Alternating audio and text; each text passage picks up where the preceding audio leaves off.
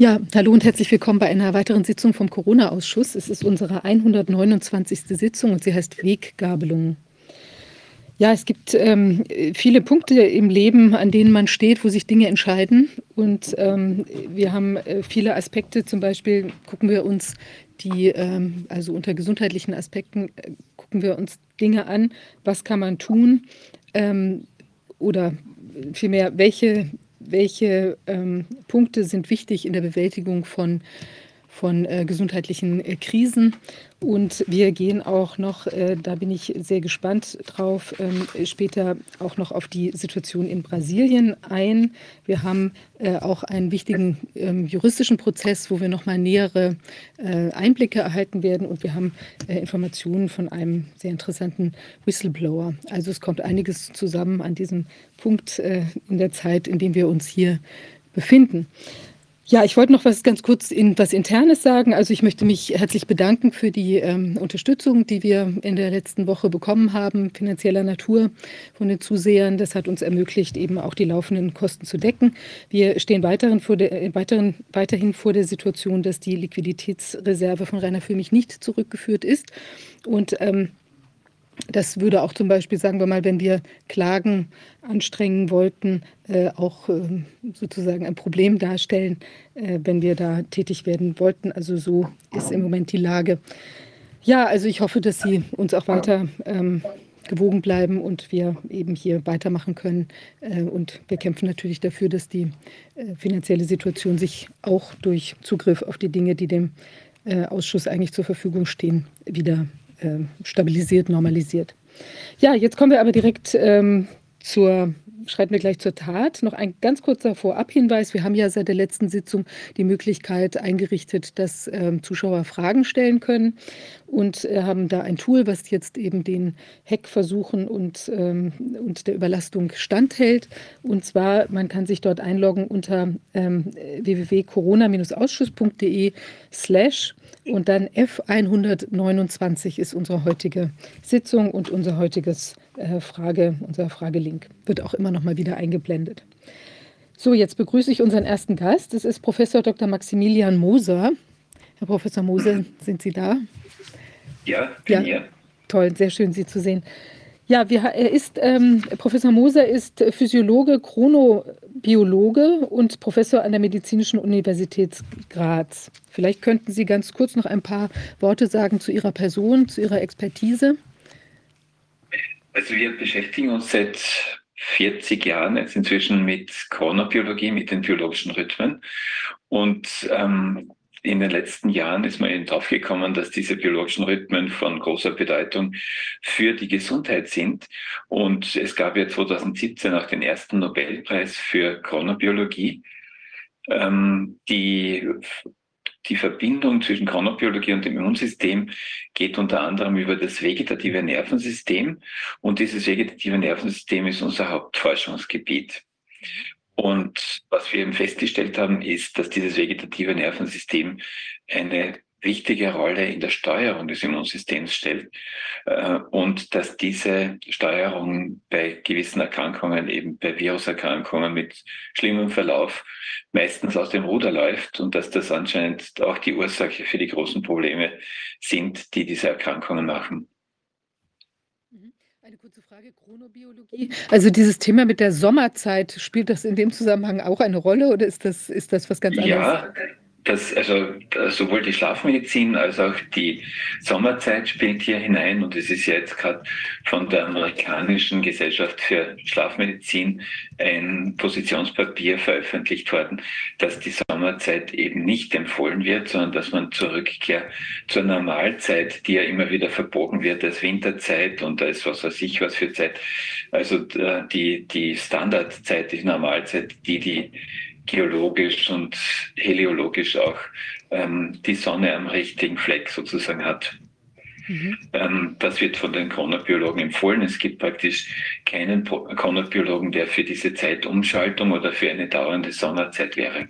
Ja, das ist ja wirklich enorm. Okay. Äh, tja. Ja, Sie haben sich jetzt ähm, äh, mit der Rolle des ähm, Vagusnervs da näher auseinandergesetzt. Vielleicht könnten Sie da ähm, drauf eingehen, auch in Bezug auf die, ähm, bei Corona spielt das wohl auch eine Rolle. So ist es. Am Anfang der 2000er Jahre ist ein Sonderheft von Nature erschienen, in dem der Zusammenhang zwischen der Vagusaktivität und dem Immunsystem dargestellt wurde. Und da hat Tracy, das ist ein amerikanischer Neurowissenschaftler, ähm, ziemlich gut dargelegt, dass der Vagusnerv für die Steuerung des Immunsystems von ganz großer Bedeutung ist. Und zwar wirkt er moderierend auf das Immunsystem. Das heißt, vor allem ähm, in der Spätphase von Entzündungen bewirkt der Vagusnerv, dass diese Silent Inflammation, die große Probleme macht, auch in Form von ähm, langen äh, Störungen de des Befindens und der Gesundheit, dass dieser Vagusnerv hier eben das verhindert, dass so eine Silent Inflammation auftritt. Und man ist dann draufgekommen, dass nicht nur die Silent Inflammation vom Vagus gehindert, behindert wird oder äh, gestoppt wird, sondern auch die Sepsis. Und das ist natürlich wahnsinnig spannend, weil Sepsis ja bei schweren Verläufen eine ganz wichtige Rolle spielt. Tracy hat dann zahlreiche Untersuchungen gemacht, um das auch therapeutisch anzuwenden und teilweise mit überraschendem Erfolg bei den diversesten Erkrankungen. Und ein anderer Autor, das hat also im selben Heft auch dargelegt, dass so ziemlich alle ähm, chronischen Erkrankungen, die bei uns äh, grassieren und die sozusagen als Zivilisationskrankheiten bekannt sind, dass die mit einer Unterfunktion des ähm, oder einer Überfunktion des Immunsystems und einer Unterfunktion der Vagusaktivität zusammenhängen. Und äh, wir haben schon am Beginn der Corona-Krise dem österreichischen Forschungsrat vorgeschlagen, dass man dieses äh, Kapitel berücksichtigen sollte und eventuell Stimulation des Vagusnervs als Behandlung von schweren Erkrankungen und auch zur Verhinderung, dass solche schweren Erkrankungen überhaupt auftreten, ähm, verwendet. Das ist aber leider nicht akzeptiert worden. Es ging alles nur in Richtung Impfung, Impfung, Impfung. Wir kennen das ja eh auch aus Ihren ähm, Sendungen. Und es ist praktisch, die Forschungsgelder sind dafür nicht bewilligt worden. Mhm. Es hat inzwischen, wir haben selbst dann mit dem Landeskrankenhaus Klagenfurt eine kleine Studie gemacht, wo man nachweisen konnten, dass tatsächlich bei ähm, je nach Schwere der Corona-Erkrankung äh, verschieden stark die Vagusaktivität verringert ist. Das heißt, geringe Vagusaktivität bewirkt oder ist verbunden mit starkem Krankheitsverlauf, mit schlimmem Krankheitsverlauf. Hohe Vagusaktivität dämpft diesen Krankheitsverlauf.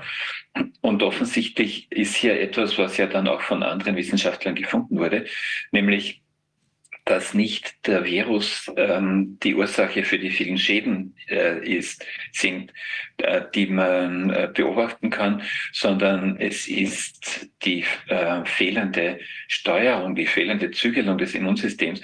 Das heißt, unser eigenes Immunsystem schädigt uns eigentlich am meisten. Und ähm, vieles, diese, auch dieses Multiorganversagen, das beobachtet wurde im Zusammenhang mit der Erkrankung, vor allem am Beginn, weil es noch eben die Delta-Variante grassiert hat, das Multiorganversagen ist ganz leicht erklärbar, wenn man sagt, es ist einfach eine Überfunktion des Immunsystems, eine Autoimmunerkrankung, die dann eben die verschiedensten Organe angreift, je nachdem, wo sich das Virus versteckt. Mhm.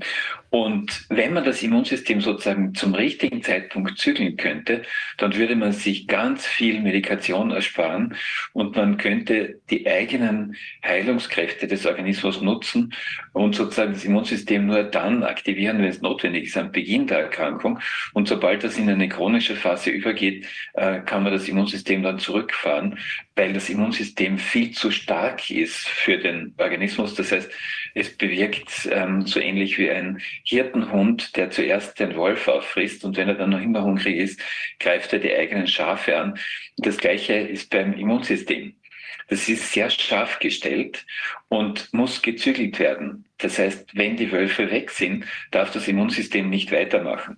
Und genau das scheint aber eben bei der Corona-Erkrankung und bei vielen anderen chronischen Erkrankungen bis hin zu äh, Atherosklerose, Diabetes, ähm, Psoriasis, das ist alles in diesem Nature-Sonderheft schon beschrieben.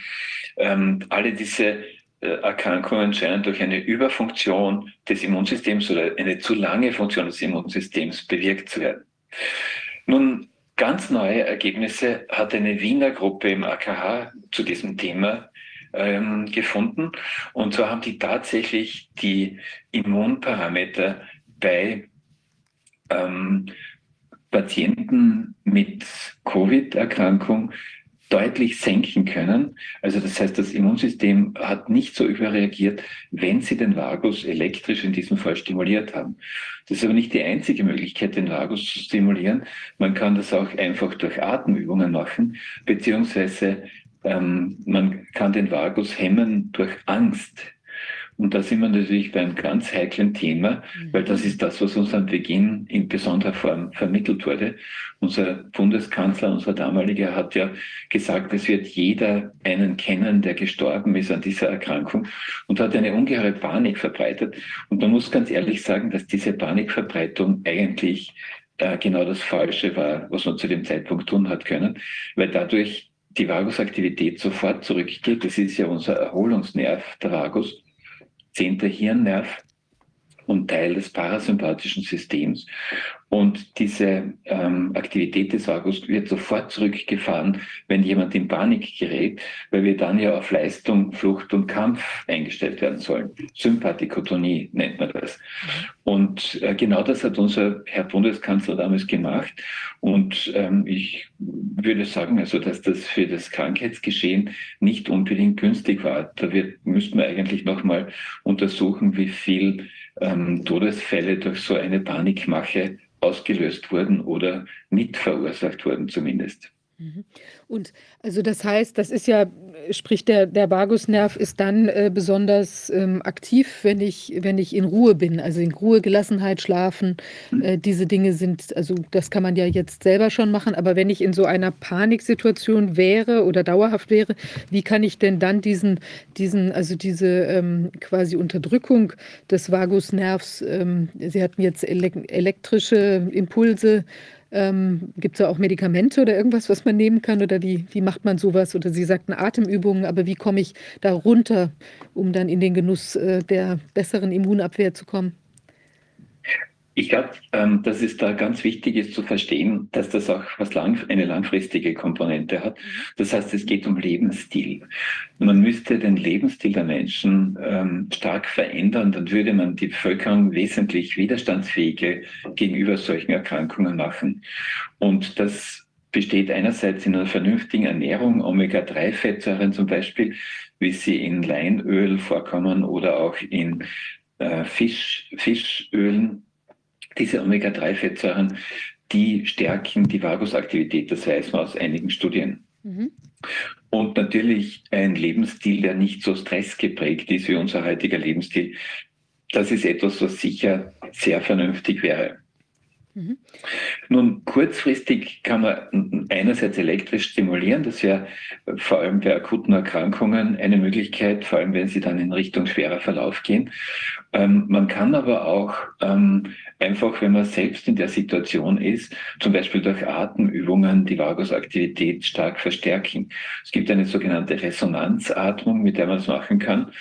Und man, da gibt es auch entsprechende Anleitungen im Internet, wie sowas funktioniert. Ähm, wenn man diese Resonanzatmung macht, dann sieht man richtig, wie der Vagustonus raufgeht. Und vieles, was aus der Verhaltenstherapie kommt und im Angst mindernd ist, ist ähm, gleichzeitig Vagus stärkend. Auch Meditation stärkt den Vagus, vor allem langfristig.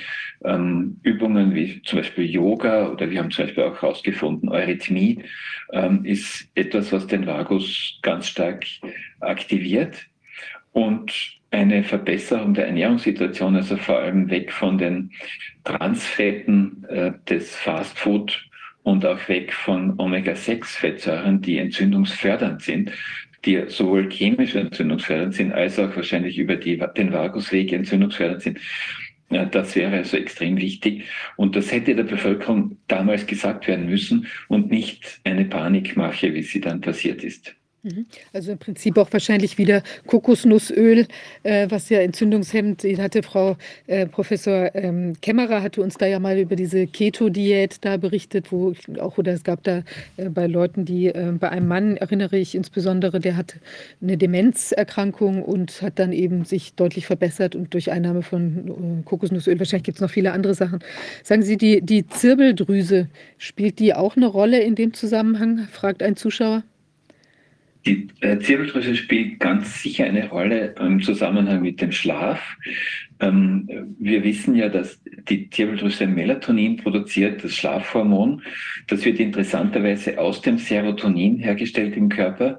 Also äh, über Zwischenschritte entsteht aus dem Serotonin oder aus den Vorstufen des Serotonins das Melatonin.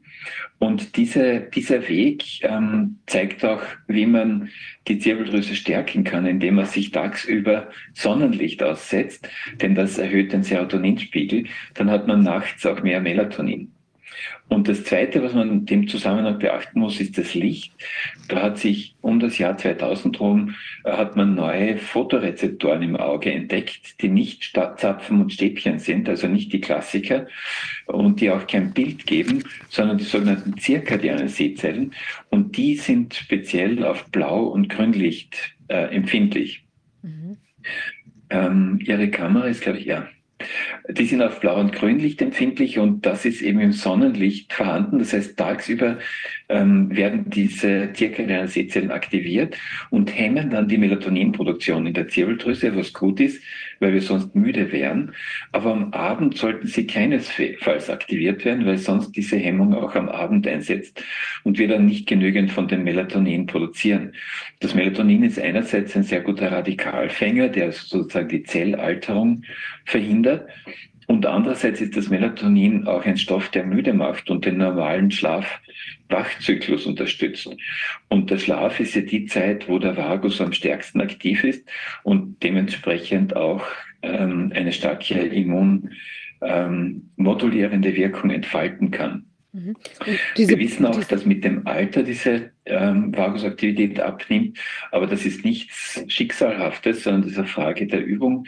Ähm, es gibt 100-Jährige, die haben die gleiche Vagusaktivität wie ein 20-Jähriger, wenn sie äh, einen, einen gesunden Lebensstil äh, gefahren sind und eben äh, schwere Schädigungen der Gesundheit vermieden haben, indem sie sich vernünftig ernährt haben, viel Bewegung gemacht haben und viel in der freien Natur waren.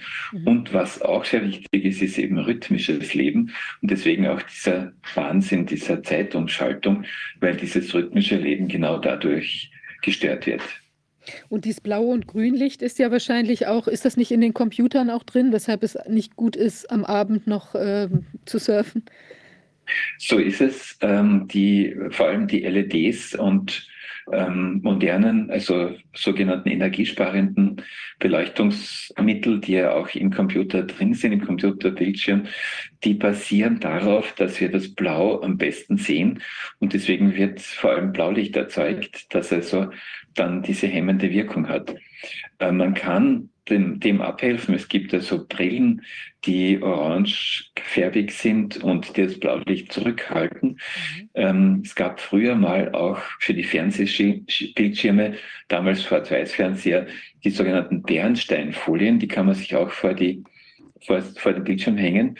Und es gibt sogar eine App, die das Blaulicht etwas zurückdreht. Das ist das f.lux, ist also kostenlose App, die man runterladen kann und die dann am Abend automatisch mit Sonnenuntergang das Blaulicht zurückdreht. Dann wird der Bildschirm gelber.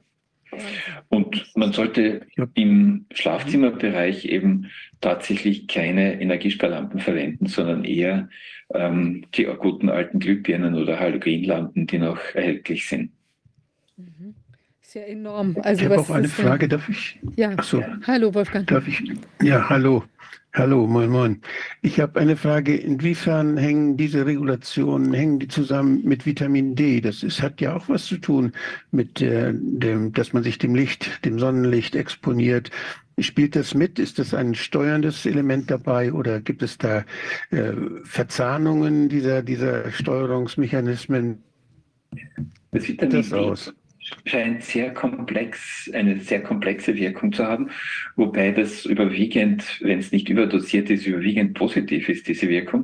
Und das ist auch ein sehr preiswertes Medikament sozusagen oder Nahrungsergänzungsmittel ähm, und wird in, in der Haut aus der Vorstufe, aus seiner Vorstufe synthetisiert, wenn Sonnenlicht, und zwar bestimmte das, das äh, ultraviolette Licht, das nicht schädigend ist, sondern das nahe am, am normalen, also am sichtbaren Licht ist, wenn das in, durch die Haut durchfällt, dann werden in der Unterhaut ähm, diese Vitamin D-Vorstufen zu Vitamin D umgewandelt und dann aktiv.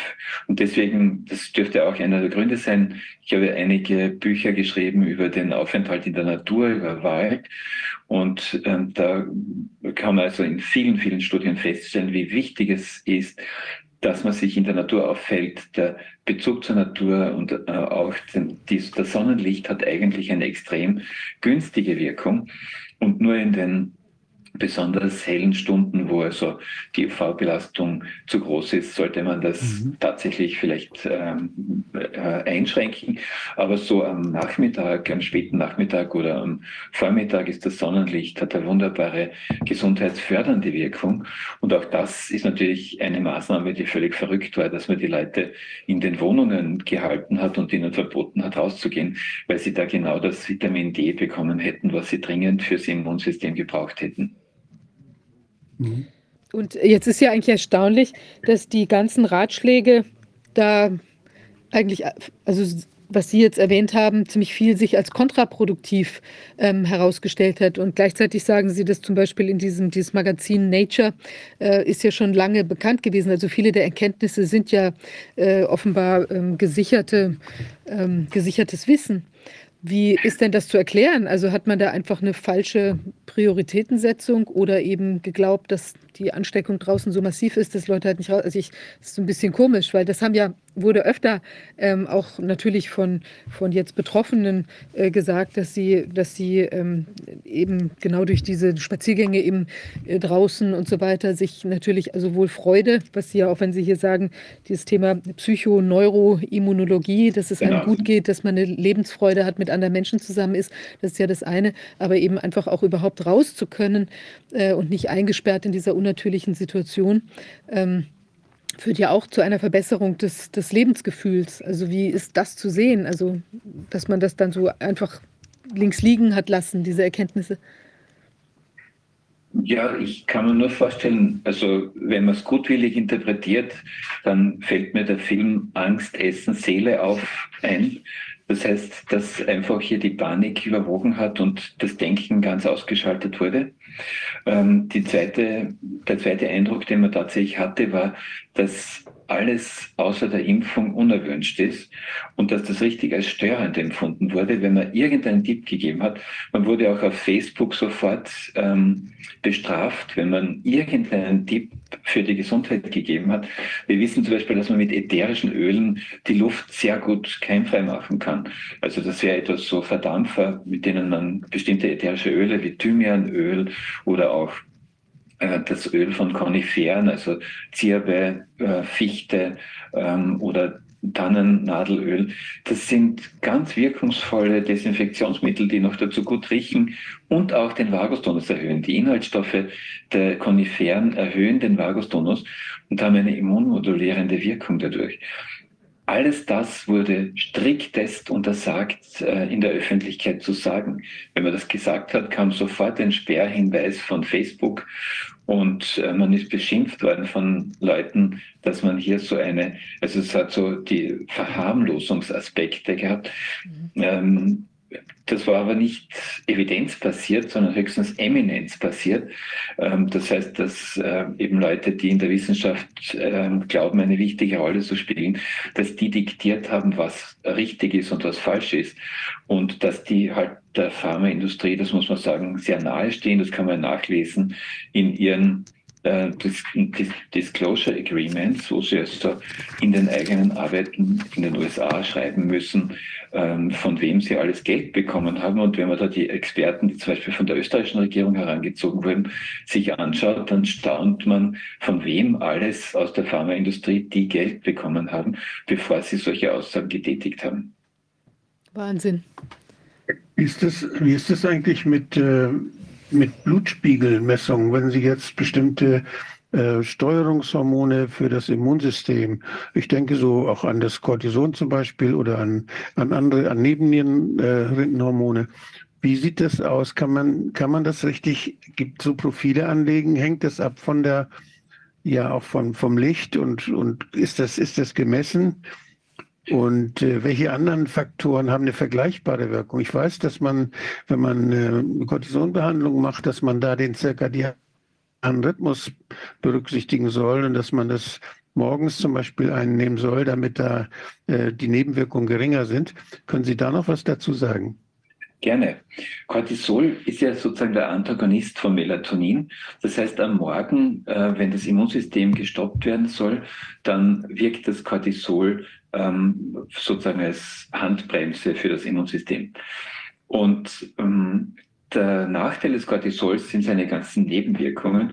Es ist ja eigentlich ein Notfallshormon. In gewisser Weise es schützt uns vor der Überwirkung des Adrenalins und Noradrenalins und wird auch zeitverzögert zu, dem, zu der adrenergen Aktivierung ausgeschüttet. Ähm, das heißt, das Cortisol ist eigentlich ein Notfallshormon, das aber am Morgen eben zusätzlich noch vom Organismus ähm, in pulsierender Weise auch nicht, nicht als ähm, Spiegeldosis, sondern pulsierend eingesetzt wird. Und es scheint die Information in den Pulsen zu stecken.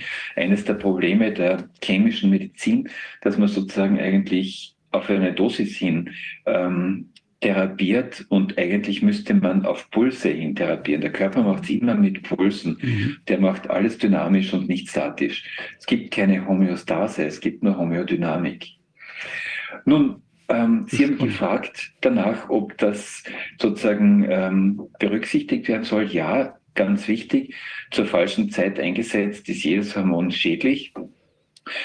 Es gibt aber noch viel elegantere Methoden als über blutige Messungen und das ist mit der sogenannten Herzratenvariabilität. Wenn man das ordentlich macht mit sehr hoher Auflösung, dann kann man mit der Herzratenvariabilität das Immunsystem, äh, das äh, vegetative Nervensystem ununterbrochen monitoren.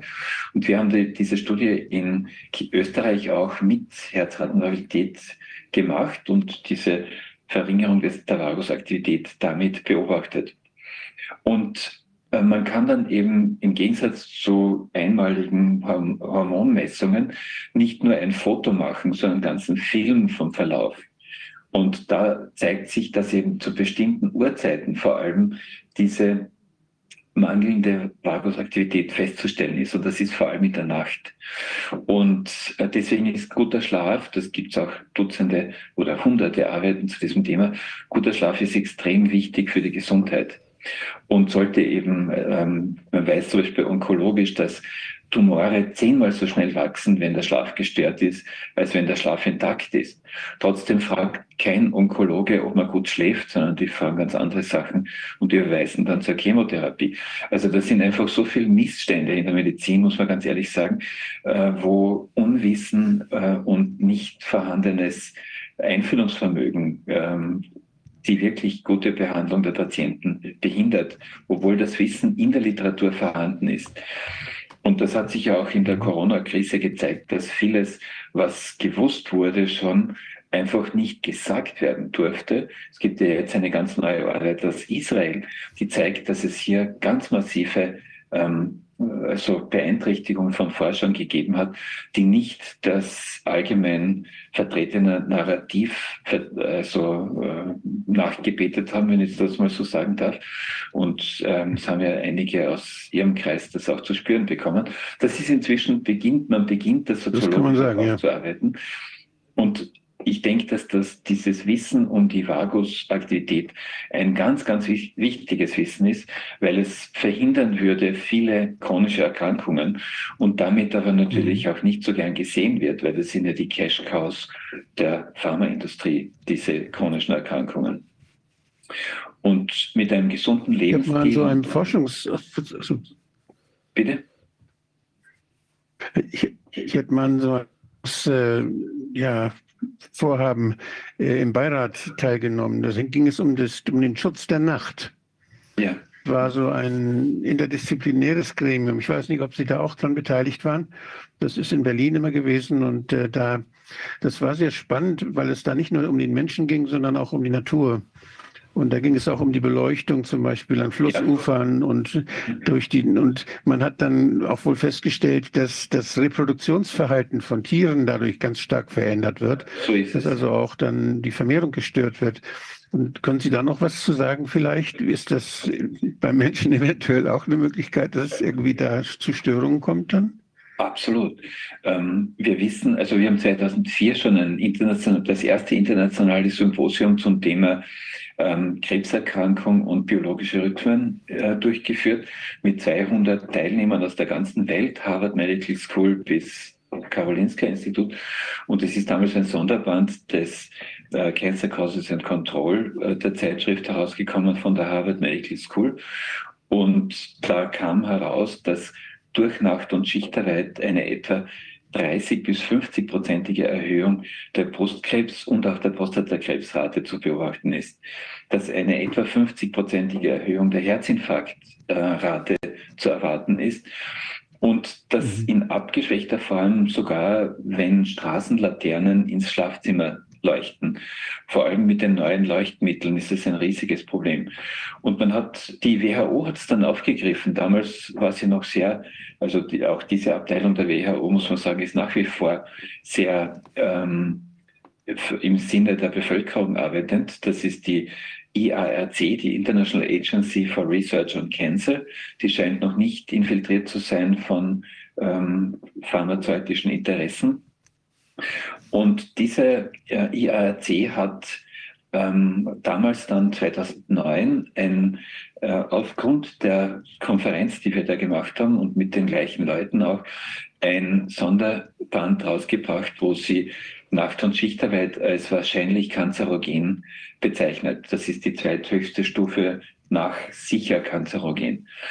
Das gilt natürlich nicht nur für ja. chronische Erkrankungen, sondern auch für ähm, Infektionskrankheiten, dass das Immunsystem geschwächt wird. Das Immunsystem soll offensichtlich am Beginn stark sein gegenüber der Erkrankung und dann aber äh, gemäßigt werden. Und derzeit passiert genau das Umgekehrte. Es ist am Beginn schwach, lasst den Virus rein und wird dann hochgefahren und dann gibt es eine Überreaktion. Das nennt man eben Sepsis dann. Ähm, und diese Sepsis bewirkt dann diese gefährlichen Verläufe dieser Erkrankungen. Mhm. Habe ich jetzt schon. Noch eine Frage an Sie. Was Sie. Ja, ich glaube, ja. Das. Reprodukt, die Reproduktionsrate war noch ein, ein, eine Frage, aber das wird bei Menschen wahrscheinlich schwierig sein. Das hängt von so vielen ähm, Dingen ab. Ja. Das ist richtig, ja. Ähm, also, was man sicher sagen kann, ist, ist, dass das Insektensterben, das wir beobachten können, ja zu einem doch beträchtlichen Teil auf diese Straßenbeleuchtungen zurückzuführen ist, weil dort, ähm, die halten das für die Sonne, die Insekten, und schwärmen alle dorthin. Und man mhm. sieht dann die Fledermäuse massenhaft dort jagen. In, also das ist sozusagen wie ein Smorgasbird für die Schweder, Fledermäuse. Und ähm, teilweise verbrennen sie auch in den Lampen, wenn sie sehr heiß sind, die Insekten nämlich. Ja. Und äh, das stört ganz sicher, weil die, die, die fliegen ja nicht deswegen, weil sie das Licht suchen, sondern sie fliegen deswegen, weil sie sich eigentlich treffen wollen zur Vermehrung. Und wenn das aber so gestört ist durch das Licht, dann hat das wahrscheinlich den Einfluss darauf. Beim Menschen selbst äh, weiß man, dass es die äh, innere Uhr verschiebt. Das heißt, wenn wir am Abend mhm. in den Computer schauen und keine Schutzvorrichtungen und kein, keine App haben, die das Blaulicht dämpft, dann wird unsere Phase in Richtung später verschoben und wir können dann erst später einschlafen und wachen auch später auf, aber dann läutet schon der Wecker und damit haben wir weniger Schlaf. Und weniger Schlaf ist eindeutig verbunden mit einer verringerten Lebenserwartung. Das weiß man aus zahlreichen ganz großen Studien. Zwei, zwei Millionen Teilnehmer ab fünf Stunden Schlaf nimmt die Lebenserwartung drastisch ab. Und auch wenn man zu lang schläft, mehr als neun Stunden, nimmt sie ebenfalls ab. Das heißt, wir brauchen einen Schlaf im Optimalfall von siebeneinhalb bis acht Stunden. Das wäre das Normalfall. Und zwar nicht nur für ähm, 20-Jährige, sondern auch für 70, 80-Jährige. Das, da hat man einfach die Tatsache, mhm. dass die Menschen weniger schlafen, sozusagen als Norm genommen. Und vor allem bei Kindern müsste man viel mehr Rücksicht nehmen auf den Schlaf. Deswegen haben wir auch Schulen umgestellt, äh, die dann später begonnen haben, um halb neun. Und das war ein ganz riesiger Erfolg. Die Lehrer, Kinder, Eltern waren nach einiger Zeit total überzeugt davon. Nachdem am Anfang große Skepsis geäußert wurde, hat sich das ja sehr sinnvoll erwiesen, auch mit wissenschaftlichen Methoden überprüft und äh, führt also zu besseren Schulleistungen nach einiger Zeit und auch zu wesentlich ruhigeren Kindern. Das heißt, das Thema ähm, der Zappelphilippe ist möglicherweise mitverursacht durch zu wenig Schlaf, weil Kinder, die, un, äh, die müde sind, sind unruhig. Das ist das Faszinierende. Sie werden nicht besonders mhm. ruhig durch die Müdigkeit, sondern die werden zunächst mal unruhig und erst dann schlafen sie ein. Und wie, wie groß ist dieses, also dieses Absacken von den äh, acht oder 7,5 Stunden auf die fünf Stunden? Also wie viel kränker sind die Leute? Dann kann man das messen, wenn Sie sagen signifikant, äh, macht sich das auf die Gesundheit, äh, wirkt sich das aus? Die Harvard Medical School hat hier ausführliche Untersuchungen gemacht und viele Studien zusammengetragen. Und man kann in vielen Bereichen von Erkrankungen nur durch die Aussage, wenn jemand sagt, ich schlafe schlecht, also diese, diese kleine Frage, schlafen Sie gut? Nein, äh, bewirkt etwa eine Verdoppelung der Depressionen, eine, ich glaube, Verdreifachung des Herzinfarkts. Es sind gewaltige Wirkungen, die hier dahinter stehen. Und ähm, es ist halt das Problem, dass niemand was mit damit verdient. Deswegen wird das nicht so im Gesundheitswesen vorangetrieben. Das ist vielleicht, wenn ich das auch kurz in eigener Sache sagen darf, unser ganz großes Anliegen, dass in der Medizin in Zukunft nicht die Krankheit im Zentrum der Betrachtungen steht, sondern die Gesundheit. Ähm, wenn man sich die heutige Medizin anschaut, dann ist ein Gesunder für den Arzt eigentlich unsichtbar, weil der ist ohne Befund. Und erst wenn er krank wird, wird er interessant sozusagen. Und das ist natürlich eine völlig falsche Einstellung. Es müsste der Gesunde das Ziel der ärztlichen Tätigkeit sein. Und es müssten auch Maße vorhanden sein, wie man Gesundheit misst. Und das ist derzeit zum Beispiel praktisch überhaupt nicht der Fall. Man schließt Krankheiten aus, es wird diagnostiziert und ähm, man hat dann Befunde. Wenn man keinen Befund hat, ist jemand ohne Befund und ist damit gesund oder ja. wie zynische Ärzte sagen, nur noch nicht genügend untersucht. Ähm, also ich finde, dass das, ja?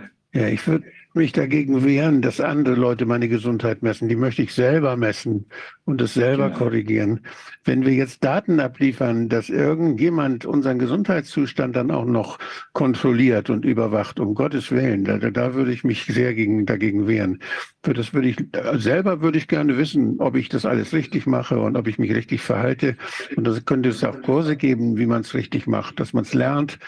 Aber ich glaube, eine, eine, eine Kontrolle durch ich traue ja auch den Ärzten nicht mehr, die jetzt die Daten alle abliefern bei Bertelsmann und die dann und, und die überall in zentrale, in zentrale Computer eingespeist werden. Kann, kann ich Ihnen das ist etwas, wo man. Ja. Äh, ich denke, hier muss man auch ganz umdenken, äh, wenn ich das vielleicht nur kurz ausführen darf. Mhm. Äh, man muss auch ganz umdenken ähm, in, in Bezug auf, wer die Daten, wer der Eigentümer der Daten ist. Der Eigentümer der Daten ist der Mensch, der die produziert. Und das müsste auch viel mehr geschützt sein. Das heißt, der kann den Arzt, wenn er Vertrauen zu ihm hat, sozusagen das öffnen, wenn er will. Und wenn er nicht will, dann nicht. Und ähm, derzeit wird ja die ganze Krankheitsgeschichte erhoben und in elektronischen Datenbanken abgespeichert. Wir wissen, dass einiges davon schon ganz offen einsehbar im Netz gelandet ist. Also da haben Sie durchaus recht in dieser Sache. Mhm. Äh, und ich glaube, dass ähm, zwar die Gesundheit wesentlich weniger kritisch ist, wenn sie, wenn sie wissen, dass sie gesund sind, oder wenn andere wissen, dass sie gesund sind, ist das viel weniger kritisch, als wenn jemand weiß, dass sie eine schwere Erkrankung haben. Und ja. wir haben zu diesem Zweck eben ein sogenanntes Gesundheitsleitsystem ähm, entwickelt, wo jeder selbst nachschauen kann, wie gesund er ist und äh, da gibt es eben einerseits klinische Faktoren, es gibt psychologische Faktoren und chronobiologisch-vegetative Faktoren. Und wir haben dann ein großes mathematisches Modell drüber laufen lassen und geschaut, was ist am entscheidendsten für den Regenerationsprozess. In dem Fall waren das also definierte Operationen, Hüft- und Kniegelenksersatz. Und wir haben die, Jahre, die Leute ein Jahr lang beobachtet und geschaut, wie sie in dieser Zeit sich entwickeln. Und dann haben wir geschaut, was, wenn man Beginn gemessen hat, was war davon am entscheidendsten? Und interessanterweise war etwa ein Drittel Psychologie, ein Drittel klinische Daten. Das heißt, die Psychologie war fast gleich wichtig wie die klinischen Daten. Aber was noch erstaunlicher war, äh, damit haben wir etwa 60 Prozent äh, gehabt und 40 Prozent war Chronobiologie und Vegetativum. Das man bisher überhaupt nicht berücksichtigt in der Medizin. Also so wichtig, die alten Ärzte haben es noch gewusst, ein Hess oder ein äh, diese frühen Ärzte, die mit dem Vegetativum gearbeitet haben, die wussten, wie wichtig das ist. Aber man hat das völlig vergessen, weil es eben keine Messmethoden gegeben hat, außer ein, ein, eine äh, Cortisolbestimmung, aber das ist ja ein winziger Ausschnitt aus dem Ganzen. Und ich glaube, dass wir jetzt inzwischen die Werkzeuge haben, um das auch messen zu können. Aber Sie wollten noch eine Frage stellen. Naja, ich finde es finde es sehr spannend. Wie sagen Sie, wenn Sie Vagus stimulieren, jetzt elektronisch oder elektrisch Vagus stimulieren, ne, da wird mir ein bisschen Angst, weil äh, das ist ja sowas wie eine Schrittmacherfunktion, dann, die man dort äh, versucht dann wahrscheinlich irgendwie anzuwenden. Und äh, der Vagus verlangsamt ja doch die Herz, den Her Herzrhythmus zum Beispiel. Und ist da nicht das Risiko dann von Extrasystolen, von Herzrhythmusstörungen dann doch ziemlich groß oder können da nicht andere Komplikationen auftreten? Also da will ich, ich würde alles andere tun, bevor ich mir so ein Kabel da irgendwo anschließen lasse. Was gibt's, was, wie viel Erfahrung gibt's damit? Es gibt immer mehr Erfahrung damit, weil die Methode eben bei chronischen Erkrankungen, äh, bei Arthritis zum Beispiel, äh, erstaunlich gute Erfolge hat. Gibt es also schon Studien, die von Tracy durchgeführt wurden. Ich selbst bin auch kein Fan von einer elektrischen Simulation, aber es gibt so viel, wenn Sie in den Wald gehen, stimulieren Sie schon Ihren Vagus und das ist sogar nachhaltig. Das heißt, Sie können das äh, beobachten, dass es dann noch Nichts dagegen. anhält. Und es ist viel, ähm, auch viel äh, angenehmer, eine, einen Waldspaziergang zu machen, ja. als mit, den, mit einer elektrischen Sonde hier reinzufahren, wie das die Amerikaner machen. Die Amerikaner mhm. sind halt mhm. immer recht drastisch und versuchen daraus ja. auch ein Businessmodell zu machen, das muss man leider sagen. Aber ähm, trotzdem können Sie im Krisenfall, im Ernstfall, ähm, eben zum Beispiel bei Corona-Patienten über die Haut den Vagus mhm. stimulieren. Mhm. Und zwar sind das äh, Akupunkturpunkte, die zum Beispiel am Ohrläppchen gelegen sind, teilweise auch an der Hand. Da gibt es chinesische Arbeiten, die haben gezeigt, dass eine mhm. wunderschöne Vagusstimulation über die Hand, also über Punkte an der Hand möglich sind. Und da werden halt ganz kleine elektrische Felder angelegt währenddem die Amerikaner wirklich hier in den Bereich des ähm, äh, absteigenden Vagus reingehen. Was aber zum Beispiel mhm. auch in der Medizin kaum bekannt ist und hochinteressant, dass wir nicht nur einen motorischen Vagus haben, wir haben das ja eigentlich so gelernt, als ob das ein Motornerv ist, wo dann das Gehirn ähm, sozusagen einen Impuls gibt und dann wird in der Peripherie Acetylcholin ausgeschüttet, sondern es gibt einen sensorischen Vagus oder in jedem Vagusteil sind auch sensorische Fasern und die, die machen 80 Prozent der ähm, Fasern aus.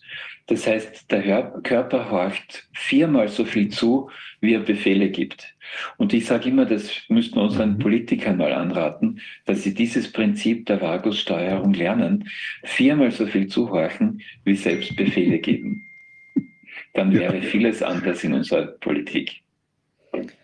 Ähm, ich habe noch eine ja Zuschauerfrage. Ich habe eine Zuschauerfrage noch und zwar ähm, ist die Verspannung, ich weiß nicht, ob das die richtige Formulierung ist, des Solarplexus ein Zeichen der Aktivierung oder der Blockierung des Vagussystems? Der Solarplexus ist ja kein Muskel, sondern der ist ja ein Nervengeflecht. Also insofern ist Verspannung wahrscheinlich nicht der richtige Begriff dafür. Ähm, aber im Prinzip kann man sagen, dass, die, dass der Solarplexus natürlich auch stark vagal innerviert wird.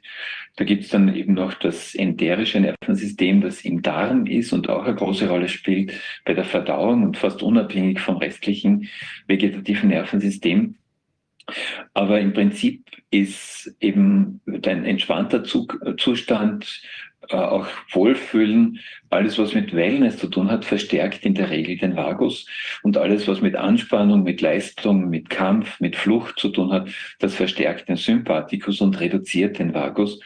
Und gerade in einer Zeit von starken äh, Krankheiten, die eben Sepsis hervorrufen können, müsste man an die Politiker appellieren, dass sie alles tun, um die Bevölkerung zu beruhigen und nicht zu verängstigen, weil sie dadurch die Resilienz, die Widerstandsfähigkeit der Bevölkerung stärkt.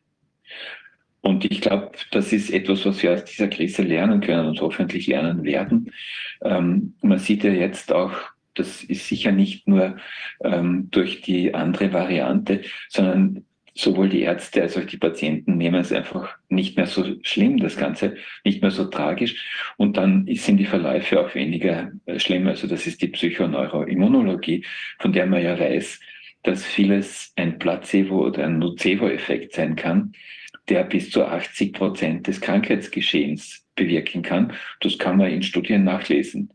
Und das, mhm. was also wichtig ist, ist gute soziale Beziehungen, dass man Partnerschaften hat, mit, auf die man sich verlassen kann, dass man Menschen hat, die einen lieben. Da gibt es ein wunderschönes Buch von Nadine Ornisch, einer der renommiertesten ähm, ähm, Kardiologen in den USA, der als erster aus, von dieser, aus dieser Truppe von Star-Kardiologen als erster den Wert der Ernährung ähm, nachgewiesen hat und im New England Journal of Medicine auch publiziert hat, wie wichtig es fürs Herz ist, dass man sich gut ernährt aber auch ein wunderschönes Buch geschrieben hat über den Wert von Beziehung und Liebe in der Gesundheit und der zeigt, dass eben Coronarpatienten dreimal so häufig sterben, wenn sie keine Bezugsperson haben, von der sie sich geliebt fühlen, als wenn sie eine Bezugsperson zumindest haben, von der sie sich geliebt fühlen.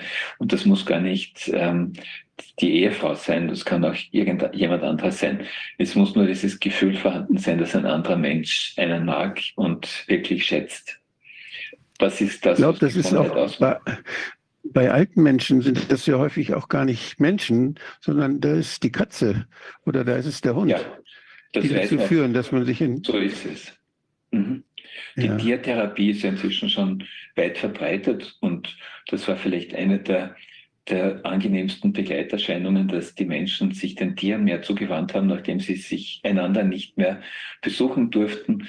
Äh, gab es einen Boom von Hunden, die aus dem Tierheim abgeholt wurden, damit die Leute auch wieder den Hund ausführen dürfen, weil es war das Einzige, was erlaubt war.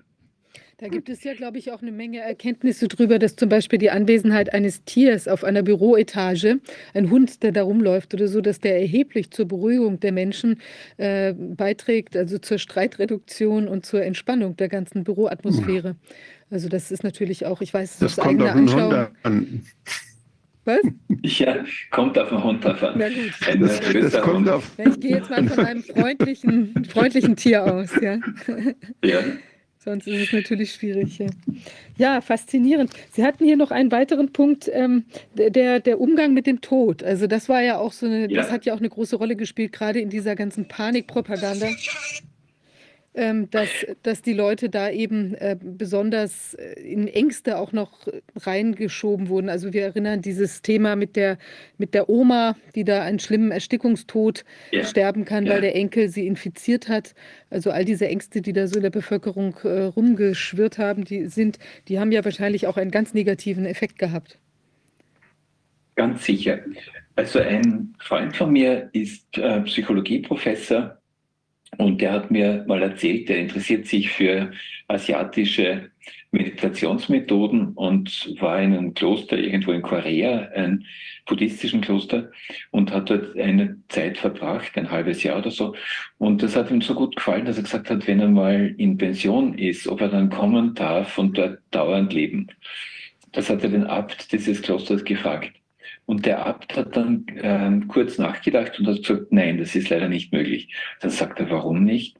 Sagt der Abt, äh, weil die westlichen Menschen nicht sterben können. Die leben alle viel zu lang und hängen so am Leben, dass sie nicht sterben können. Und das können wir nicht finanzieren, dass ähm, sozusagen dieses quälende ähm, Leben und nicht sterben wollen. Und der war dann zunächst schockiert und hat dann aber darüber nachgedacht und ist draufgekommen, dass da schon was Wahres dran ist. Also wir leben in einer Gesellschaft, wo das Sterben auch vollkommen tabuisiert wird. Man darf die Toten nicht mehr, den Sarg nicht mehr offen zeigen, wie das früher da üblich war. Die Toten werden sofort abtransportiert es ist keine Zeit mehr, sich zu verabschieden. Und ich denke, das ist ganz, ganz übel für die Entwicklung der, der Psyche der Menschen, weil sie damit eine ganz wichtige ähm, ein, eine Episode ihres Lebens verdrängen, die auch auf sie irgendwann zukommen wird. Jeder stirbt, das ist das die einzige Sicherheit, die wir haben. Und ähm, wenn man das aber als Teil des Lebens sieht und sozusagen nicht so tragisch nimmt, dieses Sterben, dann ist man wesentlich entspannter und lebt vielleicht deswegen länger, weil man ähm, dann eben nicht einer äh, Krankheit zum Opfer fällt, ähm, in, bei deren, in deren Verlauf man in Panik gerät und dann das eigene Immunsystem sozusagen einen von dieser Erde hinwegnimmt. Also ich glaube, das ist diese, diese diese Kunst des Sterbenkönnens, das ist etwas, was unsere Gesellschaft verlernt hat und wo wir viel von den Asiaten lernen können, aber auch von den mittelalterlichen Mystikern. Ich denke an den Angelus Silesius, der also in einem seiner Verse schreibt, wer nicht stirbt, eher stirbt, der verdirbt, wenn er stirbt. Das heißt, wir müssen lernen zu sterben. Und ähm, ich habe einmal eine Begegnung mit einem ähm, buddhistischen Meditationsmeister aus Tibet gehabt. Wir haben den gemessen und ähm, als wir dann diese physiologischen Daten, also die Herzrhythmusität analysiert haben, hat er eine Herzrhythmusität gehabt wie jemand, der kurz vorm Tod ist während der Meditation. Und ich habe ihn dann gefragt, ähm, wie, er sich da, äh, wie er sich gefühlt hat während dieser Meditation. Und er hat meint, so wie wenn man stirbt. Dann war ich kurz still und habe dann gesagt, ja, und warum machen Sie das dann? Sagt er, weil man das lernen muss, zu sterben. Sonst kann man es nicht, wenn es soweit ist. Und das habe ich sehr schön gefunden, weil es die Paradoxie des Todes eigentlich zeigt. Wir müssen es lernen, damit wir es überwinden, sozusagen. Das ähm, kann ich der westlichen Gesellschaft nur sehr ans Herz legen. Wow. Ja vor dem Geborenwerden haben wir ja keine Angst, das wissen wir noch nicht.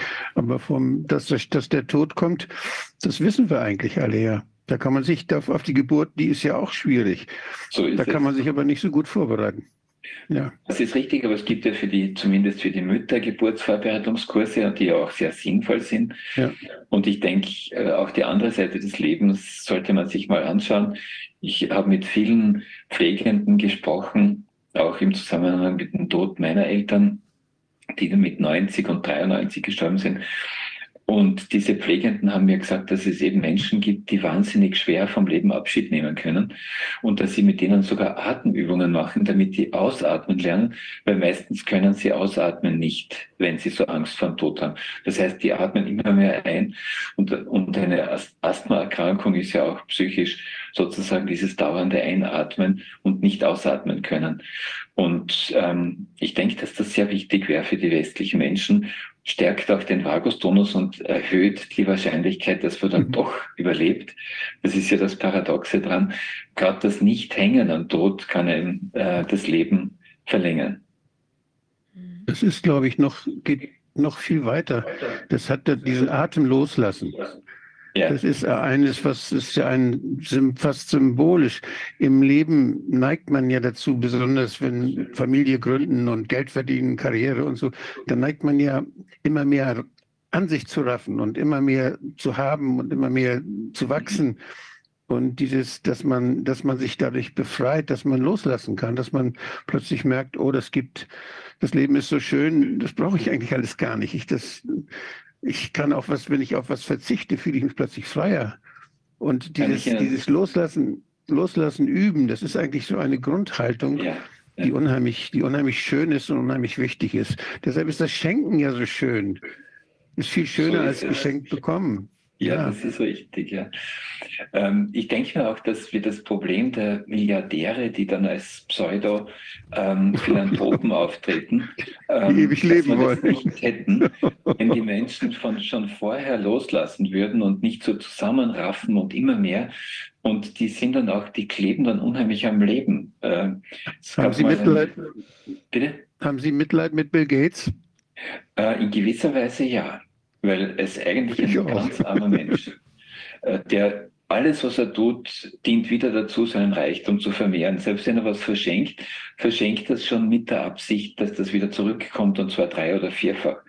Wenn er Impfungen nach Afrika verschenkt, dann denkt er schon an die äh, Patienten, die nachher behandelt werden müssen und an die ähm, multiplizieren, also die, ja. die, diese, die, die, die, die Wirkung der sogenannten Philanthropie, wo, wo er dann sozusagen unangreifbar wird und wo man ihn gar nicht mehr kritisieren kann, wenn er den größten Blödsinn macht, weil er ja, ja. so gut zu den Menschen ist und das, was er ihnen zuerst weggenommen hat, so freiwillig wieder zurückgibt. Also ich, er tut mir echt leid, muss ich wirklich ja, sagen. Ich, ich glaube, habe manchmal den Eindruck, die platzen fast vor Angst vor dem Tod. Die, als wenn das die er, immer die, ja. Das hat er sogar mal selbst zugegeben. Ähm, da hat ihn jemand gefragt, was ihn am meisten Sorgen macht. Dann hat er so ein bisschen herumgegrummelt und hat gemeint, dass dieses wertvolle Gehirn, und hat auf sein eigenes gezeigt, einmal seinen Dienst aufgeben sollte. Das beunruhigt ihn am meisten. Aber da gäbe es viel zu, zu sagen. Da gibt es viel zu sagen. Sie haben völlig recht. Ja, faszinierend. Also ich finde, das sind ganz tolle, äh, viele Anregungen, äh, auch persönlich, wo man mal sich mit auseinandersetzen kann, ja, wie man, wie man so leben möchte oder in welchem Anspannungszustand man leben möchte. Und ich glaube gerade, das ist ja in, also Leute, die jetzt Angst vor Corona hatten, aber auch Leute, die natürlich Angst haben vor anderen Themen, zum Beispiel Demokratieverlust. Also auch da ist es sich, ähm, da ist es ganz wichtig, glaube ich, dass man sich mit einer gewissen äh, in sich ruhenden äh, Grundstimmung, einer Gelassenheit und vielleicht auch ein bisschen Humor den Dingen stellt, weil ansonsten äh, lebt es sich auf jeden Fall nicht länger, wie wir aus Ihren Ausführungen jetzt erkennen können. Und wesentlich schlechter. Also ich glaube, wenn man diese Gelassenheit entwickelt, die Sie sagen, dann lebt es sich wesentlich besser. Und man wird auch nicht so belästigt von Kontrollorganen, weil das, man strahlt dann was aus, was äh, die bemerken und ihnen auch die Unsicherheit wegnimmt, die oft die Ursache ist dafür, dass sie Menschen belästigen. Ja, herzlichen Dank. Also ganz toll.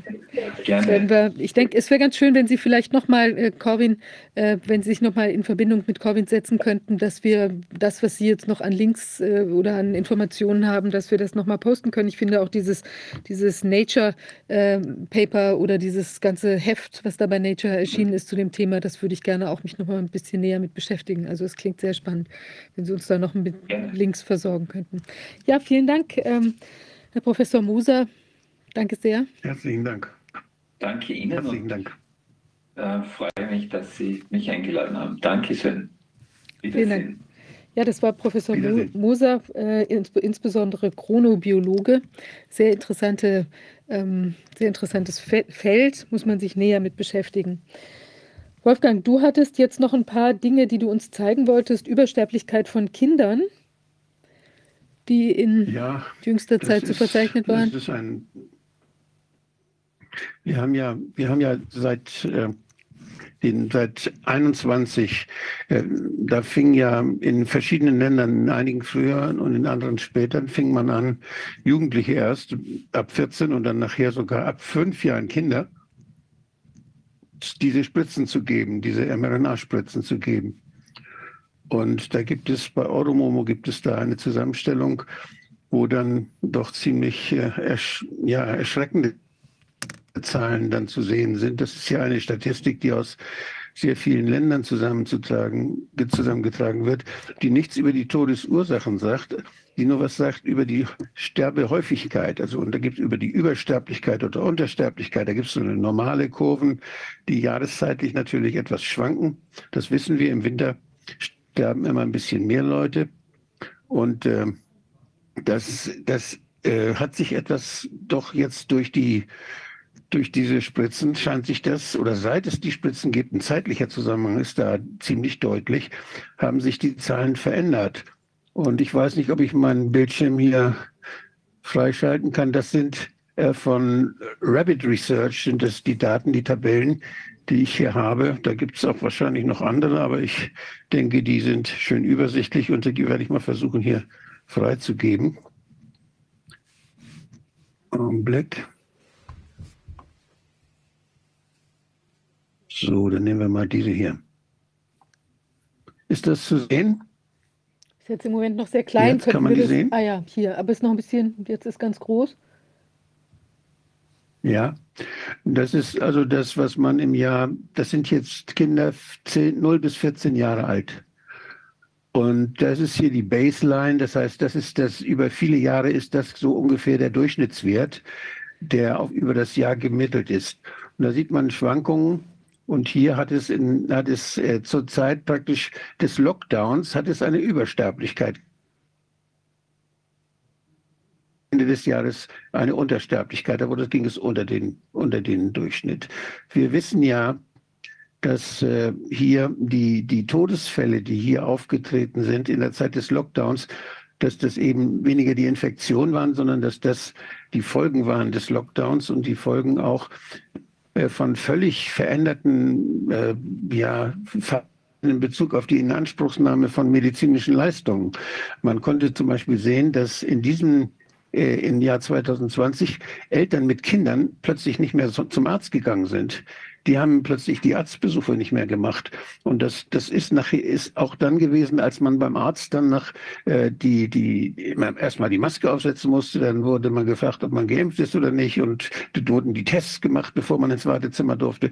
Das hat viele Mütter und Eltern abgehalten, mit Kindern äh, zum Arzt zu gehen. Und vielleicht hat das auch eine Folge gehabt für eine gewisse, für ja, für eine ist es hier für diese leichte die Übersterblichkeit dass wenn man das jetzt, äh, wenn man das weiter guckt im nächsten Jahr, da sieht man, dass das hier dann, äh, hier fing das an mit, der, mit den Spritzen für Kinder.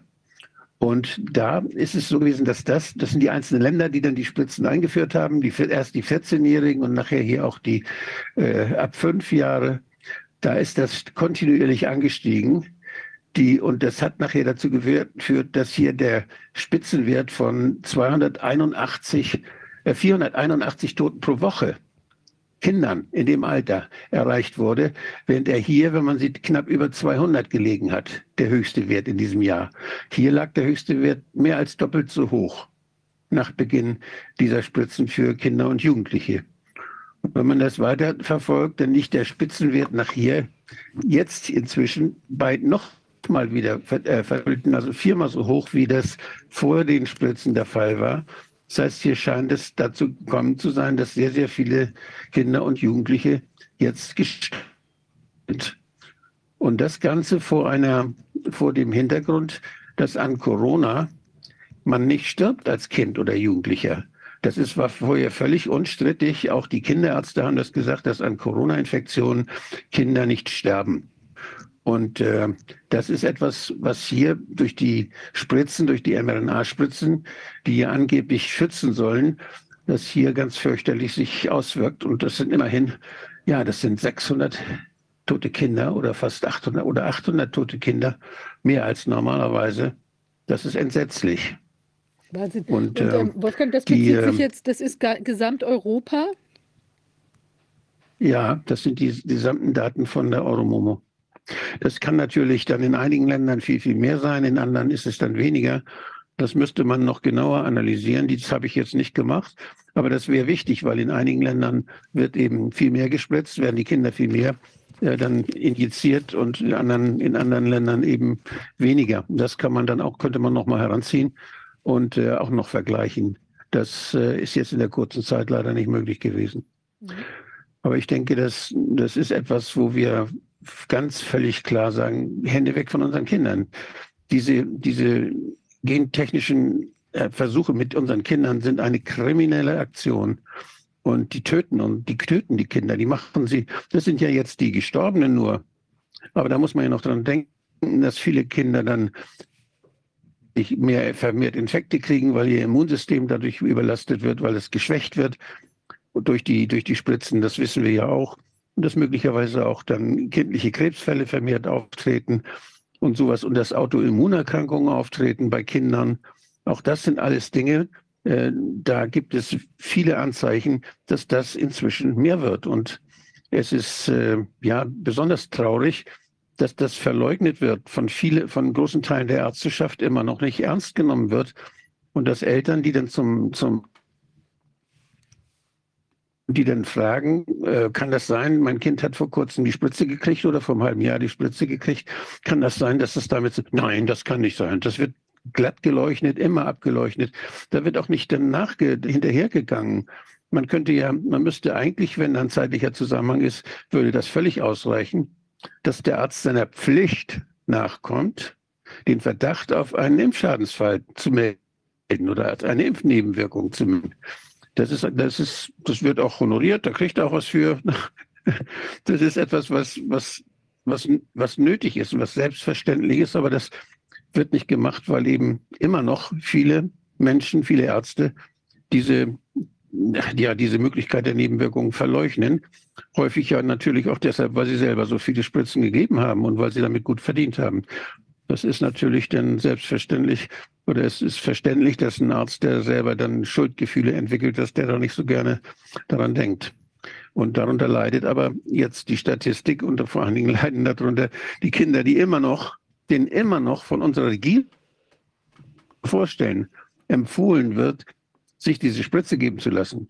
Das muss aufhören. Und alle Lehrer, die da die Kinder dazu nötigen oder sie dazu auffordern, diese, das, die fordern auf zur Kindesmisshandlung. Völlig eindeutig. Völlig. Es gibt keinen Nutzen dieser Spritzen für Kinder. Das ist hundertprozentig klar. Kein Nutzen. Weder in klinischen Studien noch in, wenn, wenn man die sich, wenn man die sich kritisch ansieht, ist da nicht zu sehen.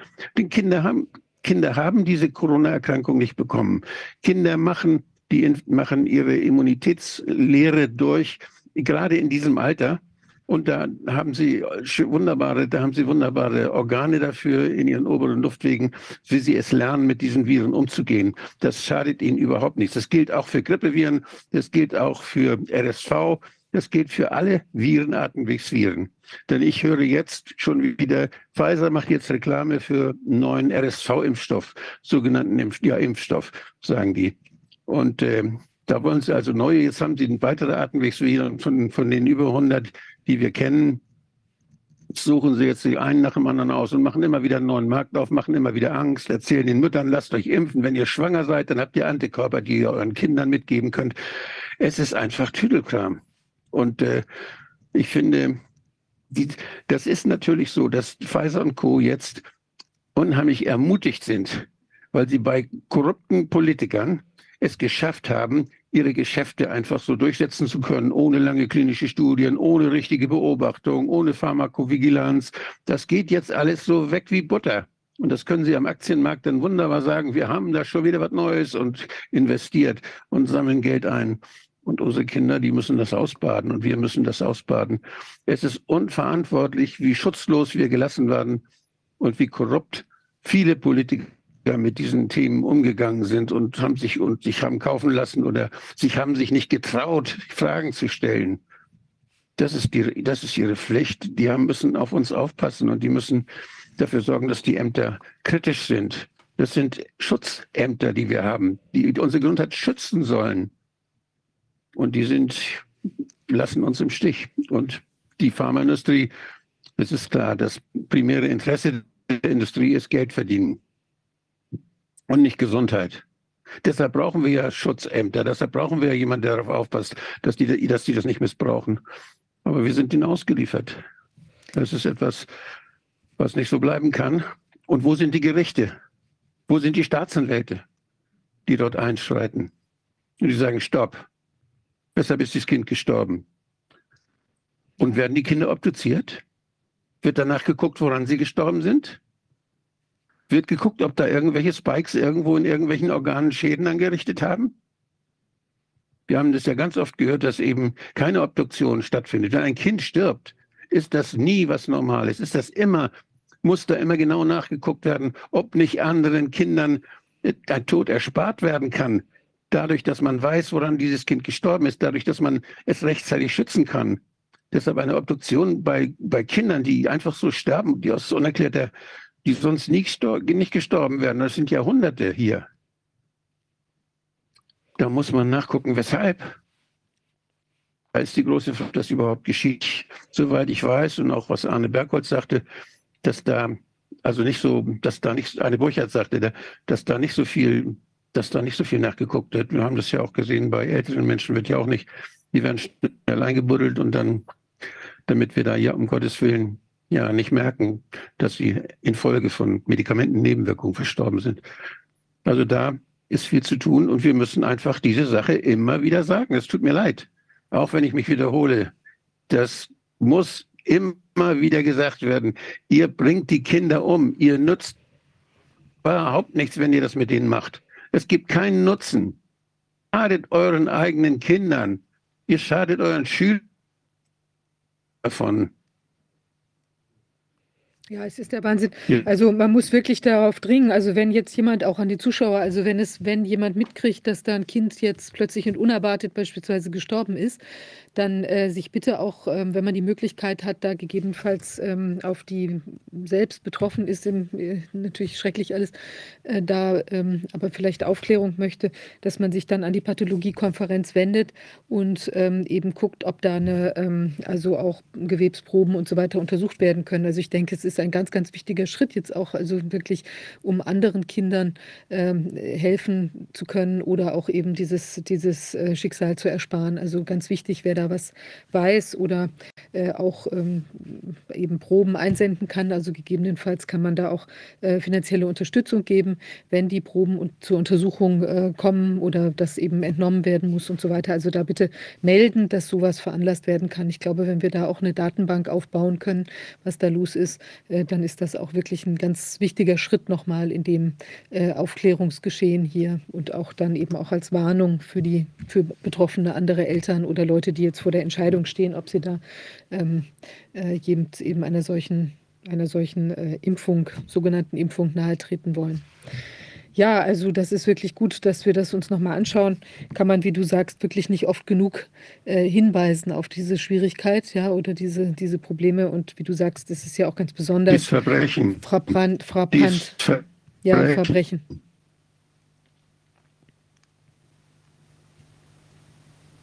Wolfgang, du hört mal, hat, sagst du was? Weil man kann dich gerade gar nicht gut hören. Wolfgang? So ein bisschen abgehackter Ton. Hinweisen müssen. Ja. Ja. ja. Du warst gerade so. Achso, das liegt an der Übertragung. Ja, wir haben irgendwie gerade ein kleines Übertragungsproblem. Aber ich finde auch, ich meine, normalerweise wäre es doch üblich, wenn man sowas mitkriegt, dass da jetzt so ähm, doch beachtlich Kinder und Jugendliche versterben, also so eine Übersterblichkeit, dann wäre ja unter normalen Umständen müssten da doch äh, wirklich die Behörden völlig alarmiert sein und losgehen auf die, also in dieser Situation und eben alles tun, äh, was sie tun können, um eine äh, Aufklärung, um Ermittlungen äh, anzustrengen. Und das ist ja schon also absolut ähm, Tja, wie will man sagen, schockierend, dass das nicht geschieht. Ja, das ist auch, denen die Kinder zum Schutze befohlen sind, also die, die jetzt auf Kinder sie achten sollten und sie behüten sollten, die Lehrer, die Erzieher. Es gibt einige, die da wirklich und die Straße gehen und die sagen, das mache ich nicht mit, werden von ihren Kollegen, wenn sie da nicht mitmachen. Bei denen müssen wir dann davon Leute, die den Mund aufmachen, die das Kreuz haben, zu sagen, den Sinn, den ihr da macht oder das, was ihr mit den Kindern macht, das ist ein Verbrechen. Wenn ihr da mitmacht, schaut und nichts sagt, dann seid ihr mitschuldig wie es in unserer Geschichte solche Dinge gegeben hat, wo Menschen zugeschaut haben, gemerkt haben. Da macht man sich schon, weil dann, wenn man das könnte, man gar nicht Gefahr, wenn Sie was sagen. Sie haben nur Angst, schlecht machen oder dass, dass Sie Argumente, dass Sie eventuell kriegen. Den Ärger kriegen Sie dann später, wenn Sie nichts sagen. Der will kommen. Wieder Hannah Arendt lesen.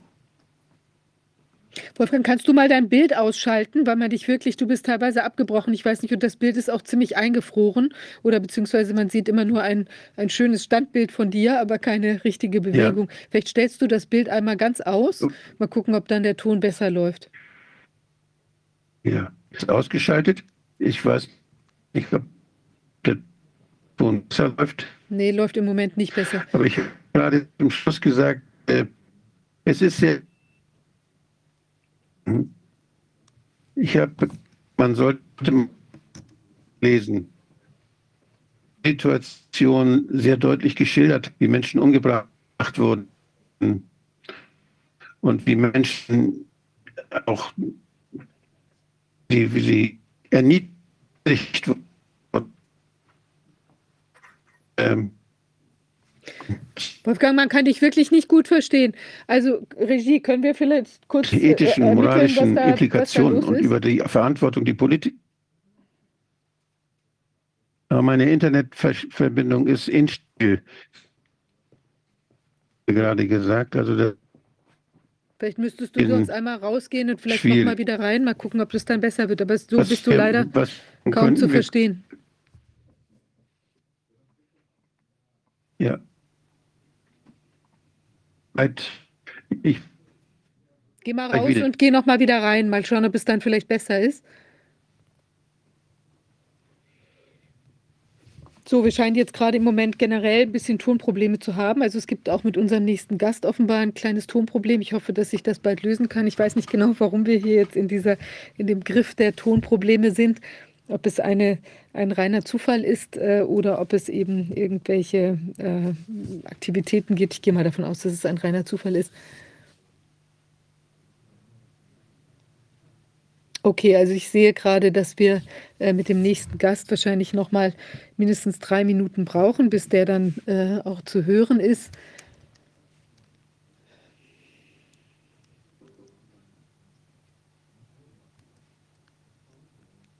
Ja, vielleicht haben wir sonst noch ein paar. Ähm genau, wir hatten hier jetzt noch eine Frage an Wolfgang, aber das ist natürlich auch gerade schwierig, wenn wir ihn jetzt nicht äh, da haben.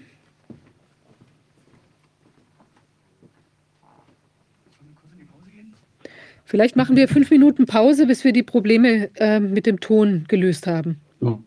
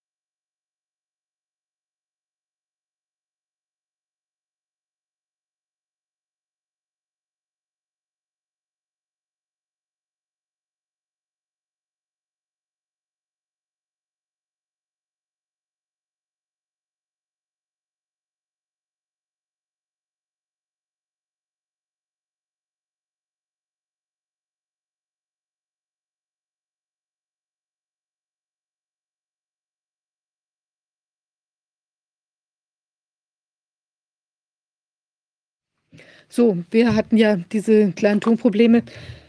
Mit Wolfgang sind wir noch am äh, checken, ob das jetzt gelöst ist. Er wird da nochmal in der Lobby, äh, wird nochmal das, das, äh, die Tonqualität geprüft. Wir haben jetzt aber unseren nächsten Gast und ich spreche jetzt auch gleich auf Englisch weiter. Ja, yeah, we now have with us Andrew G. Huff. So I'm excited to have him here as a guest. Eine äh, große Freude, ihn heute hier zu haben als Gast. Können Sie uns hören? Ja, guten Morgen. Ja, hallo. Toll, dass Sie dabei sind. Danke. Sie sind ehemaliger äh, Vizepräsident der Eco Health Alliance und äh, Whistleblower, der, äh, ein äh, Armee-Kampfveteran und Wissenschaftler. Und Sie haben wirklich interessante Informationen für uns heute. Können Sie uns ein bisschen was ja, ich bin ein etwas untypischer Wissenschaftler, aber trotzdem. Vielleicht können Sie uns ein bisschen mehr über sich selbst erzählen, dass die ähm, Leute eine Vorstellung davon haben, wer Sie sind. Ich denke, Sie haben einen sehr breit aufgestellten Hintergrund. Ja, ich sehe mich als Generalisten. Ich bin äh, ursprünglich mal, nicht ursprünglich ähm, Arzt geworden. Ich habe in der Navy, Navy, gedient. Ich war in der, im Irak. Ich habe einen äh, Abschluss in Psychologie, eine Doktorarbeit in Umweltwissenschaften und Epidemiologie. Äh, also ich sehe natürlich den Unterschied zwischen dem deutschen und dem amerikanischen ähm, Bildungssystem nach meiner Doktorarbeit, die ähm, um Biosicherheit und Bioterrorismus ging, habe ich in verschiedenen Laboren gearbeitet als äh, Experte für Vorbereitungen auf Pandemien, ausgelöst durch Bioterroristen, Dinge, die ich jetzt nicht unbedingt so nennen kann, aber vieles davon war auch nicht vertraulich. Ich hatte aber dann keine Lust mehr, in der vertraulichen Umgebung zu arbeiten.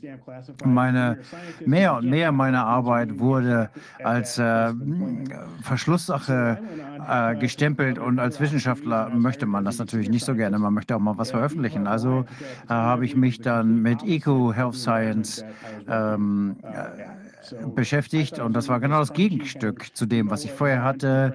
Ähm, ich äh, wollte eine umweltfreundliche ähm, Organisation haben und in der ich arbeite und ich habe dort als ähm, Vicepräsident gearbeitet und als ich äh, Health Science erlassen habe, das war einer meiner besten Tage meines Lebens. Ähm, mein Chef war einigermaßen verrückt, aber ich wollte dann Professor in Michigan State University werden und dann wieder im Labor arbeiten, bevor die Pandemie kam. Äh, als die Pandemie zugeschlagen hat, ist meine Erfahrung äh, von dem, was ich vorher gemacht hatte, ist mir, bin ich zu dem Schluss gekommen, was hier eigentlich wirklich passiert ist. Ja, also was ist da in äh, China abgegangen? In China als Land oder was meinen Sie? Ja gut, speziell. Na, schauen wir uns erst einmal äh, die Pandemie mal äh, oder Plandemie mal ähm, aus der Vogelperspektive an. Äh, wie äh, würden Sie das betrachten? Zunächst mal, ich habe das nicht als die ähm, Verschwörungstheorie gesehen wie viele andere. In meinem Buch uh, Die Wahrheit über Wuhan habe ich einige Szenarien äh, analysiert und die Motive der Akteure äh, beleuchtet. Und ich glaube wirklich, das war ein äh, Unfall. Ich kann nicht sehen, dass das absichtlich war, wenn man sich mal anguckt, wie die Chinesen versucht haben, das unter den Teppich zu kehren zunächst. Wenn Sie das hätten haben wollen, wenn Sie einen Angriff hätten fahren wollen, dann haben Sie alles falsch gemacht, was man falsch machen kann. Die Chinesen hat das Milliarden von Dollar geguckt, vielleicht Billiarden. Äh, die Chinesen haben viel Verlust. Viele eigene Chinesen wurden ähm, in Mitleidenschaft gezogen, sind gestorben.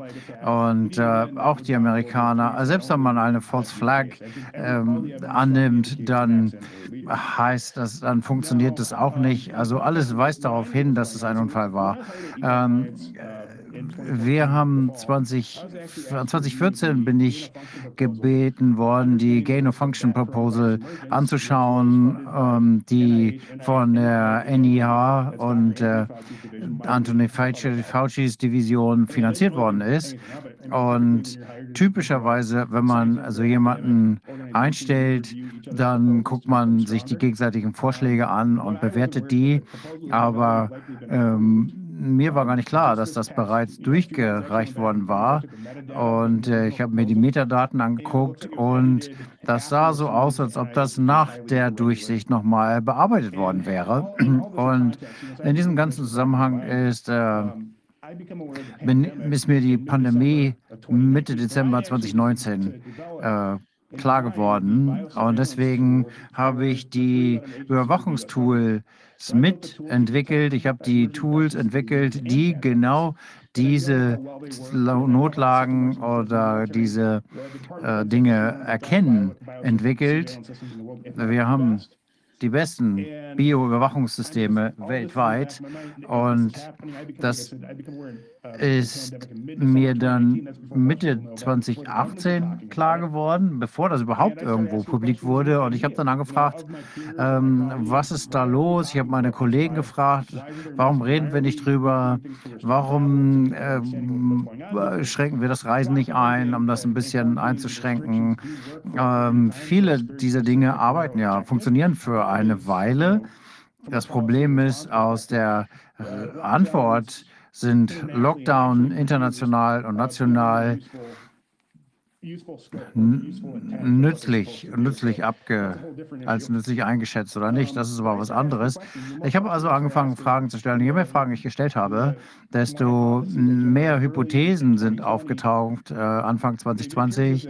Und es erscheint so, dass das, äh, die US-Regierung alles ähm, uns über alles belügt. Und äh, dann frage ich mich, was mit den anderen Wissenschaftlern ist, mit denen ich gearbeitet habe. Ich verstehe nicht, warum die lügen.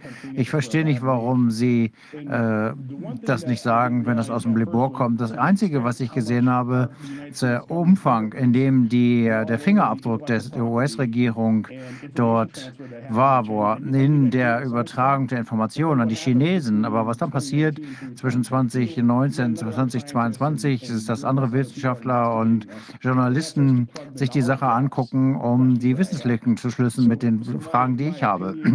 Also meine Meinung, meine Ideen äh, bekommen dort, äh, machen dort Sinn, wo diese Lücken geschlossen werden. Also gab es einen äh, Laborunfall und äh, China versucht das äh, zu vertuschen und die anderen Länder, Amerika und so weiter, äh, sind vielleicht da an dieser äh, Gain-of-Function-Forschung beteiligt. Die haben Informationen, geben das aber nicht bekannt. Ist das, was Sie sagen? Ja, ich bin sicher, dass dem so ist. Das, äh, denke ich, ist schon bewiesen.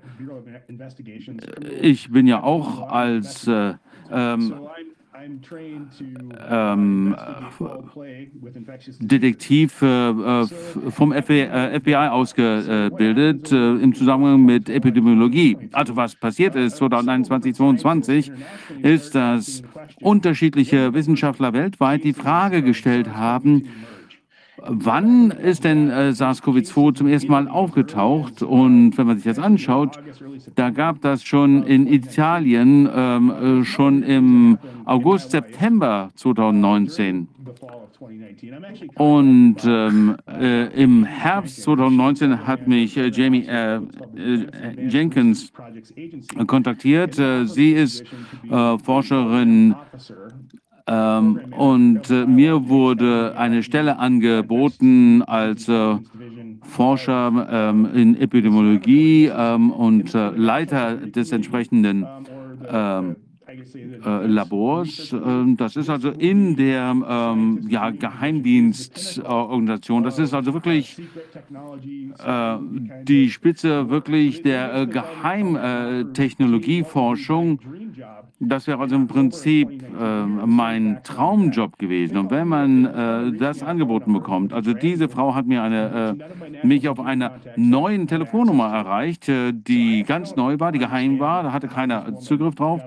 Also ich wusste gar nicht, wie die überhaupt meine persönliche ähm, Handynummer herausbekommen hat. Das war schon mal komisch. Dann passt das auch zeitlich zu der, äh, dem Zeitpunkt, als die äh, Geheimdienste davon erfahren haben, dass irgendwas in äh, China läuft. Und die Tools, die ich entwickelt hatte, die äh, überwachen unterschiedliche Dinge, soziale Medien, nationale ähm, ähm, Medien äh, mit ähm, Verarbeitung, automatische Verarbeitung von äh, Sprache und so weiter. Und das funktioniert sehr gut. Also äh, in der Statistik wird das äh, eingesetzt, äh, sehr genaue Arbeit, äh, um äh, einen bestimmten Problemfall zu untersuchen. Ich habe den Job abgelehnt, weil ich wollte ja eigentlich von der Geheimhaltung wegkommen. Ähm, äh, sie war ziemlich insistent. Sie wollte, dass ich das mache, dass ich äh, hier in einem Labor arbeite, wo ich äh, zigmal so viel verdienen kann wie äh, bei der Regierung. Und wenn ich mir mal anschaue, was 2020, 2021 passiert ist und mir dann überlege, äh, welche Fälle dann später identifiziert wurden im August, äh, September 21, dann muss ich sagen, dass äh, die Regierung Bescheid wusste, spätestens im Oktober. Und wenn man sich die äh, Aktivitäten anschaut und die Informationen, die von der Regierung, der amerikanischen Regierung äh, bekannt gegeben worden wurden und äh, dann die ähm, ähm, geistige Eigentumsverträge mit Pfizer und so weiter, mit Moderna, ähm, wenn man sich anschaut, wann das alles unterschrieben wurde, wann das alles gemacht wurde, das war alles bevor überhaupt offiziell äh, aus China irgendwas bekannt wurde. In meinem Buch habe ich ungefähr 460 äh, Zitate anderer wissenschaftlich, äh, Wissenschaftler, äh, Peer Reviews, wo ich also wirklich nachweisen kann, dass das tatsächlich Fall, äh, der Fall ist. Wir haben in äh, New York auch äh, gegen die äh, Verschwörer einen Strafverfahren eingeleitet haben, gegen das Nasek, Barack, ähm, ähm, Fauci und so weiter. Äh, eine Reihe von ähm, Rechtsanwälten haben sich das angeschaut und wir haben gesagt, das ist ein sehr äh, guter Fall. Äh, da haben wir sehr gute ähm, Daten. Das ist erstaunlich. Es wäre höchst schön, wenn Sie uns diese Dokumente dieses Gerichtsverfahrens zur Verfügung stellen könnten. Ähm, diese Verdeckungsaktion läuft wegen der Einbindung von wegen Nachlässigkeit oder Fahrlässigkeit im Prozess, diese Viren zu kreieren und das dann zu verdecken. Das ist das. Aber was Sie sagen, warum soll das äh, versteckt werden? Hätten Sie nicht einfach mit den Fingern auf die Chinesen zeigen können und sagen, hier, das habt ihr gemacht, das ist euer Labor? Was haben wir damit zu tun? Ja, was passiert dabei? Das ist natürlich hypothetisch. Ich habe da keinen Beweis für. Ich habe die Fragen gestellt, ähm, bei den Executive Meetings sind, haben wir Sorge in unserer Beziehung mit China, dass sie uns bestehlen werden, dass sie unser geistiges Eigentum stehlen werden. Diese biologischen Muster, die wir hier haben, die für viel, viel Geld den Besitzer wechseln, das ist diese, ähm, diese äh, Proben, die können natürlich ähm, in, in pharmazeutischen Anwendungen benutzt werden, um alles Mögliche zu machen, neue Frankensteine zu schaffen. Und ähm, diese Arbeit, die ich gemacht habe, als ich bei EcoHealth Alliance gearbeitet habe und mein äh, Boss Dr. Peter Lessig geholfen habe, die Präsentation zu entwickeln und die äh, Investition dafür zu bekommen, die Investoren zu gewinnen, da haben wir sowas wie Incuter gebaut. Das ist äh, die Venture Capital Firma für die Geheimdienste und die Biowissenschaften, die wir hier gemacht haben, mit dem Gain of Function Arbeit, äh, die wir dann ähm, eine Krankheit entwickeln und die Gegenmaßnahmen dazu. Das ist das, was da läuft. Also selbst wenn das Ecolab den das Geld nicht kriegt, die Partnerlabore äh, bekommen dann das Geld und äh, wir arbeiten, wir machen aber die Arbeit, die dabei ist. Um, äh, wenn man sich die unterschiedlichen Geldquellen anguckt, vom Verteidigungsministerium, äh, Homeland Security, das passiert immer, weil es sieht so aus, es sieht nach Missmanagement aus durch die Administration oder absichtlichem Betrug. Ähm, und das ist immer schwierig zu sehen, wo ist der Unterschied. Das ist so kompliziert, dass es wahrscheinlich eine Mischung von beidem ist und niemand will wirklich da in das Investmentnest stechen. Man hat äh, plötzlich sechs Millionen Leute tot, Milliarden von Dollar sind weg. Und niemand will dafür die Verantwortung übernehmen und deswegen ist das so schwierig, das in den den USA anzusprechen. Wir müssen natürlich eine Untersuchung machen. Ähm, es gibt, äh, wir haben ja nur diese beiden Parteien und sowohl Republikaner als auch äh, Demokraten sind politisch daran da drin verstrickt, also kann keiner gewinnen. Und äh, Politiker und Bürokraten endlich aufwachen würden und äh, sich das genau angucken, dann äh, solange das nicht passiert, wird das nochmal passiert. Die Menschen sind immer gegen Gain of Function gewesen. Ähm, ich bin dagegen gewesen, als ich meine, meine Doktorarbeit darüber geschrieben habe. Seitdem bin ich dagegen. Und äh, das wird aber genau von diesen Leuten, mit denen ich gearbeitet habe, gefördert. Und äh, wenn wir das nicht in den Griff kriegen, dann wird das wieder passieren, weil wir nicht die richtigen Kontrollmaßnahmen hatten, um festzustellen, was in Wuhan passiert. Und das ist genau der Punkt dabei dabei. Während wir diese Arbeit mit Wuhan gemacht haben, in dem, äh, glaube ich, ich stelle mal eine einfache Frage. Glauben Sie, dass das die chinesische Regierung 500.000 Dollar, 2 Millionen Dollar, 5 Millionen Dollar aus den USA braucht, um diese Forschung zu finanzieren? Das ist lächerlich. In der Verteidigung, äh, Im Verteidigungshaushalt ist das, ist das ein Cent, sind das Centbeträge. Und bei den Chinesen ist das Slause. Also die brauchen nicht das Geld. Die brauchten was? Die brauchen unser geistiges Eigentum. Dr. Ralph Barracks Labor, Labor ist das führende Labor in Gain of Function in den USA und wollte, was wollten die USA von den China, von China? Die wollten Zugang zu den Biowaffenlaboren. Das einzige Problem ist dabei, ich habe ähm, in diesen geheimen Laboren gearbeitet und äh, das, was wir, wenn wir ausländischen Besuch haben, dann nehmen wir die auf eine Sondertour mit, eine Besichtigung. Die werden überall überwacht. Wir, ähm, wir bewachen alles, was sie anfassen, weil wir natürlich sehr, sehr empfindlich da sind, ähm, insbesondere dessen, was die Chinesen uns ähm, zeigen würden. Aber die Chinesen sind ja auch nicht blöd. Die haben doch niemanden wie Dr. Peter Daszit das gesamte Labor gezeigt und anderen US-Beamten. Nein, sie haben ihnen genau das gezeigt, was wir ihnen auch zeigen würden, wenn sie unsere Labore besuchen. Und das ist eigentlich so dieses Art äh, Versteckspiel ähm, was äh, man zeigt, so, wir zeigen euch nicht wirklich, was wir machen, sondern sie zeigen einem nur das, was äh, man zeigen will. Und äh, das war für uns eine Möglichkeit rauszukriegen, was passiert in Wuhan. Und äh, das ist, äh, wir kriegen dafür Wissen. Und so funktioniert dieses Versteckspiel. Und dieses Wuhan-Labor, ist das wirklich im Zentrum äh, von allem, äh, was da in äh, Gain Function sich tut? Also ist das das größte Zentrum?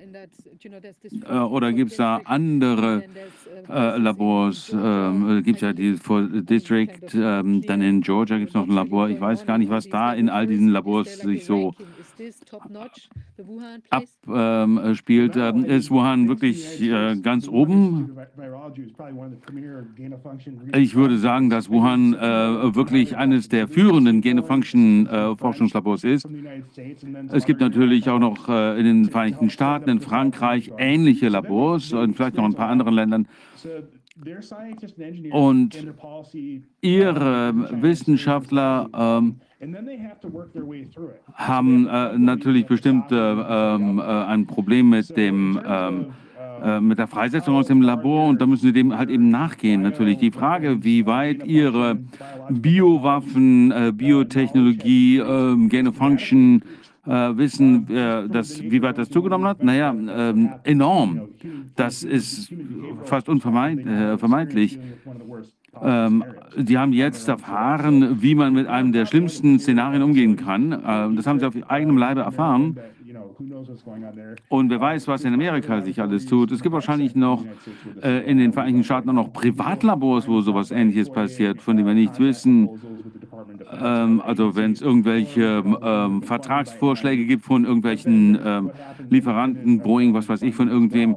Ähm, äh, da wissen wir nicht, was sich da alles äh, tut.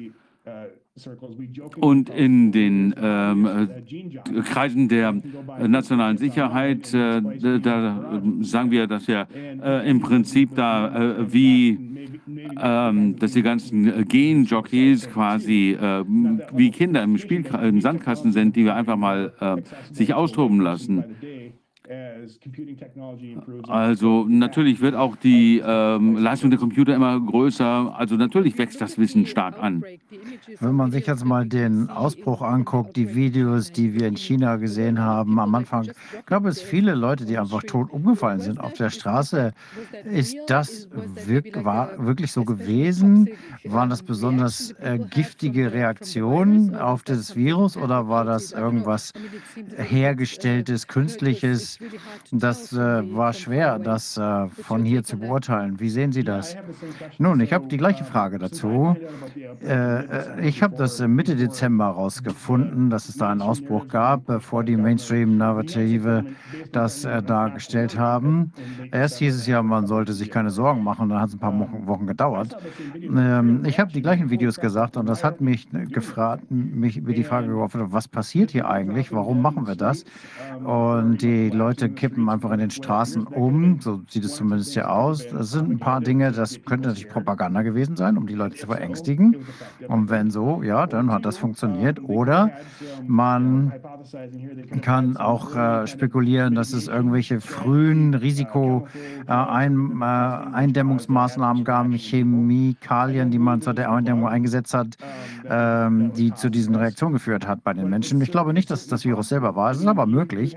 Und man muss natürlich natürlich ähm, das genau untersuchen und diese, in, diese Personen angucken und äh, deren Krankengeschichte angucken und sehen, womit sie ähm, betroffen gewesen sind. Man kann es schlecht sagen. Man kann es schlecht sagen, ob das jetzt äh, ohne den Kontext dieser Videos zu kennen. Darf ich auch was fragen? Yes, hello. My name is Wolfgang Wodak. Hello. Ich bin, ich heiße Wolfgang Wodak. Als Epidemiologe habe ähm, ich folgende Frage. Ich denke, Sie haben als Epidemiologe ja beobachtet, was sich in China getan hat. Sie haben uns diese äh, Szenen äh, um Wuhan herum erzählt, äh, berichtet. Als das im Februar äh, anfing, da habe ich ähm, mir das auf äh, CCTV angeschaut, auf dem chinesischen äh, Auslandsfernsehen, wo sie also gezeigt haben, wo die Menschen sterben und so weiter. Und es war schon lustig, dass nur in der Region von Wuhan was passiert ist und dieses gefährliche Virus hat sich dann nicht über ganz China ausgebreitet. Das war schon ähm, sehr lustig. Es gibt ja sehr viel äh, Verkehr, der äh, ganz China abdeckt und äh, es wurde nicht aller äh, Verkehr äh, beendet. Und dann plötzlich ähm, zu Anfang März gab es keine Fälle mehr in äh, China. Nach dieser riesigen Panik, äh, überhaupt keine Fälle mehr plötzlich, wo es all diese vielen Menschen da rumwuseln, ähm, ähm, von hier nach da reisen, das ist doch unmöglich. Das geht nur, wenn man aufhört zu testen. Es geht nicht, dass das Virus sich plötzlich sagt, okay, wir ähm, werden jetzt keinen mehr befallen, denn wir äh, gehorchen jetzt der chinesischen Regierung. Das geht doch nicht. Also das habe ich nicht verstanden. Und wenn ich mir die Anzahl der, der Fälle anschaut, äh, die dann plötzlich Anfang März aufhört, Mitte März wurden nur noch sieben Fälle ähm, ähm, pro Tag festgestellt und die kamen alle aus dem Ausland. Das kann doch nicht sein. Haben Sie eine Erklärung dafür? Nee, ich stimme Ihnen völlig zu, was Sie, was Sie sagen.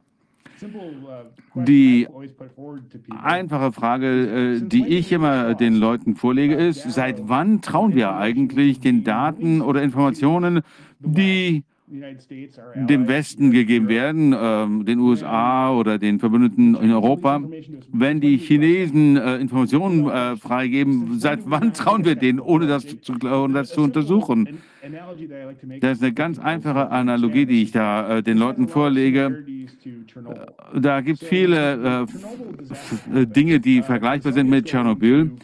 Als äh, das passiert ist, da haben die Russen versucht, den Deckel drauf zu halten. Die haben gesagt, da gar keins Schlimmes, äh, das betrifft nur uns selbst, das war ein kleines Feuer, das haben wir schnell gelöscht. Und eine Woche später, nachdem es offensichtlich war, dass sie das nicht äh, unter, ähm, äh, unter Kontrolle hatten, als man im Westen die äh, steigenden Radioaktivitäts äh, Werte messen konnte, hat man gesagt, äh, die, wir wissen, dass ihr das nicht unter Kontrolle habt.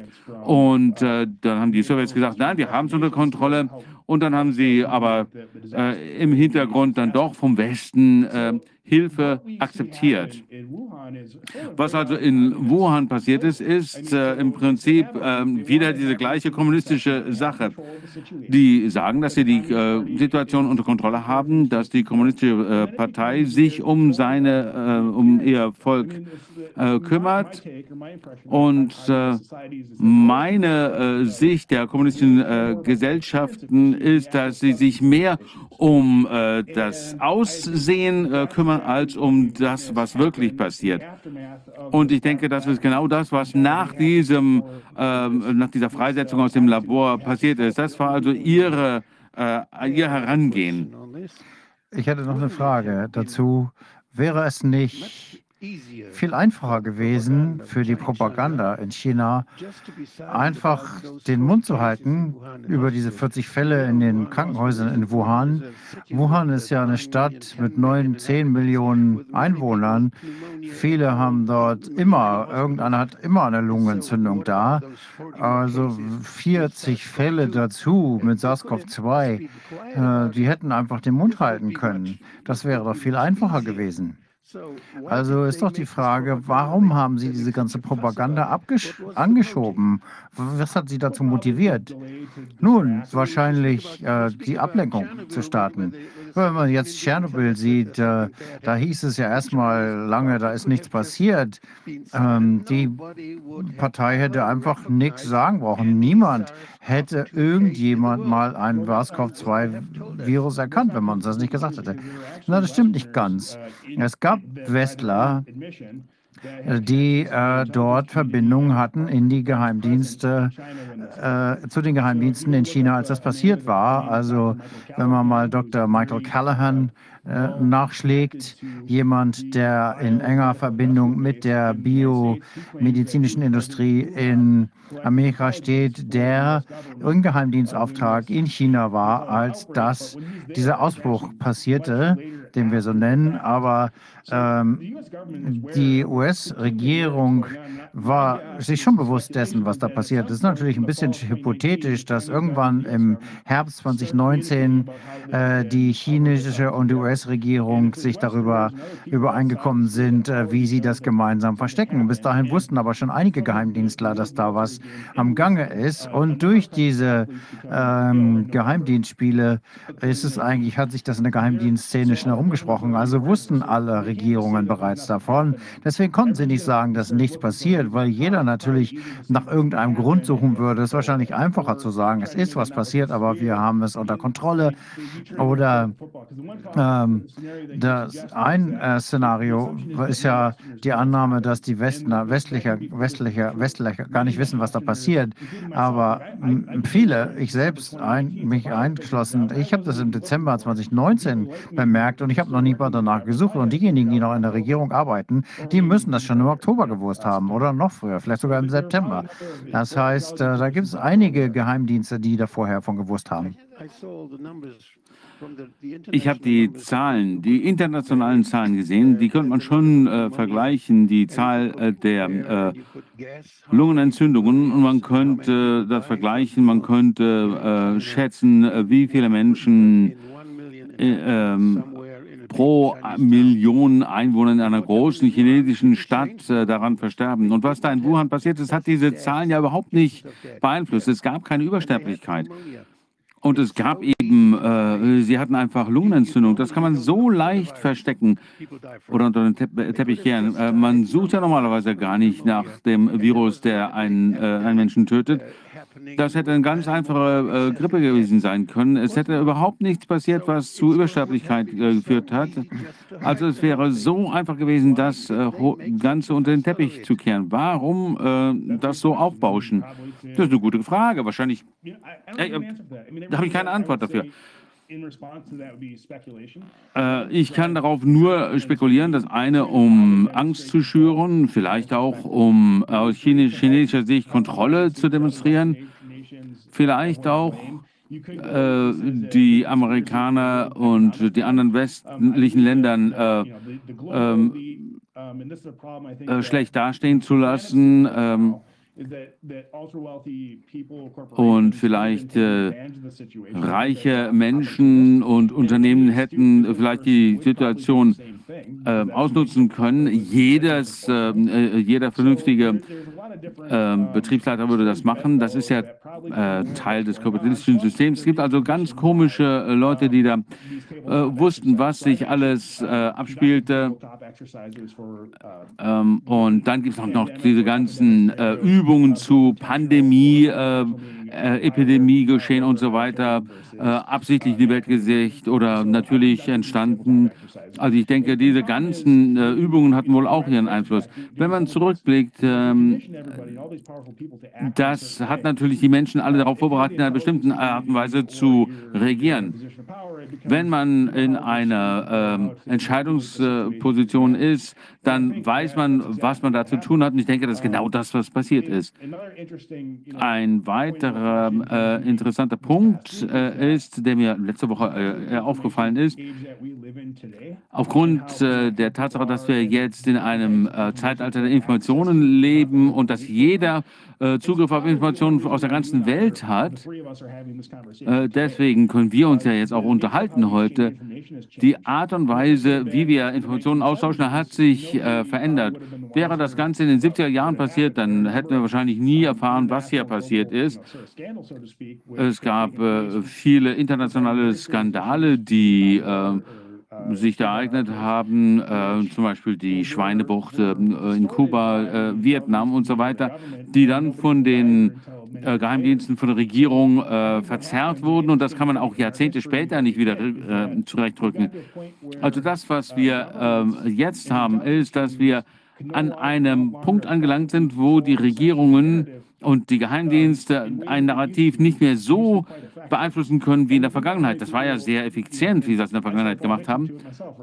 Und ähm, ich habe das ja auch gemacht nach ähm, äh, den, äh, dem Angriff auf die Twin Towers in New York. Äh, bin ich in Irak ähm, äh, mitgegangen. Äh, viele äh, westliche Länder, auch die amerikanische Regierung, glaubte, dass ähm, die Iraker Massenvernichtungswaffen hatten. Und das war wenigstens äh, die Geschichte, die verbreitet wurde, um den Krieg im Irak loszutreten.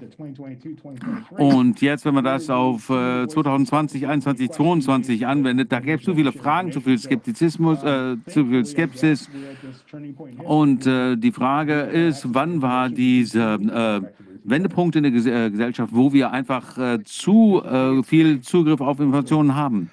Ich, äh, ich hätte noch mal eine Frage, ein bisschen ein anderes Thema, aber wenn du noch eine Frage direkt dazu hast, dann gerne. Okay, ich habe eine Frage. Wir hatten hier Sascha Latikova bei uns äh, Pharmaindustrie-Insiderin und sie hat gesagt, dass es viele Verträge gibt oder Vertragsaktivitäten schon lange, bevor diese Krise kam. 2012 fing das an, dass die Verteidigungsministerien Verträge gemacht haben und sich scheinbar auf irgendeine große Sache vorzubereiten, Produktionskapazitäten aufzubauen, beispielsweise für die Glasflaschen und diese Art von Dinge und auch die Rohmaterialien dafür einzukaufen. War das können Sie, glauben Sie, dass das einfach nur eine allgemeine Vorbeugungsmaßnahme war auf irgendeine Art von Pandemie? Oder könnte es dabei auch eine Art Richtung geben, die das schon gezeigt hat? Wie eine konzertierte Aktion im Voraus. Ist Ihnen schon mal die Arbeit von Sascha Lautikawa untergekommen? Uh, ja, ähm, die nationalen äh, Pandemie-Vorbereitungspläne sind uns äh, sind mir wohl bekannt. Da sind verschiedene Behörden daran beteiligt. Ich habe da auch teilweise daran mitgearbeitet und die Einlagerung oder die von äh, sogenannter Dual Dual-Use-Technologie, zweifacher Nutzentechnologie ist immer gut für den Fall, dass irgendwas Schlimmes passiert. Äh, aus der Regierungssicht oder unserer Sicht wollen wir natürlich in der Lage sein, unsere Bevölkerung zu beschützen und äh, auch gegen einen Bioangriff äh, vorgehen zu können. Was nach dem 9. September passiert ist, nach dem 11. September ist, dass äh, die verschiedenen Regierungsbehörden zusammengearbeitet haben, um Bio-Angriffe äh, zu einzudämmen. Äh, ich habe da eine ganze Weile dran mitgearbeitet. Der einzige Unterschied zwischen einem ähm, biologischen Krieg und einer Pandemie ist, warum der, äh, das Agens eingesetzt wird und wie das äh, passiert. Also wie man darauf reagiert, zumindest aus der Sicht der öffentlichen Gesundheit, äh, ändert sich dadurch nicht. Man, wenn man die Leute impfen muss, dann muss man die Leute impfen. Also was hier passiert in den 2000er Jahren, ist, dass die US-Regierung nach einer neuen Plattform für Impftechnologie gesucht hat. Die äh, Grippeimpfung ist ein gutes Beispiel dafür. Das ist eine quadrivalente ähm, Impfung. Und das bedeutet, dass vier verschiedene Stränge damit abgedeckt werden. Also wenn es irgendwo ein Problem gibt, wenn beispielsweise, es gibt viele verschiedene Stränge, ich weiß nicht wie viele, aber sagen wir mal, es gibt 30, 30 verschiedene Varianten der Grippe.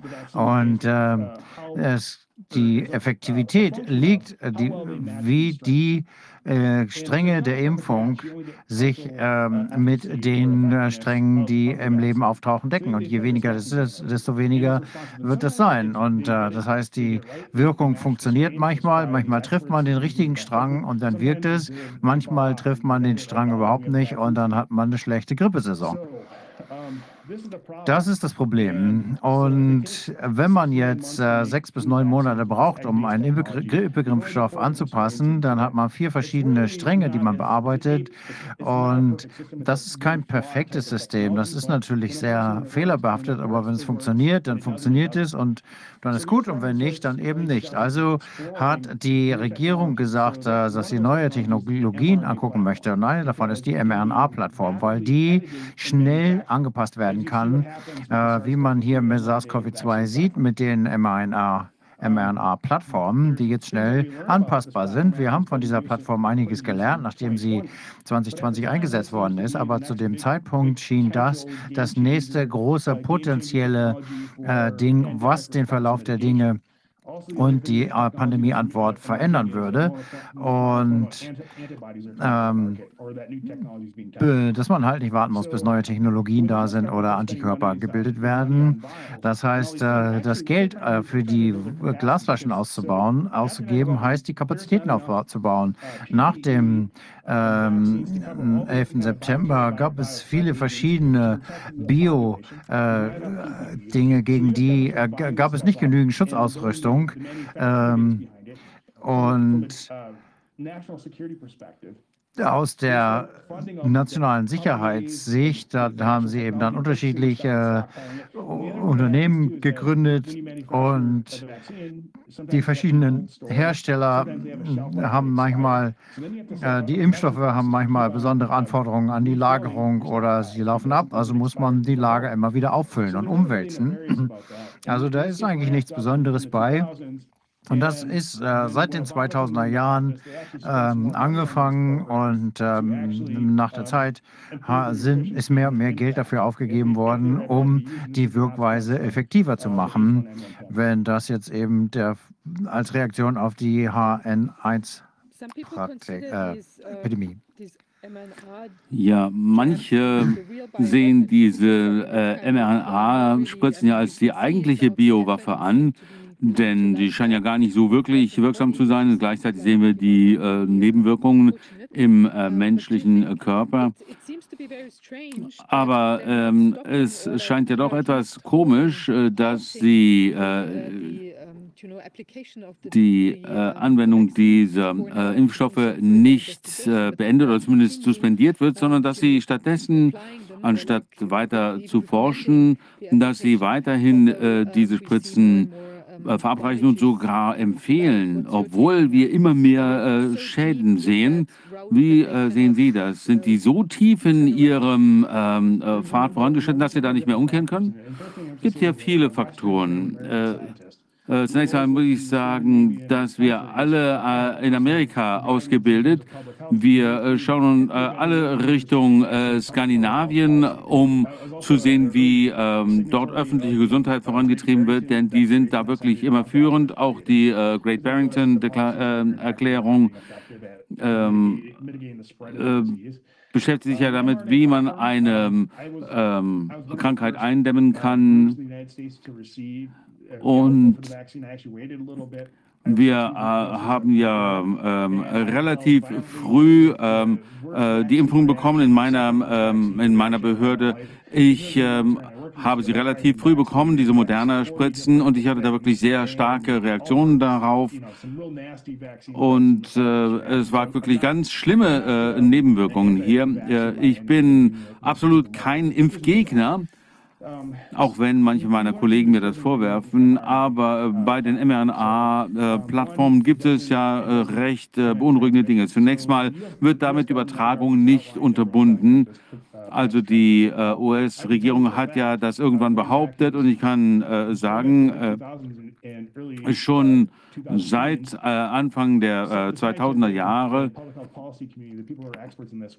wissen äh, die Experten in diesem Bereich, dass diese Impfstoffe ähm, die Übertragung nicht äh, verringern kann, sondern der einzige Grund äh, für diese Impfstoffe ist, dass die Schwere der Krankheit abgemildert wird.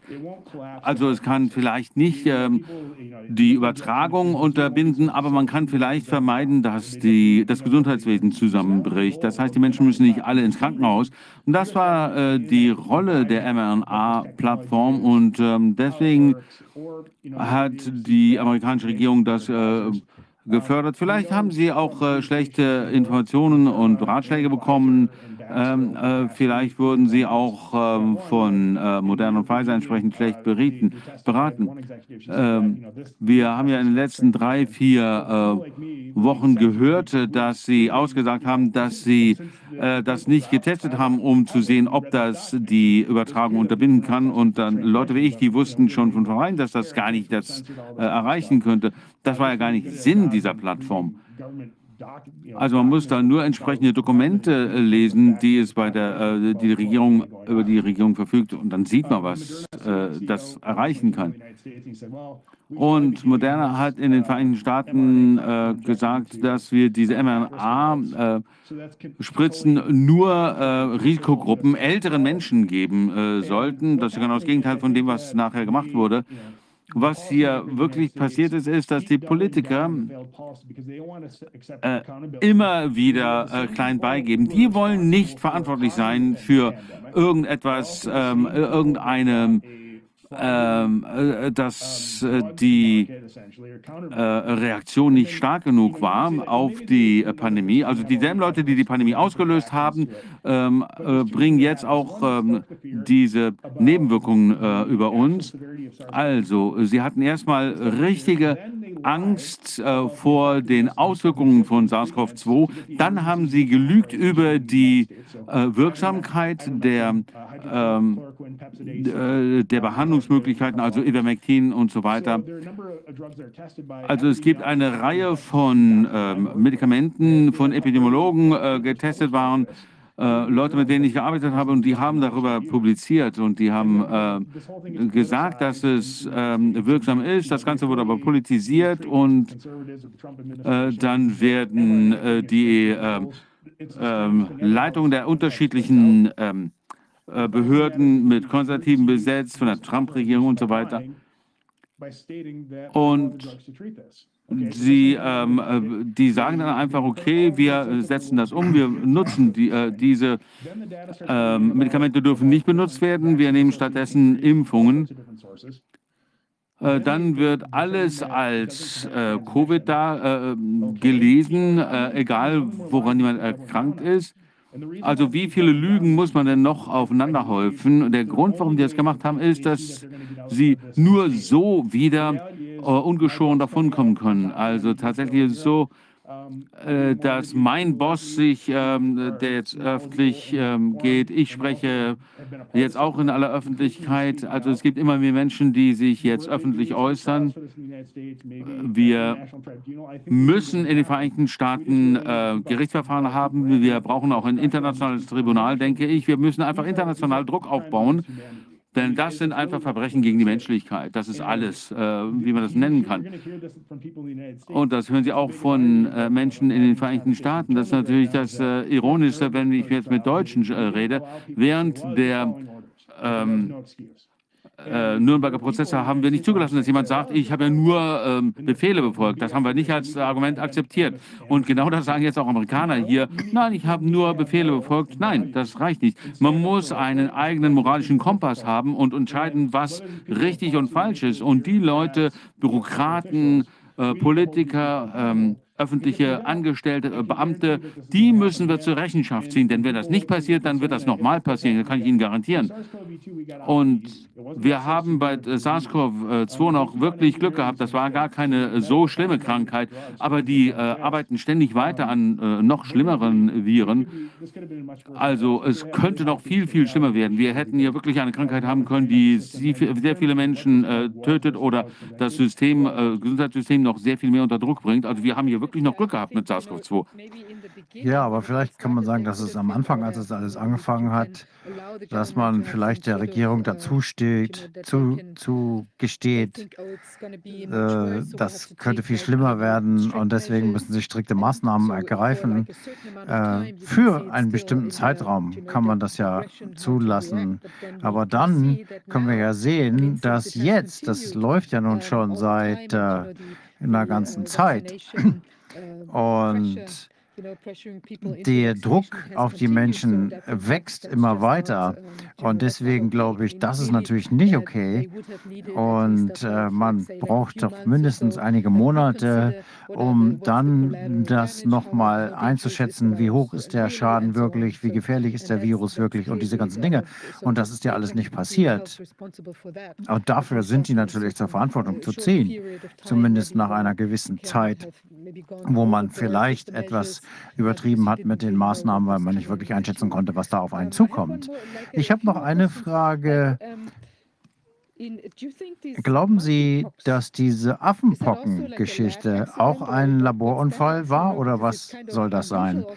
Äh, es ist ja auch un komisch, ist ja auch ungewöhnlich, dass die nächste Pandemie jetzt direkt wieder auf uns zurollt oder hätte rollen können oder was immer jetzt gerade da der Stand der Dinge ist. Nun, ich habe mir äh, das nochmal angeguckt, um zu sehen, ob es äh, Nachweise dafür gibt, dass es ein Laborleck dazu gab. Ich habe ähm, mit der Affenpocken-Geschichte gar nichts zu tun gehabt. Es kann sein, dass es ein Laborleck gewesen ist. Äh, die Affenpocken sind da typischerweise, äh, wirkt sich das auf homosexuelle Männer aus. Und das sind die Fakten, die man in der Epidemiologie hat. Also es ist keine Pandemie, ähm, zumindest nicht im Sinne der Größenordnung. Die typische Definition einer Pandemie ist, es muss global sein, sich überall verbreiten und die Ex äh, Inzidenz muss sich ausbreiten und steigern. Insofern passt das nicht auf den, die Definition. Aber aus meiner Sicht kann man, glaube ich, sagen, es ist eine Epidemie, auch wenn sich das global ausbreitet verbreitet, dann gibt es nur lokale ähm, Fälle in äh, städtischen Bereichen durch äh, engen Intimkontakt der entsprechenden Menschen. Das ist sehr unglücklich. Ich glaube nicht, dass das etwas ist, was sich lange in die Zukunft fortsetzen wird. Wir haben Gegenmaßnahmen dagegen, die funktionieren. Die ähm, Pockenimpfung ist sehr effektiv. Die nützt auch gegen Affenpocken. Also ich glaube nicht, dass das jetzt äh, das nächste große Ding sein wird. Ich glaube, das ist eine Angstschürtechnik, ähm, um die Menschen von dem abzulenken, was bei SARS-CoV-2 passiert ist. Es gibt noch andere Berufe, Berufsgruppen äh, und Kommunikationsplattformen, wo ich auch mit bin, die Epidemiologien ähm, diese Dinge äh, monitoren, was global passiert. Und ich würde sagen, das ist etwas, was man beachten sollte, ja, und was man eindämmen sollte, aber nicht äh, bei weitem nicht vergleichbar mit dem, was wir vorher hatten. Was, was verbreitet sich jetzt? Ja. Es gab einen äh, äh, Ausbruch, der irgendwie was mit Würsten zu tun hatte. Ich habe da nicht so viel drüber gelesen. Ich habe da jetzt gar keine Updates gekriegt. Aber ähm, Infektionen brechen ständig irgendwo aus. Die Frage ist, was hat einen, äh, das Potenzial zu einer Pandemie zu werden? Und ich habe in keinem Bericht irgendwas gesehen, das mich da äh, irgendwie besorgt sein lässt. Was wir jetzt in Deutschland sehen, ist die sogenannte Long-Covid. Und das ist ja hauptsächlich mit Leuten, die geimpft sind. Und äh, man versucht da, glaube ich, einfach die Nebenwirkungen der Impfung unter diesem Label Long-Covid zu verstecken. Das äh, wird jetzt mehr und mehr deutlich. Und das ist natürlich auch sehr, sehr schlecht, weil es die Möglichkeit äh, verzögert, diesen Leuten, die äh, Impfopfer geworden sind, tatsächlich zu helfen. Ich glaube, das ist wichtig, darauf hinzuweisen. Ja, das ist bestimmt ein ganz interessanter Punkt, äh, wenn man sich mal anguckt, wie die Epidemiologie äh, kontrolliert, indem man alle Menschen zwingt, sich zu impfen zu lassen. Das macht natürlich die Untersuchung irgendwelcher damit verbundenen äh, Nebenwirkungen und Impfschäden schwierig, weil man natürlich nie weiß, was kriegt man zuerst, Covid oder die Impfung. Das äh, verwirrt das Problem. Und das kann natürlich eine Strategie sein, die dahinter steckt. Ich fürchte, dass es so ist. Äh, ich hoffe natürlich immer das Beste, aber äh, ich habe nicht mehr besonders viel Vertrauen in unsere Führungspersönlichkeiten politischer Art im Moment. Das ist äh, interessante Forschungsarbeit, die man da machen könnte, äh, herauszufinden, äh, welche Publikationen es jetzt gibt zu äh, Long-Covid und diesen unterschiedlichen Arten von Long-Covid, sich einfach mal anzuschauen, haben Sie versucht herauszufinden, ob diese ähm, Opfer geimpft sind oder nicht. Und stellt sich heraus, dass die meisten dieser Arbeiten überhaupt nicht das Problem erwähnen, dass es äh, Nebenwirkungen der Spritzen sein könnten. Die ähm, betrachten das überhaupt nicht. Die lassen das völlig außer Acht. Ich kann es nicht verstehen. Das muss doch vorsätzlich sein. Es wäre so blöd, als äh, wenn man äh, diese Forschung macht, dann äh, wäre es wirklich bescheuert. Denn äh, es geht ja um das Spike-Protein hier und das ist das äh, Spike-Protein, das in dieser Spritze drin ist. Und wenn die nicht mal wenigstens fragen, äh, hab, haben sie die Spritze bekommen und dann Schlussfolgerung, oh, ihr habt aber Long-Covid und dann viel Forschung machen, ohne die Leute auch nur zu fragen, ob sie die Spritze bekommen haben, das ist doch furchtbar. Und ich habe viele solcher Veröffentlichungen gesehen. Nirgends wird das jemals erwähnt.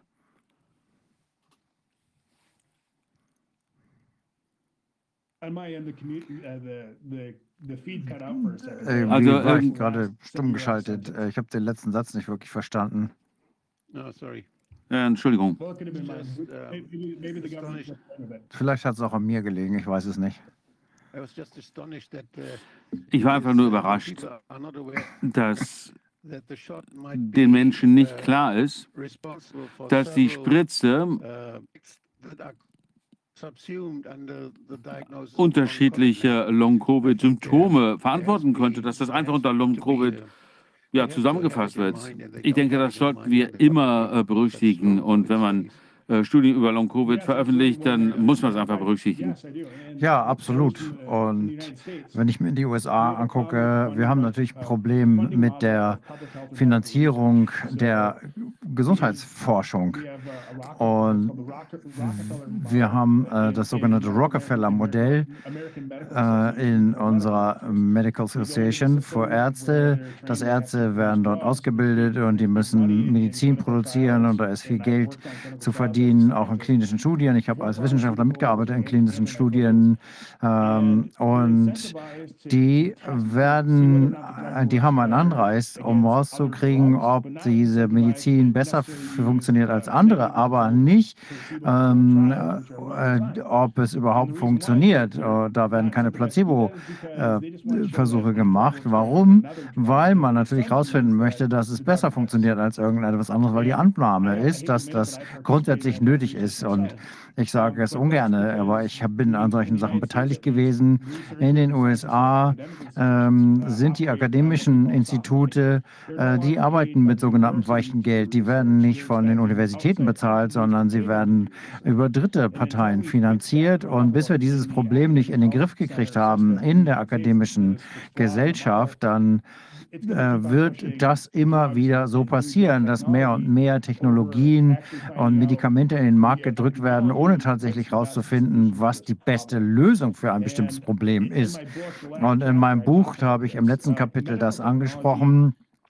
Die Medizintechnik, äh, einer meiner Doktorväter, äh, Dr. Michael Gusterhorn, der hat gesagt, dass Medizintechnik im Moment sich entwickelt, ähm, um die, das Leben der Menschen von 86 auf 89 Jahre zu verlängern. Aber dass äh, man gleichzeitig wird die Immunität runtergesetzt und ähm, das kann äh, die Lebensspanne von 50 oder eine bessere Ernährung kann die, Lehrungs äh, die Lebensspanne von 50 auf 60 verlängern. Ein viel größerer Beitrag. Aber das ist natürlich nicht besonders profitabel. Also wenn man dafür sorgt, dass die Menschen gesünder leben, das ist nichts, womit man Geld verdienen kann. Und natürlich, bis wir das hingekriegt haben, wie man dieses Problem löst, äh, im akademischen Gesundheitssystem werden wir eben immer mehr Technologien sehen, äh, die äh, am Rand der äh, arbeiten. Und diese Notfallzulassung, die wir jetzt für die mRNA-Plattform haben, die haben eine echte Herausforderung in der nahen Zukunft, weil wenn diese Notfallzulassung ausläuft, dann für diese Plattform, dann müssen sie natürlich die informierte Zustimmung der Patienten für die nächsten Impfungen haben. und dann müssen sie durch die standardklinischen Studien laufen und wenn das passiert, dann wird dieser ganze Markt einfach komplett zusammenbrechen, weil es klar sein wird, was dann passiert und dann werden sie auch haftbar sein Das heißt, die Immunität der Pharmafirmen wird dann aufgehoben werden. Und äh, dieses, das ist gut, dass diese Notfallzulassung endet. Es war natürlich von Anfang an Betrug, aber ähm, das ist äh, schwer festzustellen, wer dafür tatsächlich zur Verantwortung gezogen werden kann, weil das nicht eine einzelne Person war. Man äh, will natürlich äh, einerseits äh, verdienen die Pharmaunternehmen viel Geld damit, aber natürlich muss da irgendwo auch äh, von den Pharmaunternehmen eine Verantwortung übernommen werden. Ich weiß nicht, wie das bei den USA global ist, aber da muss doch eine gewisse Abrechnung stattfinden. Auf jeden Fall. Ich habe Wolfgang, man kann dich nicht hören. Wir haben ja schon den nächsten Gast äh, hier. Ähm, ich habe eine letzte Frage. Die kam wirklich äh, von den Zuhörern. Wissen Sie irgendwas über diese Labors in der Ukraine? Wissen Sie, was da läuft, was der Status ist? Ja. Äh, viele Labors wurden durch das kooperative äh, Engagement ähm, äh, Agentur gefördert. Das ist also nochmal eine der äh, Behörden, mit denen ich äh, eng zusammengearbeitet habe im Jahr, Laufe der Jahre. Es ist relativ harmlos, was die da erreichen wollen. Während äh, oder am Ende des Kalten Krieges haben die Vereinigten Staaten ein Problem erkannt. Äh, nachdem der ähm, Ostblock auseinandergefallen ist, hat man gesehen, dass es ähm, oder gab es die Sorge, dass es plötzlich ähm, Atomwaffen in den Händen von irgendwelchen Wissenschaftlern oder Diktatoren geben würde. Und äh, die Vereinigten Staaten haben dann äh, gedacht, dass sie mit äh, den Wissenschaftlern am besten zusammenarbeiten, äh, damit sie nicht auf dumme Gedanken kommen. Äh, und damit wurde dann dieses Programm aufgelegt, um Partnerschaften zwischen westlichen Wissenschaftlern und den Öst äh, Wissenschaftlern aus dem Ostblock zu schaffen. Und die Ukraine ist eine dieser Orte, wo es äh, ein Problem hätte geben können. Äh, können. Sie haben Zugang zur äh, Technologie. Wir wollen ukrainische Wissenschaftler auf unserer Seite haben. Also es ist jetzt sehr stark äh, vereinfacht, das Ganze. Und äh, im Zusammenhang mit den Biowaffen, gut, die Wissenschaftler arbeiten daran. Wenn man also sich die äh, veröffentlichten Berichte anschaut, die äh, Krankheiten, mit denen sie sich beschäftigen, dann waren das äh, Ansteckungskrankheiten, das war gar nichts äh, Schlimmes eigentlich. Also aus der Sicht der äh, Bioforschung ähm,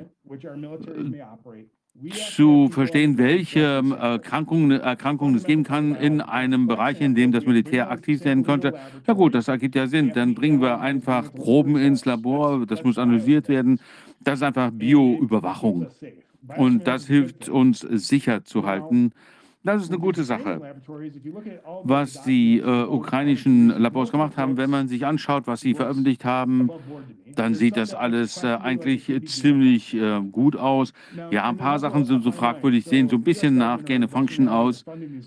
Ähm, aber die Frage ist, wir ähm, bezahlen natürlich diese äh, Labors. Ähm, vielleicht ähm, macht das aber auch Gewinne, dieses Labor und dann äh, nutzen sie das für zum Beispiel Gain-of-Function-Arbeit. Und deswegen brauchen wir mehr internationale Konventionen gegen Biowaffen oder Dual-Use-Forschung äh, und Gain-of-Function-Forschung. Denn ähm, dann kann man eben mit so einer Agentur, äh, mit einer internationalen Agentur entsprechend, entsprechende Inspektionen durchführen. Ohne das werden solche äh, Forschungsarbeiten weiterlaufen. Aber ähm, haben diese Labors irgendwas äh, Schlimmes gemacht? Wenn ich mir anschaue, was die da betrieben haben, dann sieht das wirklich nach ganz normaler äh, Ansteckungskrankheitsüberwachung aus. Und äh, das Ganze wurde über ähm, Verträge, über, über Drittfirmen gemacht, denn die Regierung selber macht das nicht. Also ähm, äh, auch die amerikanische Regierung macht das äh, mit äh, Partnern in allen möglichen Ländern. Es ist also viel billiger, einen äh, Vertragspartner zu gewinnen, ein Privatunternehmen, das das irgendwo in irgendeinem anderen Land macht, äh, Land macht als dass die Vereinigten Staaten entsprechend ein Labor einrichtet in einem fremden Land mit Sprachbarrieren und so weiter und so fort. Das ist also nicht so wirkungsvoll, es ist also äh, gute Nutzung von Steuergeldern, wenn man es so macht. Ob die jetzt irgendwas gemacht haben in der Ukraine, was äh, nicht so ähm, gut war, kann sein, wüsste ich aber nichts davon. Okay, sehr, sehr viel Information. Ich glaube, ich muss mir Ihr Buch nochmal genauer angucken. Sie scheinen ja ein sehr breites Wissen zu haben äh, mit dem Geheimdiensthintergrund und dem äh, medizinischen und biologischen Hintergrund, den Sie dazu haben und auch Wissen aus der Industrie. Das äh, ist ein sehr, sehr interessanter Ansatz zu diesen Themen. Vielen Dank für Ihre Aussagen und äh, wir werden uns das definitiv nochmal angucken. Ich glaube, Corwin wird Ihnen Sie da nochmal ansprechen, dass Sie uns vielleicht das eine oder andere Dokument zur Verfügung stellen, insbesondere auch zu diesem äh, Gerichtsverfahren, sodass wir das mit, unserer, äh, mit ja. unseren Zuhörern teilen können. Auf jeden Fall. Äh, es gibt einen Bericht, den wir für den Kongress zusammengestellt haben, den kann ich Ihnen zuschicken. Und äh, dann eine Zusammenfassung dessen, was ich in meinem Buch stehen habe. Ne, und dann eben auch diese Klage, die wir eingereicht haben. Da werde ich auch mal Dokumente dazu schicken. Ja, vielen Dank. Ich freue mich drauf. Ja, bis dann. Das war ähm, Andrew Huff und ja, ein, ein quasi ein Whistleblower aus einer Vielzahl von Bereichen, muss man fast schon sagen, ja, aus Industrie und, äh, und auch eben der, ähm, tja, wie, wie, nennt man das ähm, auf Deutsch, äh, Bio-Warfare, ähm, äh, Intelligence, Information Gathering, ähm, äh, äh, Gegend sozusagen. Ja, jetzt ähm, wende ich mich an unseren nächsten Gast. Wir haben Rechtsanwalt Wilfried Schmitz bei uns. Hallo, Viviane, grüß dich. Hallo, Wilfried, schön, dass du da bist. Tut mir leid, hat ein bisschen länger gedauert. Wir waren etwas in Verzug, auch durch das Tonproblem, was wir hatten, aber inzwischen ist es ja gelöst und wir können dich auch äh, gut hören, zum Glück. Ja, du hast ja, äh, du bist ja in, involviert, ähm, wie wir alle mitbekommen haben, in dieses ähm, Wehrbeschwerdeverfahren von zwei Offizieren gegen die äh, Impfpflicht ähm, Covid-19-Impfpflicht bei den Soldaten, das Verfahren in Leipzig. Ähm, ja, da, das wäre toll, wenn du uns dazu, zu diesem Soldatenprozess, den aktuellen Stand mitteilen könntest. Das ist ja ein ziemlich wichtiger Prozess, ein sehr wichtiger Prozess, der auch eine Breitenwirkung grundsätzlich haben könnte. Was ist da die aktuelle Lage? Genau, also hochspannend ähm, dieser Prozess. Äh, nur mal um vorweg ähm, die Dimension deutlich zu machen. Äh, wir haben ja auch Akten an sich beantragt äh, und Verfahrensstand 3. August 2020. Ähm, da haben wir 23 Aktenbände bekommen. Äh, mit Hand durchnummeriert waren das 5224 Seiten. Ähm, also alle beteiligten Anwälte haben mehrere hundert Stunden investiert. Also ich mit Sicherheit, ohne Übertreibung, äh, in diesem Jahr mindestens 1000 Stunden, weil das zog sich ja schon dann äh, Januar, Februar fing das an die Beratung, das war schon im letzten Jahr, äh, also die Beratung der Offiziere, ne, und dann haben die halt dann diese Beschwerden eingereicht aufgrund der Beratung. Und dann ging das eben seinen Weg bis hoch zum Bundesverwaltungsgericht. Und ab Mitte März habe ich dann ähm, ähm, ein Team aufgebaut, aber da war das schon terminiert, ursprünglich auf den 1. April. Mhm. Und weil die sich da groß angekündigt haben, eben mit äh, mehreren Professoren ja, aus dem Bereich der Mikrobiologie, äh, darunter eben auch Kandidaten wie Professor Dr. Roman Wölfel, von dem ja schon die Rede war. Ähm, und ähm, das passt eigentlich auch sehr gut zu dem, was der Vorredner gebracht hat. Mhm. Ähm, weil die Bundeswehr war ja äh, offensichtlich, ja, äh, auch nachweislich, von allem Anfang an involviert in quasi äh, das ganze sogenannte Pandemiegeschehen. Also Professor Wölfel gehörte zu den Autoren äh, in dieser ähm, äh, unsäglichen Studie, in der behauptet worden ist, man könne sich, obwohl man keine Symptome habe, äh, doch eben, äh, oder man könne äh, auch symptomlos andere anstecken. Da hat er mitgewirkt. Äh, der erste SARS-CoV-2-Fall, äh, der ähm, identifiziert worden ist, das war ja auch in München-Schwabing. Und ähm, also ja, und dann auch später der erste Affenpockenfall ist ja auch da identifiziert worden. Äh, und wir haben da auch ähm, eigene Schriftsätze dazu vorgebracht, also wo die Bundeswehr quasi insgesamt auch ne, beteiligt war. Also nicht nur durch die äh, Besetzung von Positionen im Bundesgesundheitsministerium, sondern eben auch quasi bei der gesamten technischen äh, Umsetzung, ja auch der Verteilung der Logistik, der Impfstoffe. Überall war die Bundeswehr beteiligt. Ähm, aber äh, zurück zum Verfahren. Ähm, ähm, also es ist so, um es vorwegzunehmen, um es auch ganz deutlich zu sagen, aus meiner Sicht ist das, und nicht nur aus meiner Sicht, ist das, was da am 7. Juli passiert ist in Leipzig, ein einziger Justizskandal, äh, durch den die Interessen der Soldatinnen und Soldaten regelrecht verkauft und verraten worden sind. Mhm. Ja, also die gesamte mündliche Begründung vom 7.7.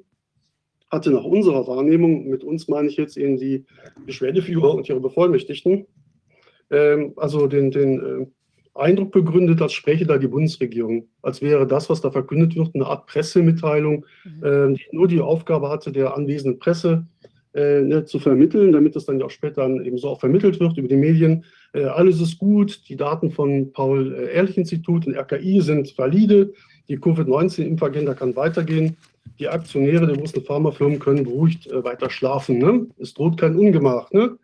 Ähm, weil der wesentliche Gedankengang, um da einen Begriff dieser Richter aufzugreifen, äh, bestand äh, meines Erachtens einfach darin, äh, die wahre Sachenrechtslage, auch vor allem auch die ganzen Ergebnisse der Beweisaufnahme, komplett zu ignorieren und, äh, und damit der Öffentlichkeit und eben auch dann speziell der Presse einen falschen Eindruck zu vermitteln, weil das hatte sich eben aus der Beweisaufnahme eindeutig ergeben. Und dazu haben ja auch dann Professor Schwab und Professor Kämmerer und Professor Bergholz hier im Ausschuss schon einiges gesagt. Ähm, die Arbeitsweise und auch die Daten dieser Behörden sind eben nicht valide. Ganz im Gegenteil. Also äh, nach meiner Wahrnehmung, und das, äh, da gibt es auch unzählige Beiträge dazu, die es auch analysiert haben, ähm, ist, ist quasi das, was eben das RKI und das PI abliefern, ein Musterbeispiel für Manipulation, es ganz deutlich zu sagen. Ne? Äh, Professor Bergholz hat das sehr schön auf den Punkt gebracht. Er hat sich ja auch zu der Thematik geäußert, eben äh, durch ein umfangreiches äh, sachverständiges Gutachten, ob man eben jetzt nun bemüht sei, äh, die Impfkomplikationsfälle als Long-Covid-Fälle zu verkaufen. Und er hat dann in herzerfrischender Offenheit dann auch ähm, geäußert, also nach seinem Eindruck seien diese Behörden nur geschaffen worden, äh, um die Menschen zu verarschen. Ja, und den Eindruck muss man wirklich bekommen. Also wenn man das dann im Detail vertieft, und das haben wir getan, ähm, und das war auch dann die Reaktion des entsetzten Publikums. Es waren also sehr viele Soldaten der Bundeswehr an allen Verhandlungstagen zugegen. Und als die Richter dann am 7.7., also durch den Vorsitzenden Richter, äh, Dr. Ähm, Häusler verkünden ließen, die Daten des PI wären valide, also da ist das Gelächter losgebrochen. Ja, die, die Richter wurden ausgelacht. Das muss man sich mal vorstellen, dass Richter eines Bundesgerichts ausgelacht worden sind, wiederholt. Ähm, so wie ja auch vorher schon äh, die Befragung der, der, Vertreter von RKI und PI, ähm, also so ein, so ein Nix ausgelöst hat von Entsetzen und Gelächter. Weil das also unfassbar war, was, was da eben auch alles herausgekommen ist. Äh, was wir aber auch dann eben umfangreich dargelegt haben, das können wir unmöglich vertiefen. Das ist so komplex. Äh, darum haben wir es auch veröffentlicht. Also ich habe es auf meiner Homepage veröffentlicht, ähm, Anwalt-Schmitz EU. Ähm, da kann man alle Schriftsätze, also von Professor Schwab, äh, Tobias Ulbrich aus Düsseldorf und von mir äh, quasi dann nachlesen. Äh, und da sind all diese Punkte äh, ausführlich behandelt worden. Ähm, es ist halt so, der aktuelle Verfahrensstand ist der, es stimmt, es wurde am 7.7. eine Entscheidung verkündet und weil das Bundesverwaltungsgericht, ist halt eine Besonderheit, ähm, hier in erster und letzter Instanz äh, zuständig ist für diese Wehrbeschwerdeverfahren gegen quasi Anordnungen des äh, Verteidigungsministeriums, ähm, welches Gericht soll das denn sonst behandeln, ist hier auch mit der Verkündung sofort Rechtskraft eingetreten. Das heißt, die Entscheidung steht erstmal, aber ähm, wir haben eine Anhörungsrüge eingereicht. Das geht eben eigentlich nach allen Verfahrensordnungen hier in Deutschland, dass man gegen die letztinstanzliche Gericht äh, eine sogenannte Anhörungsrüge einreichen kann, mit der man eben rügt, äh, das Gericht hätte quasi entscheidungserheblichen Vortrag in wesentlicher, entscheidungserheblicher eben Hinsicht ignoriert. Ja? Und äh, das ist ja hier der Fall gewesen. Also da äh, fällt auch die Auswahl schwer. Wir haben natürlich dann Highlights nochmal eben gesetzt und gesagt, also das und das und das und das das hättet ihr unmöglich ignorieren dürfen. Ja, weil es ist also, ich, deshalb warten wir jetzt auch schon seit mehr als drei Monaten, jetzt äh, seit fast vier Monaten, äh, auf die schriftliche Begründung, die ist immer noch nicht da. Die Absetzungsfrist soll fünf Monate betragen. Äh, das heißt, man könnte das dann quasi ausreizen bis zum 7. Dezember. Und wir sind gespannt, äh, was das Gericht eben äh, versuchen wird, äh, um diese unsägliche Entscheidung zu begründen. Aus meiner Sicht ist das, was da gekommen ist, unbegründbar.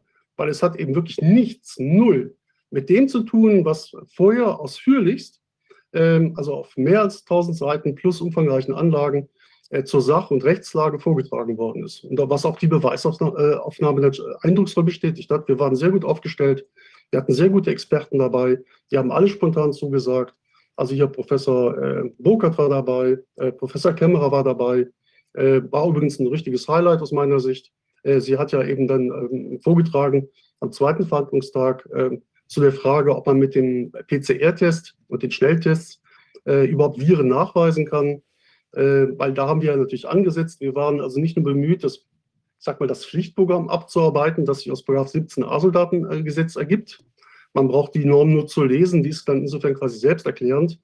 Und im Zentrum stand hier natürlich die Frage 17a Absatz 4 Satz 2, sind diese Injektionen so gefährlich für Leib und äh, oder Leben ne, der Soldaten, äh, dass sie dem Soldaten nicht zugemutet werden können. Das haben wir tonnenweise belegt. Ja, und es ist undementierbar und da ergibt sich aus den offiziellen Statistiken. Also das kann man nicht mehr wegdiskutieren. Äh, und äh, das ist auch der eigentliche Skandal aus meiner Sicht. Ich komme gleich darauf zurück. Äh, und dann eben noch die anderen Bestimmungen in diesem 17a geben quasi das Beweisprogramm vor. Also 17a Absatz 1, ne, ist, da ist die Gesunderhaltungspflicht der Soldaten geregelt. Der Soldat darf seine Gesundheit wieder vorsätzlich noch grob fahrlässig gefährden, aber das würde er tun, wenn er also im Wissen um diese gefährlichen Nebenwirkungen die bis hin zum Tod führen können, äh, sich diese Plöre spritzen lassen würde. Äh, oder 17a Absatz 2 Nummer 1. Ja, das äh, wichtiges Kriterium. Dazu hat auch eben äh, Martin, also Professor Schwab, sehr ausführlich vorgetragen. Äh, dienen diese Injektionen überhaupt der Verhinderung oder Bekämpfung äh, einer Krankheit, einer Infektion mit Namen Covid-19? Das ist definitiv nicht der Fall. Das hat sich dann auch ja nach dem 7.7 durch weitere Publikationen, auf die ich gleich zurückkommen werde, eindrucksvoll bestätigt. Äh, und so geht das weiter. Ja, Zitiergebot, das Recht auf Leben wird da gar nicht erwähnt, aber an das Recht auf Leben wird eingegriffen. Ähm, die Soldaten werden falsch aufgeklärt. Ja, es wird auf gewisse äh, Alternativen, die es gibt, nicht hingewiesen. Ich komme gleich im Detail noch darauf zurück. Also es sind mehrere Punkte, die sehr eindeutig sind und die eben gerade keinen Spielraum lassen für Ermessen. Und das war das eigentlich, was mich dann äh, in der Begründung am meisten entsetzt hat, da kann ich eben auch aus der Pressemitteilung des Gerichts ähm, nachlesen. Ähm, also man braucht einfach nur, wer da mal nachlesen möchte, Bundesverwaltungsgericht Pressemitteilung Nummer 44-2022 äh, zu googeln ähm, und dann kommt man sehr schnell auf die äh, quasi mündliche Begründung in der Zusammenfassung. Ja, und dort heißt es dann unter anderem, ähm, darauf hat ja eben auch der zweite Wehrdienstsenat Bezug genommen, als wir diesen ersten Wehrdienstsenat, der am 7.7. entschieden hat, wegen Befang halt abgelehnt haben, also im Rahmen der Anhörungsrüge auch. Ähm, da heißt es ja, ich zitiere, ähm, dass sich dieser Senat an seiner Entscheidung nicht im Sinne einer auch zukünftige Verfahren präjudizierenden Grundsatzentscheidung gebunden sehe. Also auf Deutsch, in Zukunft soll ja alles offen sein. Äh, das heißt, künftig kann die Entscheidung anders ausfallen. Daher betone er ja zugleich, eine Daueranordnung, wie sie in Gestalt der Verpflichtung zur Covid-19-Impfung vorliege, könne bei veränderten Umständen unverhältnismäßig und damit ermessensfehlerhaft sein. Auf der Grundlage eines aktuellen Erkenntnisstatus könne dann eine erneute Würdigung der Verhältnismäßigkeit der Maßnahme erfolgen. In jeder Hinsicht ein Witz, weil der Stand am 7.7. also hat schon zwingende Veranlassungen gegeben, diesen Wahnsinn sofort zu stoppen. Mhm. Ja, die Erkenntnisse lagen schon vor. Was soll denn noch alles passieren? Also brauchen wir hunderte Tote, tausende Tote bei der Bundeswehr. Und aber der Hammer war für mich, wenn man das wirklich so liest, ich bin auch gespannt, wie das in der schriftlichen Begründung steht, äh, dass hier also quasi Richter sagen, also wir können hier ähm, äh, Ermessen entfalten, ja, und, ähm, und dann Verhältnismäßigkeit prüfen in einem Bereich, wo überhaupt kein Ermessen vorgesehen ist. Also man kann ja mal nachlesen im 17a Absatz 4 Soldatengesetz, das ist eine sehr leichte Norm, äh, sehr leicht zu erfassende Norm. Da heißt es wortwörtlich, nicht zumutbar ist eine ärztliche Maßnahme, wie diese Covid-19-Injektion unterstellt, es wäre eine ärztliche Maßnahme, die mit einer erheblichen Gefahr für Leben oder Gesundheit verbunden ist. Wo ist denn da von Ermessen die Rede? Ja, und auch in anderen Bereichen. Also wo ist im Hinblick auf den Nürnberger Kodex von Ermessen? Wo kann man da von Ermessen sprechen? Ja, wo ist im Hinblick auf 17 Absatz 1 ähm, äh, von Ermessen die Rede? Ja, der Soldat sollte seine Gesundheit erhalten. Äh, dasselbe gilt für andere Normen des 17a oder auch ähm, Menschenwürde, Nürnberger Kodex. Ne, wo ist da von Ermessen die Rede? Das ist zwingend zu beachten. Also äh, deshalb war also meinen Sätzen, äh, bestand also, ja, also das, das, das größte Entsetzen ergab sich da aus, dass ich hier Richter erlebt habe, die sich also anmaßen, äh, hier eine Art äh, neue Rechtsfigur zu schaffen. Also ich sage mal, das Prinzip des unbegrenzten Ermessens, wie soll man das nennen?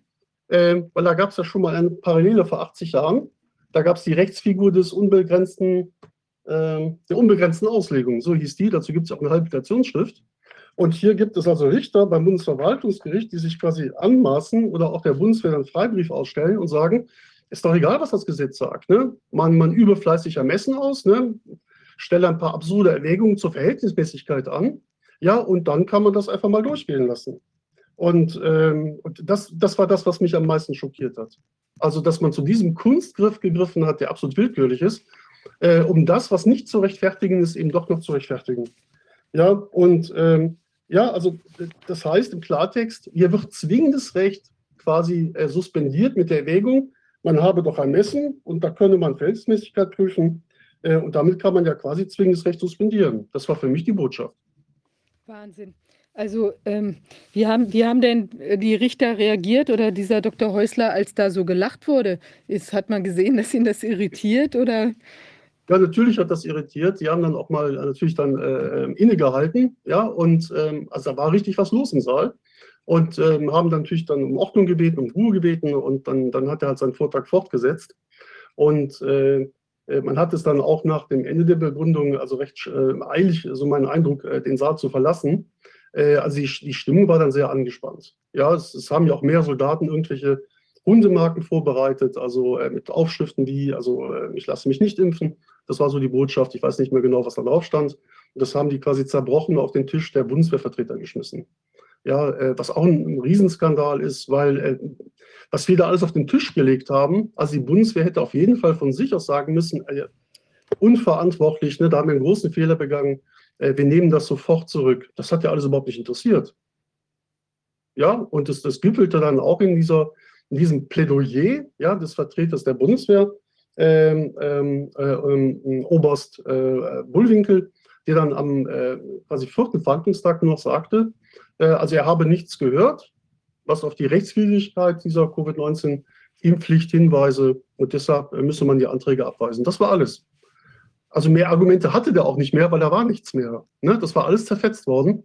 Und, äh, und das war natürlich aus unserer Sicht dann etwas besorgniserregend. Warum bemüht er sich gar nicht mehr? Warum beschränkt er sich auf diesen einen Satz, geht gar nicht mehr auf unsere Argumente ein und bemüht sich nicht mal, die zu widerlegen? Äh, und dann kommt natürlich der Verdacht auf, ja, weil er das Ergebnis schon kannte. Ja, und es, das sind halt sehr viele kuriose Dinge passiert. Also an diesem 7.7. Äh, war es eben so, dass äh, Focus Online äh, schon morgens früh äh, zutreffend über den Ausgang des Verfahrens berichten konnte. Ja, also schon so gegen, ich kann die genaue Uhrzeit sagen, aber es war auf jeden Fall äh, irgendwie so um 6 Uhr. Ja, in den frühen Morgenstunden des, des 7.7. Äh, hat Focus Online, die Uhrzeit müsste ich raussuchen, aber es war halt dann äh, Stunden auf jeden Fall vor der offiziellen Verkündung der Entscheidung des Gerichts äh, um 11 Uhr. Und da wurde schon darüber berichtet, ähm, also ne, zutreffend, dass die ähm, Anträge abgewiesen worden seien. Und, äh, und das lässt ja darauf schließen, dass es da eine Indiskretion gegeben haben muss, dass gegebenenfalls das Beratungsgeheimnis verletzt worden sein muss, weil der hätte den Zugang sonst ne, zu dem Ergebnis der Beratungen. Und zwar am 6.7. Äh, auch erklärt worden, also der Öffentlichkeit, äh, gegen 18 Uhr. Da haben wir eigentlich die Entscheidung schon erwartet. Also man wäre noch zu keinem Ergebnis gekommen. Man müsse am nächsten Tag weiter beraten und, äh, und dann würde man eine Entscheidung verkünden, also am 7.7. Ja, und dann ist es ja ganz klar, also da muss, ähm, das hat man auch später so äh, dann jedenfalls behauptet, man habe am 6.7. dann doch noch weiter beraten, äh, ebenfalls dann äh, ähm, vor 11 Uhr noch ähm, äh, ähm, weiter beraten und, und dann hätte man eben ne, um 11 Uhr wie vorgesehen die Entscheidung verkündet. Aber es ist ja ganz klar, wenn das also Fokus einer in diese Zeit bringen kann, muss die Entscheidung ja schon am 6.7. gefallen sein. Und das muss dann irgendwie durchgesickert sein. Und es ist ganz klar, und das ist ja auch die, die Brisanz dieses Verfahrens, deshalb auch die Bedeutung dieses Verfahrens, äh, man stelle sich vor, diese Richter hätten einfach nur die Wahrheit gesagt. Hätten gesagt, ja, hätten der anwesenden Öffentlichkeit und damit auch der Weltöffentlichkeit gesagt, diese Injektionen sind so gefährlich, und das hat mir nun wirklich tonnenweise nachgewiesen, dass das, äh, das kann man keinem Soldaten zumuten ja, dann wäre die, die quasi ganze Impfagenda der, der Bundesregierung, äh, wäre quasi äh, in sich kollabiert. Ähm, Lauterbach wäre natürlich als Lügen überführt worden zum tausendsten Mal. Äh, aber vor allem auch hätte sich das verheerend auf die Aktienkurse der Pharmariesen ausgewirkt. Ja, und die Menschen hätten natürlich dann eben auch äh, Rechenschaft verlangt. Ja, von der Regierung und auch von den Pharmariesen. Also es hätte eine Welle von Strafanzeigen und ähm, Schadenersatzklagen ausgelöst. Aber das läuft ja ohnehin. Also in meinem Team war ja auch der Kollege Tobias Ulbrich aus Düsseldorf. Äh, den habe ich desktop reingeholt, weil er mir vorher auch gesagt hatte, er habe die Absicht, äh, BioNTech, direkt BioNTech, also für Impfgeschädigte auf Schadenersatz zu verklagen, hat er dann auch getan. Und da war mir wichtig, dass er eben dann auch mit den Experten vernetzt wird und, äh, und das ganze Fachwissen hat, was er braucht, um diese Klagen begründen zu können. Ähm, weil es ja doch nun, äh, eine Herausforderung ist, BioNTech eben auf Schadenersatz zu verklagen. Und der hat das ja auch gemacht und vertritt da äh, hoffentlich auch mit sehr viel Erfolg dann bald die Impfgeschädigten. Aber das ist schwierig. Ähm, also ich sage ja, und wenn man das jetzt alles vertiefen würde, ähm, da würden hier drei Stunden nicht ausreichen, um auch nur die wichtigsten Aspekte mal ein bisschen zu vertiefen. Ich habe mich deshalb dazu entschieden, jetzt einfach mal zu sagen, ähm, was, was so irgendwie positiv und besonders negativ war, also im Rahmen dieses Verfahrens, weil auch wenn wir am 7.7. jetzt erstmals ähm, so der aktuelle Stand äh, äh, eine Niederlage erlitten haben, ähm, ähm, ist es ja so, durch das Verfahren, und das, das ist, ähm, glaube ich, auch offenkundig, ne? Äh, weil wir haben das ja wahrgenommen, wie hat jetzt die Presse darauf reagiert. Äh, wir sind durch das Verfahren aus dieser Blase, ähm, Realitätsblase soziale Medien wirklich rausgekommen. Ja, ist, äh, das, das, das, ähm, das war für die Presse auch klar. Jetzt wird da vor einem Bundesgericht über diese Fragen verhandelt. Ne? Ähm, sind diese Impfstoffe gefährlich? Und dann war denen auch klar, wir müssen da jetzt was bringen, weil wenn das Bundesverwaltungsgericht das äh, bestätigen würde, dass es so ist, ja, und immerhin hat das Gericht ja am Abend des ersten Verhandlungstages auch offiziell erklärt, man habe also mittlerweile Zweifel an der Rechtmäßigkeit dieser Impfpflicht. Das wurde offiziell erklärt nach fast zehn Stunden Verhandlungsmarathon, ja, am späten Abend. Ja? Darf ich da ganz kurz was fragen? Also muss man davon ausgehen, also wie hat diese, diese Erklärung oder die Situation mit den Richtern da am ersten Verhandlungstag gewirkt? Äh, hast du, hattest du das Gefühl, das ist authentisch und die sind dann eventuell danach äh, zurückgepfiffen worden, wenn man es jetzt mal so davon ausgehen könnte? Oder wirkte das auch am ersten Tag schon so ein bisschen wie ein Hinhalten oder Spielen oder wie auch immer? Ja, da gibt es sehr viele Indizien ähm, dafür, die also mich eindeutig davon überzeugt haben, dass dieses Gericht wirklich sehr interessiert war. Mhm. Die waren aufgeschlossen. Die wollten wirklich verhandeln und, äh, und, und sich das mal anhören. Ähm, es, es, gab ja mehrere parallele auch Wehrbeschwerden äh, äh, gegen die Impfpflicht. Und man hat alle Verfahren ausgesetzt und sich dann eben für zwei von meinen Verfahren entschieden, wo mhm. der äh, Vortrag ja fast identisch war. Also es sind, das waren, beides waren eben hochrangige Offiziere, also im Rang eines Oberstleutnants, und äh, der Luftwaffe. Und äh, die habe ich eben vertreten und diese beiden Verfahren sind verbunden worden. Mhm. Ja, ich kann jetzt natürlich vermuten, die haben mein Verfahren genommen, weil das der schlechteste Vortrag war, aber ich glaube das nicht. Ich, ich habe eher den Eindruck gehabt, ne, sie haben sich für mein Verfahren entschieden, äh, weil sie das wohl am spannendsten fanden, weil da wohl Dinge drin standen, die sie aus dem Narrativ der öffentlich-rechtlichen Medien jedenfalls nicht kannten. Und, und die sie aber auch verunsichert haben. Das war ja auch der, der Sinn, ne? die Richter mal aus quasi aus ihrem Film da rauszuholen und das eben mit Informationen, die auch erschreckend sind.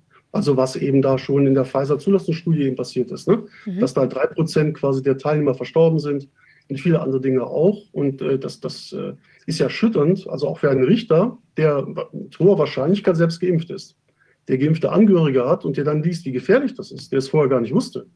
Und da waren die wirklich sehr interessiert. Also sie haben auch, äh, das hat sich auch später durch die Fragen bestätigt, die sie dann eben auch den Experten gestellt haben, also auch den äh, Professor Burkhardt äh, äh und äh, Professor Bhakti, äh, dass, dass sie da wirklich, also manchmal hatte ich echt den Eindruck, dass sie auch um Eigeninteresse fragen. Ja, dass sie wissen wollten, wirklich, ne, was man da auch tun kann, wie gefährlich das ist. Mhm. Und, ähm, und andere Dinge halt auch, das sind so laute Details. Ne? Aber zum Beispiel war auch wirklich auch sehr auffällig, also es war halt so, dass äh, die Beschwerde wird dann durchgereicht zum Bundesverwaltungsgericht und dann macht die äh, Bundeswehr dazu also eine, eine Stellungnahme und sagt, also aus den Gründen ist die Beschwerde abzuweisen. Dann habe ich dazu Stellung bezogen, da gab es noch mal eine Widerung von der Bundeswehr und dann habe ich das dann äh, auch noch in sehr kurzer Frist irgendwie abgearbeitet. Äh, und dann kam nach meinem letzten, also nach meinem zweiten Schriftsatz, also sofort eine Reaktion. Das heißt, äh, ich habe das eingereicht und eine Stunde später kam der Anruf der Geschäftsstelle und wollte mit mir einen Termin vereinbaren. Also so groß war offenbar die Neugier, da kommt ein Schriftsatz rein, der Richter muss das sofort gelesen haben und hat sich wohl gesagt, das ist ja unglaublich, was der da schreibt. Ne? Also wenn das stimmt, ne? das wollen wir jetzt hier mal hören. Und, ähm, und äh, deshalb war ich also auch dankbar, ne? dass, dass Sie eben uns die Chance gegeben haben, jetzt endlich äh, zum ersten Mal seit Jahren ähm, also, äh, diese Narrative zu hinterfragen, eben vor einem Gericht. Das, haben wir ja, das hat ja bis dahin keiner erreichen können. Ja, das war so ein Glücksfall aus meiner Sicht. Ne? Also wann wurden jemals Sachverständige angehört, dann noch vor einem Bundesgericht? Äh, und wann jemals mussten sich Vertreter des RKI und des PI kritischen Fragen von Anwälten stellen? Das gab es ja vorher nicht. Mhm. Und, ähm, und dann wollte ich das eigentlich dann auch auf der Basis einer ruhigen, sachlichen Verhandlungsatmosphäre äh, durchziehen, äh, eben kooperativ, konsensual. Ja, das schien mir ja angemessen zu sein, die Richter nicht zu verstimmen. Es gab dann später, das kommt unter dem Stichwort Negatives, ein paar Entwicklungen äh, im Team, äh, da musste ich dann schließlich reagieren, äh, weil dann schon nach meiner Wahrnehmung, also von einer Seite aus gezielt eigentlich äh, äh, darauf hingewirkt worden ist, diese Atmosphäre zu vergiften. Ne? Und das konnte ich nicht weiterlaufen lassen. Mhm. Und ein paar andere Dinge halt auch. Ne? Und also die Richter waren aufgeschlossen, definitiv. Und, äh, und dann muss da aber irgendwas passiert sein, weil ähm, ich habe dann, also es war dann wirklich evident, so am vierten Verhandlungstag, auch bei der Befragung der Vertreter des, äh, des Paul-Ehrlich-Instituts, also von Frau Dr. Oberle, die ja was zur Statistik sagen sollte, ja, zu dieser äh, Versus Expected äh, Observed Methode, äh, oder auch von Dr. Wagner, der eben beim PI zuständig ist für die äh, Chargenprüfung und Freigabe äh, dass das da ähm, wie bei einem, äh, sag mal, ähm, NLP quasi ähm, Spezialisten, also versucht worden ist, da eben auch nur durch die Art und Weise, wie da das Wort erteilt worden ist, zu manipulieren. Also der Vorsitzende Richter hat dann immer wieder betont, zum Beispiel jetzt, ne, ja, haben Sie noch eine Frage, ne? Und wir hatten sehr viele Fragen, aber er hat immer wieder dieses Wort, haben Sie noch eine Frage betont, so als wenn das jetzt wirklich dann eigentlich schon die letzte Frage sein müsste. Ne? Und das, das habe ich dann wahrgenommen. Ne? Das war sehr auffällig. Äh, es gab also auch äh, die Wahrnehmung äh, von einem Prozessbeobachter, dass eben, das war aber schon am zweiten Verhandlungstag, dass der Vorsitzende Dr. Häusler mit dem Vertreter des RKI, dem Dr. Ole Wichmann, Handzeichen ausgetauscht haben soll. Mhm. Ja, und ähm, das, das, hat, das wurde natürlich dementiert. Ich habe das vorgetragen. Ne? Und, Handzeichen äh, welcher Natur? Ja, der Ole Wichmann kam halt in die Defensive, hatte seine Probleme. Das war der eben, der ähm, ähm, begründen sollte, warum diese Impfstoffe wirksam sind. Das war sein Thema. Ja, und das kam halt sehr kurzfristig übrigens auch. Das war schon, äh, schon ziemlich, ähm, das hat schon den Charakter von Sabotage. Äh, das haben wir quasi erst am Wochenende vorher erfahren, mehr oder weniger, äh, zu welchem Thema wir dann eben den RKI-Vertreter befragen durften, eben zum Thema Wirksamkeit. Das muss ja auch vorbereitet werden. Und, äh, und, äh, und äh, wie wir dann noch später vorgetragen haben, hat, äh, was ich auch gleich begründen kann, was aber noch ergänzend begründet werden wird. Also die Anhörungsrüge wurde von allen beteiligten Bevollmächtigten begründet. Da kommt noch einiges dazu. Aber es spricht einiges dafür, dass Ole Wichmann vor Gericht gelogen hat. Weil der hat wie ein Pharmavertreter, hatte eben die Wirksamkeit ne, von Comirnaty und den anderen Injektionen, also über den Klee gelobt, sprach von 95 Prozent Wirksamkeit, was alles dummes Zeug ist. Ja, und, und äh, ähm, und äh, das ist übrigens auch der gleiche, nur dass man weiß, wer Dr. Ole Wichmann ist, der vor circa zehn Jahren behauptet hat, äh, dass eben äh, dieses, jetzt fällt mir gerade der Name nicht ein, dass das Arzneimittel, der Impfstoff gegen Schweinegrippe, unbedenklich sei. Ist das die Pandemrix? Pandemrix, genau, das war der gleiche. Ja, mhm. und da hat sich ja später herausgestellt, wie schädlich das Zeug ist. Ne? Und damit wurde auch konfrontiert. Also warum wir ihm jetzt heute glauben sollen, weil er hat ja schon mal nachweislich gelogen, ne? vor etwa zehn Jahren, ne? mit fatalen Folgen. Ne? Also dass solche Leute überhaupt noch solche Ämter bekleiden dürfen. Also da wurde schon so gesehen eine richtige geschickt und da kam ins Schwitzen. Und das Handzeichen, was beobachtet wurde, sollte ja Bedeutung haben, äh, ich brauche Hilfe. Die braucht er definitiv. Ne? Und dann hat auch tatsächlich, also dann der Revorsitzende Richter dann auch umgehend reagiert und hat dann erklärt, also die Frage wäre doch beantwortet. Ne? Man möge jetzt weiter, also andere Fragen stellen, ne? weitergehen. Und also solche Beobachtungen gab es halt auch, ne? nebst anderen äh, Feinheiten. Aber grundsätzlich hat das Gericht ja mitgespielt. Also äh, irgendwann, aus Gründen, die ich jetzt hier nicht umfassend darlegen kann, äh, ist halt dann die Stimmung gekippt. Also die Atmosphäre war dann vergiftet. Und es war auch absehbar, ja, dass, dass also bestimmte Störmanöver auf Dauer schlecht ankommen werden. Äh, und dann, dann hat man uns dann äh, schließlich am dritten ba äh, Verhandlungstag mehr oder weniger alle noch offenen Beweisanträge um die Ohren gehauen. Aber ich habe den Vorsitzenden Richter in der Verhandlung darum bitten können, äh, mit Erfolg, äh, doch bestimmte Aspekte noch weiter zu klären. Ja, weil zum Beispiel der Vertreter des, äh, ähm, des Paul-Ehrlich-Instituts, der im zweiten Tag gesprochen hat, der Dr. Menzer, äh, äußerte zu unserer Überraschung, das ist ja der, der für die Sicherheitsberichte zuständig ist, dass er von Statistik nichts verstehe. Oh ja, und auch diese Observed versus Expected Methode nicht erklären könne. Die kann man aber, eigentlich, eigentlich kann, kann man das jedem Grundschulkind erklären. Und eigentlich äh, reichen ne, gewisse Grundlagen der Mathematik, um, um es auch erklären zu können. Und, ähm, aber er hielt sich dafür inkompetent und deshalb wurde eben später am vierten Verhandlungstag ja die Dr., Frau Dr. Obeler ergänzend befragt. Ne? Und ähm, ne, da, wo ich ihm folgen konnte, das war der Punkt, wo er sagte, also von der Chargenfreigabe, davon hat er keine Ahnung. Äh, da wäre ein Kollege zuständig im PAI und den ne, haben wir dann auch bekommen. Das war der Dr. Wagner. Und äh, da habe ich dann ja eben auch ne, äh, Leute wie Bergholz ein, also Professor Bergholz eingespannt, äh, Professor Matisik äh, und von der Uni Leipzig, die dann eben vertieft hinterfragt haben, ne, ob diese Chargenprüfung wirklich die, den Namen Chargenprüfung verdient, was definitiv nicht der Fall ist. Ja, da wird gar nichts, also ich will nicht sagen gar nichts, aber was da geprüft wird, ist ein Witz. Ja, und äh, das hat dann eben auch Professor Schwab nochmal ausführlich behandelt. Also den Schriftsatz dazu finden wir auf meiner Homepage. Ähm, übrigens, da gibt es auch. Die, die, äh, die Sascha Latipova, die hatte ja bei uns auch gesagt, dass es in diesen Verträgen der Hersteller mit dem äh, US Department of Defense wohl auch Klauseln drin gäbe, dass die nicht richtig geprüft werden dürften, die Chargen.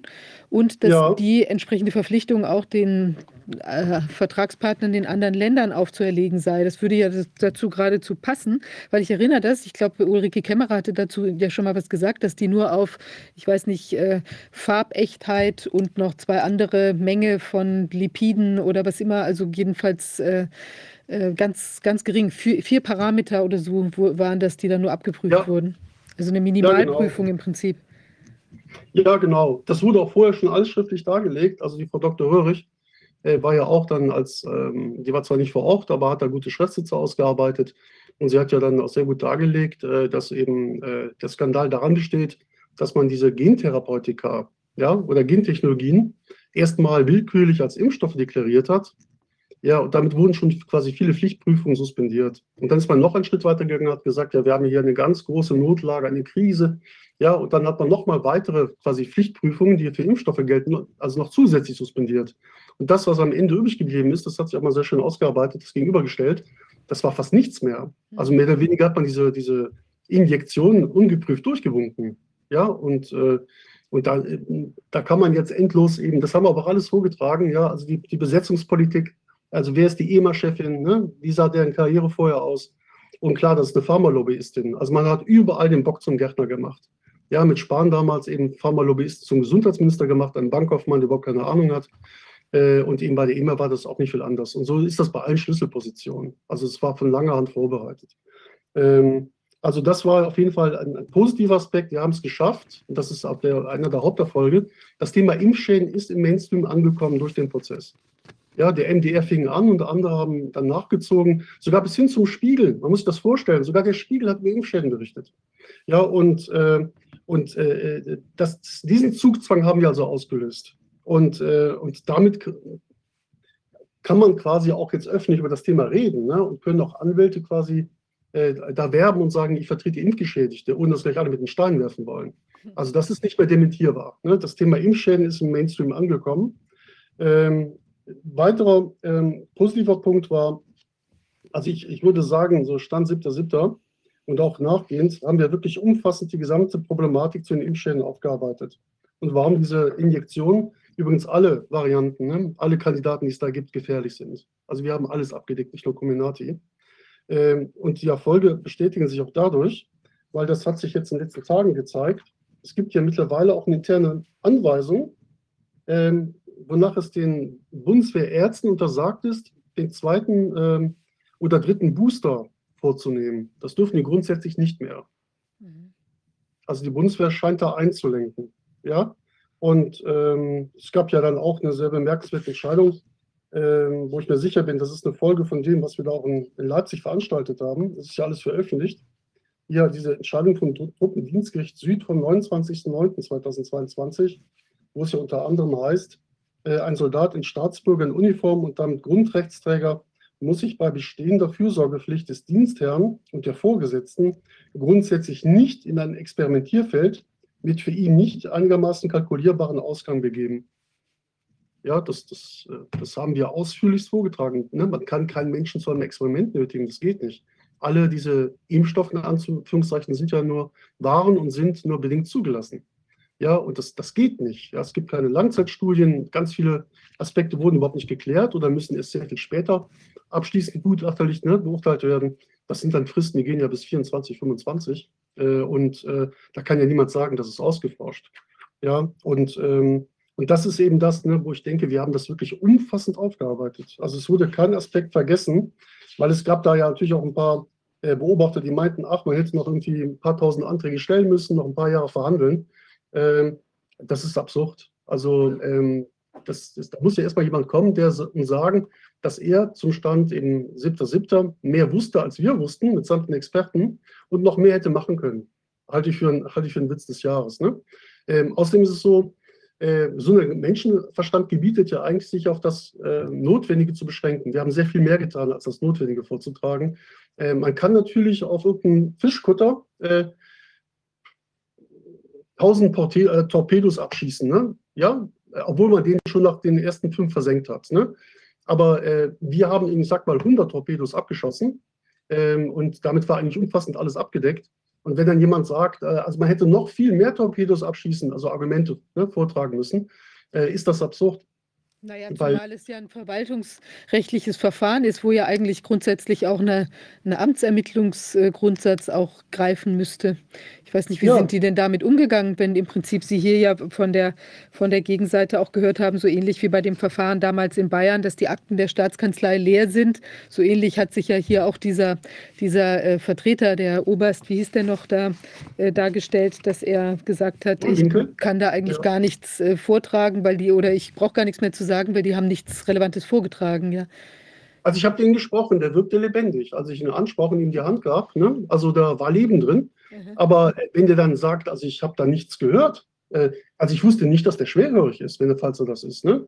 weil äh, er muss das gehört haben. Ja, er hätte auch reagieren müssen.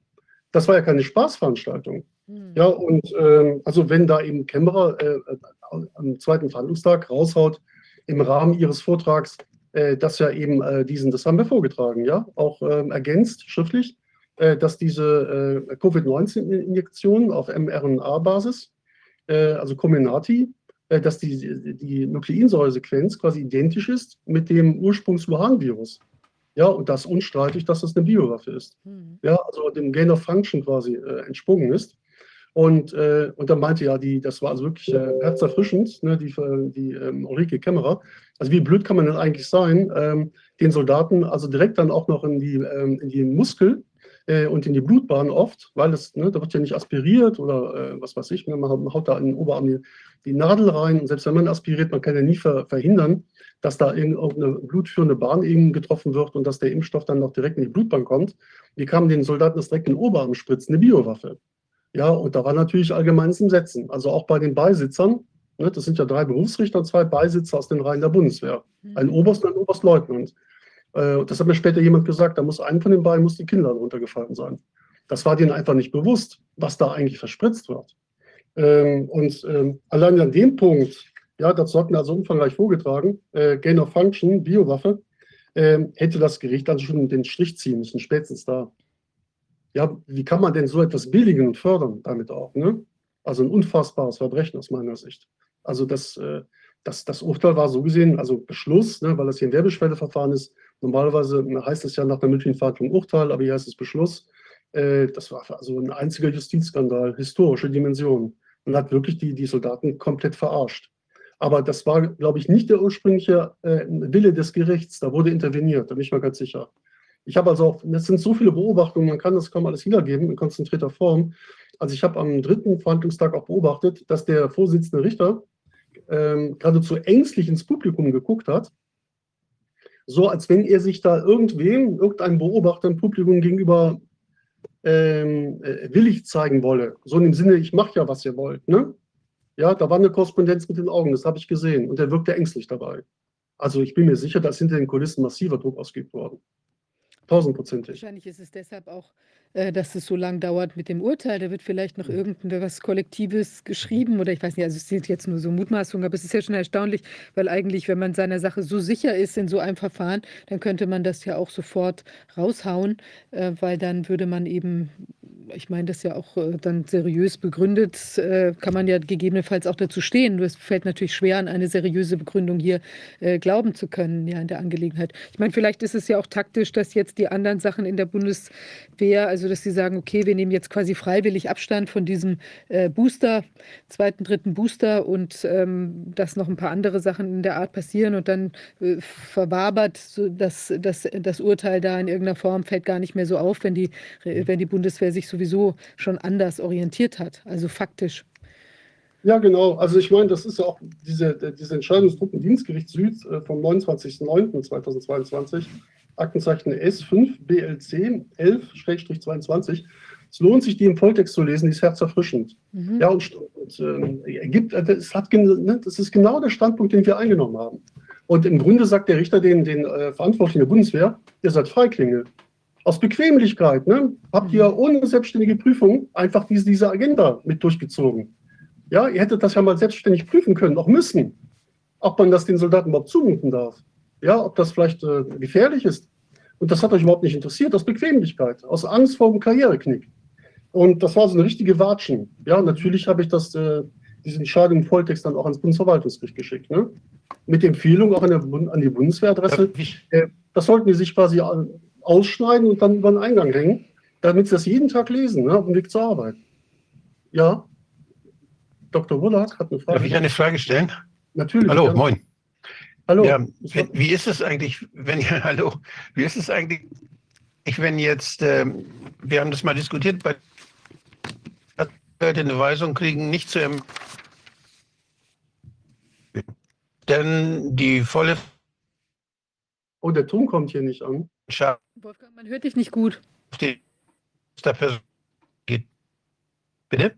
Man kann dich nicht gut hören, das ist ah. ständig unterbrochen, du. Also. Was ist hier nicht angekommen, die Frage? Also ich, aus. Probier nochmal, sonst müsstest du es vielleicht Corwin schreiben und ich stelle die Frage. Ja. Man jetzt best. Okay, mache ich. Ja. Ja, weil es kommt nur abgehakt an. Ich kann nur Fragmente hören.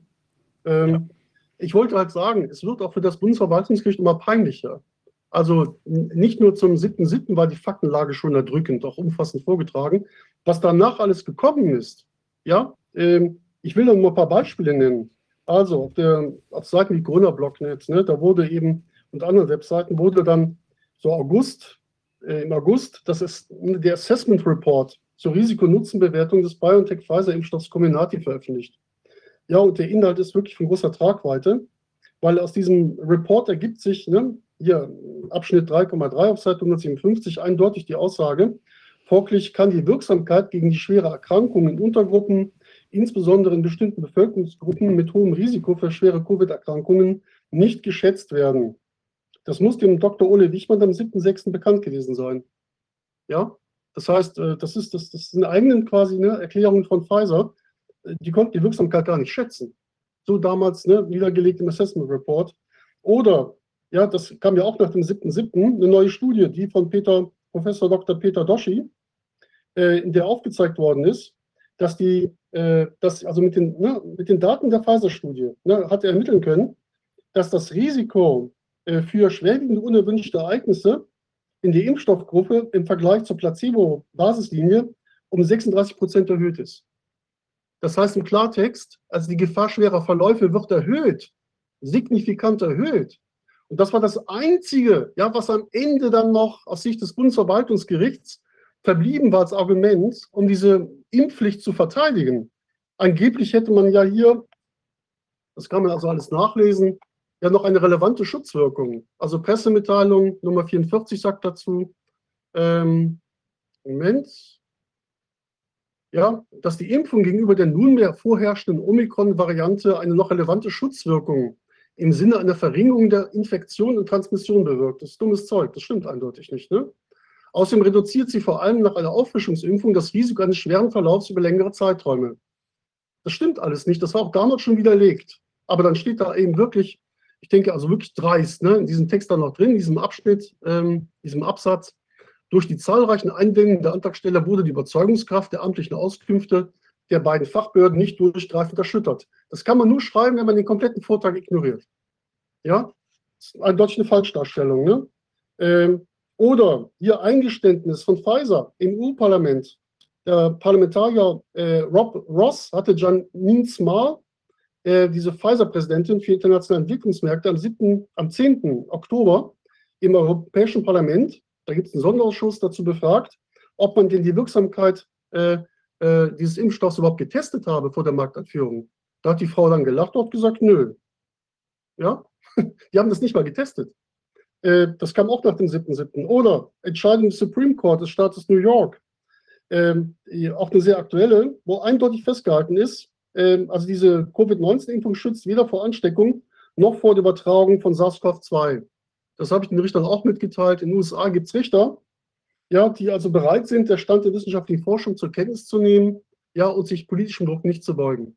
Das hat auch Vorbildcharakter. Ja, äh, dann eben besagt Entscheidung des Truppendienstgerichts Süd.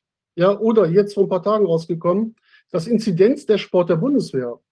Ja, das ist, ähm, haben wir auch schriftsätzlich verarbeitet, ist alles vorgetragen.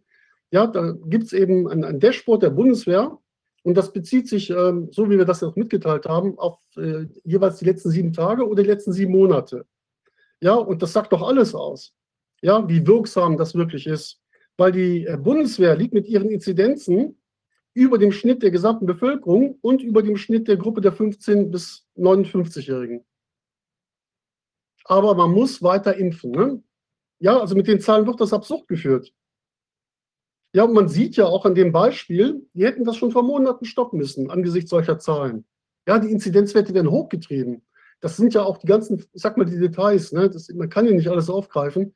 Die Bundeswehr war irgendwann genötigt, die Zahlen offen zu legen. Und daraus ergab sich ja, dass seit Beginn der Impfkampagne, November 2021, äh, die, die Erkrankungszahlen bei der Bundeswehr explodiert sind.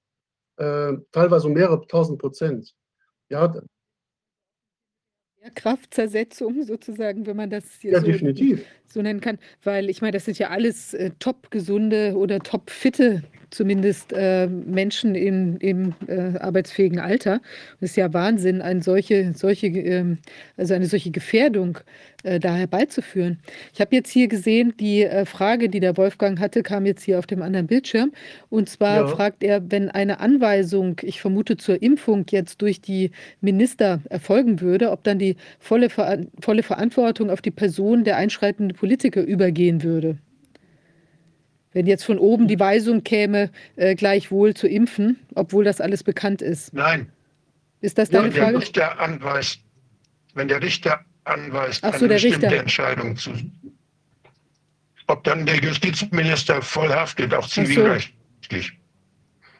Ähm, ja, das ist halt eine interessante Frage. Also die, die Verteidigungsministerien äh, Ministerin, die Kram Karrenbauer, die das damals eingeführt hat, kurz quasi vor ihrem Abschied vom Amt, mhm. die würde sich natürlich dann auf eine Erlaubnisurteilung berufen. Ne? Würde sagen, ja, Moment, was wollt ihr denn?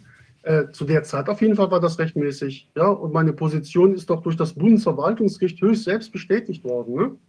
Ja, und äh, ich fürchte, dass eben auch äh, die verantwortlichen Offiziere, die diesen unsäglichen Druck da ausgeübt haben auf ihre Untergebenen, äh, genauso argumentieren würden. Die würden sich auf eine Erlaubnisurteilung berufen. Ja, also dies, das, das Prinzip, äh, Befehl war Befehl, ne? ich musste gehorchen, das, das greift nicht. Ne? Aber wenn man eben sich hier auf ein Bundesverwaltungsgericht berufen kann, das noch am 7.7. geäußert hat, okay, das ist äh, ne, alles problematisch, aber wir finden aktuell noch rechtmäßig, aus den, den Gründen, ist das natürlich eine Steilvorlage für die Verteidigung. Wir gingen ja davon aus, nach der Äußerung am Abend des ersten Verhandlungstages, dass die Richter zumindest sagen würden, okay, das kann man mal jetzt ähm, äh, dahingestellt sein lassen, ne, ob das von allem Anfang an so rechtmäßig war. Aber aktuell ähm, haben die auf jeden Fall Zweifel an der Rechtmäßigkeit. Also das haben wir eigentlich erwartet, ne, dass die sagen, aktuell, jetzt wo wir entscheiden müssen, ist es nicht mehr zu rechtfertigen. Aber es kam dann ja anders. Ne? Und ähm, ja, also wie gesagt, es gab halt sehr viel Positives auch. Ne? Ich will nur nicht den Eindruck erwecken, als ähm, als wenn das jetzt nur eine einzige Karte Niederlage gewesen wäre. Ähm, es, es gab, ergab sich sehr viel Positives. Also es wurden sehr viele Kooperationen da äh, aufgebaut und äh, ähm, Vernetzungen äh, vollzogen. Und das ist für die Zukunft auch relevant, weil es geht ja weiter. Also die äh, Klagen gegen BioNTech, äh, das ist ein sehr wirksames äh, Mittel, auch um BioNTech vorzuführen. Wie die Landgerichte dann damit umgehen, wenn schon ein Bundesgericht einknickt, das muss man natürlich abwarten. Ja, aber ich habe halt dann eben auch, ne, ich will da keine Namen nennen, äh, eben auch leider erleben müssen in Leipzig. Also es war nicht nur alles positiv. Ne? Und äh, äh was sich da so eben äh, alles ergeben hat, das, das hat mich also wirklich auch äh, erstaunen lassen, dass das überhaupt möglich ist. Ja, dass das also eine Anwältin hingeht und dann eben unnötig die Richter provoziert, indem sie sich einfach die Verhandlungsleitung des Vorsitzenden wegsetzt und alle Hinweise ignoriert und quasi nur für das Publikum spricht. Das macht man nicht. Ne? Und das hat also zu erheblichen Verspannungen geführt. Äh, und sicher, mit Sicherheit auch, so wie ich Richter kenne, auch zur Abweisung von Beweisanträgen. Und wir haben ja nicht nur Beweisanträge gestellt, auch viele Anregungen gegeben, weil es war ja klar, und ich habe das also auch ernst genommen, äh, die Richter konnten natürlich nicht jetzt alles aufarbeiten, was in den letzten zweieinhalb Jahren passiert ist. War auch gar nicht notwendig. Das, wir haben äh, ne, alles vorgetragen, was das Gericht brauchte, um sagen zu können und sagen zu müssen, wir müssen diese Impfpflicht stoppen. Ja, das war das Programm. Ne? Aber dass man jetzt umfassend alles aufarbeitet, äh, was man zum Beispiel hier in den letzten zweieinhalb Jahren im Ausschuss ja alles aufgearbeitet hat, das, das kann kein Gericht leisten. Das ist unmöglich. Das ne? das ist ne? Man muss das filtern und man muss dann die wichtigsten Dinge vortragen. Das war auch mehr als ausreichend. Äh, und das war dann auch sehr irritierend, äh, dass dann die beiden Mandanten am Abend des zweiten Verhandlungstages durch die gleiche Anwältin dahingehend inspiriert wurden, doch die Anträge zurückzunehmen. Mhm. Ja, und das, das war ein Schock. Und die Anträge, also welche, äh, warum, mit welcher Begründung sollten die zurückgenommen werden oder was, was versprach man sich davon? Ja, also ich kann das mal so zitieren, wie mir das der Mandant gesagt hat. Ja, also hallo Wilfried, nach einem Gespräch zwischen also Anwalt D. und Anwalt T. kamen die beiden zu dem Punkt, dass mit der Urteilsverkündung äh, durch das Bundesverwaltungsgericht endgültig Flöcke eingeschlagen seien. Es keine Berufung mehr gibt und das Urteil sich nachteilig auf andere laufende Verfahren auswirken würde. Würde es jedoch zu keinem Urteilsspruch kommen, weil die Beschwerde zurückgezogen wurde, hätte man noch einen Fuß in der Tür, um an anderer Stelle erfolgreich zu sein. Ja, und da wurde die Kollegin dann eben hinzugezogen, von der ich gerade sprach. Ja, äh, und die hat dann den Chor eingestimmt. Und das Ganze gipfelte darin, ob wir uns mit dem Gedanken anfreunden könnten, äh, nicht ohne mit dem Solidargedanken bezüglich der anderen Kameraden. Äh, darauf wurde noch hingewiesen. Wir sollten mal, also mit den Worten, wir sollten mal darüber nachdenken, sind wir dann ins Hotel gegangen. Ja, das ist dann irgendwie ja, so eine absurde Szene wie Life of Brian, äh, wo der ne, nicht Jesus am Kreuz hängt und da kommt ein Trupp von Soldaten und äh, er dolcht sich dann vor dem Kreuz. Ne? Ja, er denkt, da kommt Hilfe und die bringen sich um. Also wenn wir, das ist der pure Wahnsinn, dieses Verfahren gecrasht hätten, ja, das Verfahren, wo wir so weit gekommen sind wie kein Anwalt vorher in Deutschland. Mhm. Endlich haben wir Richter gefunden, die bereit sind, Sachverständige anzuhören oder auch tatsächlich anhören ja, der erste Verhandlungstag, das waren zehn Stunden. Wir haben alles, ich habe alle meine Hauptkandidaten konnte ich alle unterbringen. Professor Bakti, Professor Burkhardt, ja, das war mir das Wichtigste. Und Professor Kämmerer, ne? Und es gab dann noch einen Datenanalysten, der hat sich dann auch ausführlich äh, äußern können. Also das war für mich also phänomenal. Das hätte ich niemals erwartet, als wir angefangen haben. Und äh, also da war aufrichtiges Interesse. Und dann können wir auch noch zwei Vertreter des RKI befragen, also und des Paul-Ehrlich-Instituts. Und in der Situation dann zu, zu suggerieren, man könne doch Verfahrenssuizid begehen und die Anträge zu, äh, zurücknehmen. Ja, und das in einem Verfahren, wo es um so viel Geld der Pharmaindustrie geht. Also da kommen ja sehr böse Verdachtsmomente auf. Mhm. Und, und das habe ich aber erst nach dem dritten Verhandlungstag erfahren. Ja, und dann habe ich Konsequenzen gezogen. Zumal dann auch noch versucht worden ist, einen jungen Anwalt mit kaum Prozesserfahrung äh, äh, 30 Minuten vor dem Termin noch ins Team reinzubringen, den die Mandanten einmal gesehen hatten, ja, den die gar nicht kannten.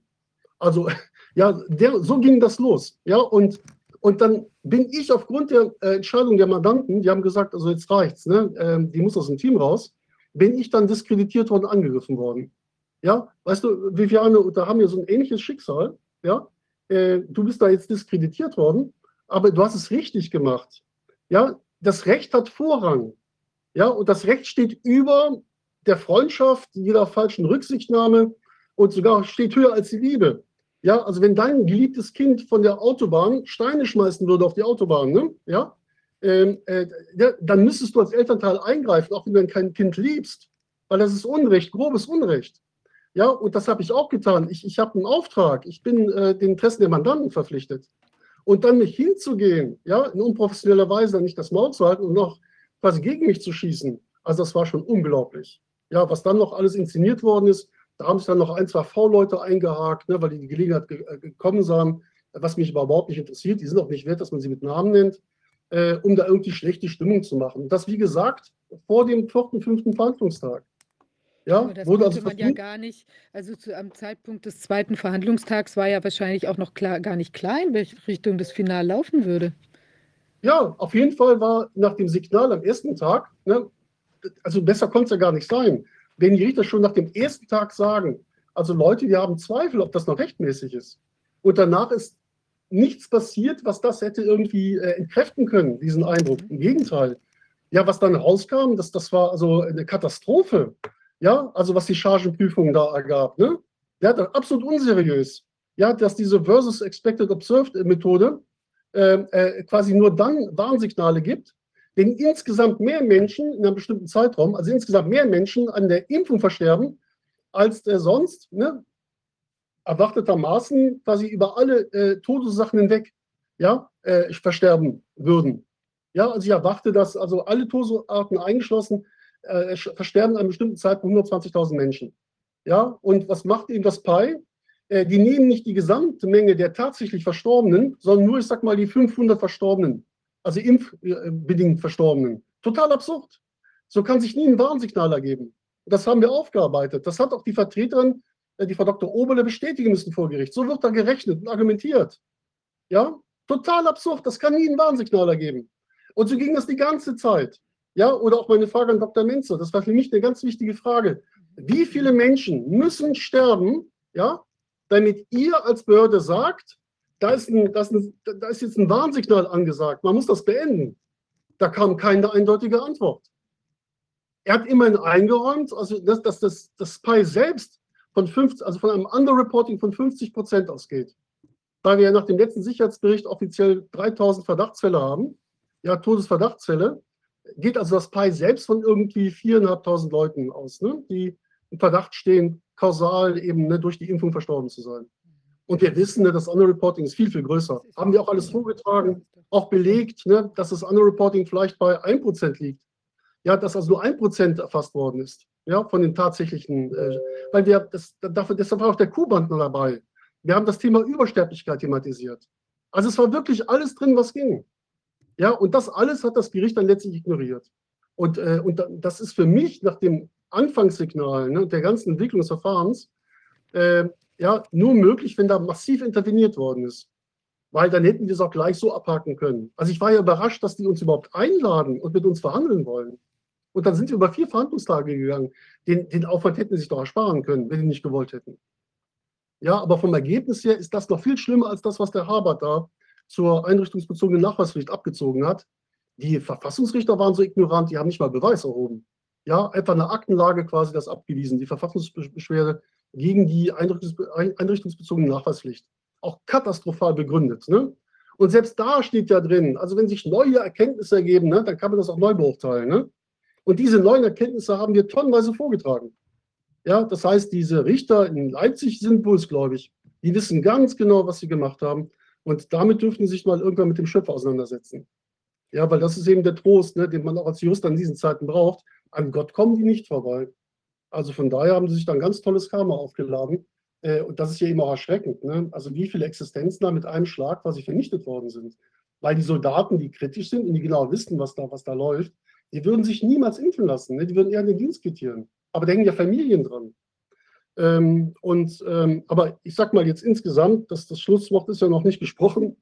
Also wenn die Richter da in Leipzig ähm, Verstand haben, äh, dann werden die die Gelegenheit nutzen, der Anrühmungsruhe stattgeben und sagen, naja, also ja, ganz Unrecht habt ihr ja nicht. Und dann nehmen die irgendein formales Argument ne, ähm, und, und sagen, ja, okay, äh, Beschwerden sind begründet. Weil dann würden sie auch von der Pflicht enthoben sein, diesen Beschluss vom 7.7. zu begründen. Man kann das nicht begründen. Ja, wer also alles nachliest, äh, was wir veröffentlicht haben, unsere Schriftsätze, das ist nicht zu widerlegen. Das ist einfach nicht zu widerlegen. Nicht, weil wir so toll sind, weil das ist zwingendes Recht. Das geht nicht. Das geht einfach nicht. Die hätten sagen müssen, nein, stopp, aufhören. Ne? Und dass sie es gebilligt haben, ja, das ist Rechtsbeugung noch sehr viel mehr. Und ähm, also alles wird zu gegebener Zeit aufgearbeitet. Aber erstmal versuchen wir natürlich, das Verfahren zum Abschluss zu bringen.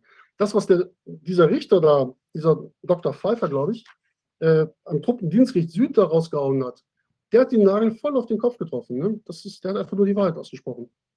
Dass es ein absoluter Skandal ist, ne, was die Bundeswehr da mit ihren Soldaten gemacht hat.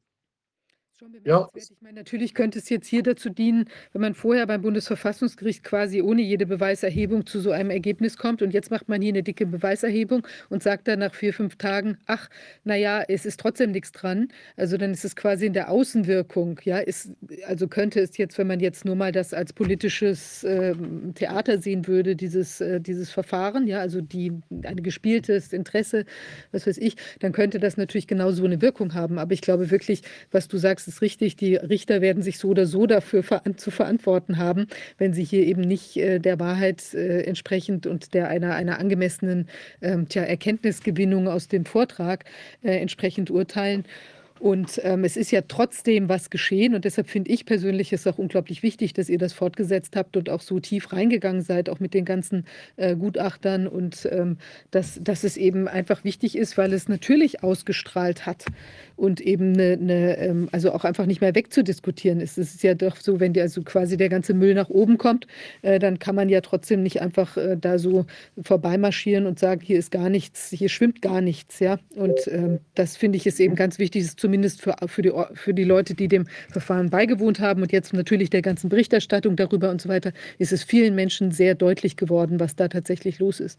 Also und auch vor dem Hintergrund finde ich es extrem wichtig, dass das Verfahren so weit geführt wurde und eben nicht jetzt in der Hoffnung auf ein möglicherweise eine neue Chance, die vielleicht nie kommt, äh, eben das zurückgestellt wurde.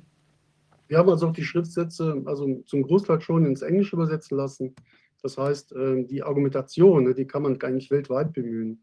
Und ähm, also der Begriff Menschenwürde, egal wo das dann in anderen Rechtsordnungen kodifiziert ist oder Nürnberger Kodex, äh, das sind internationale quasi Begriffe des Rechts. Ne?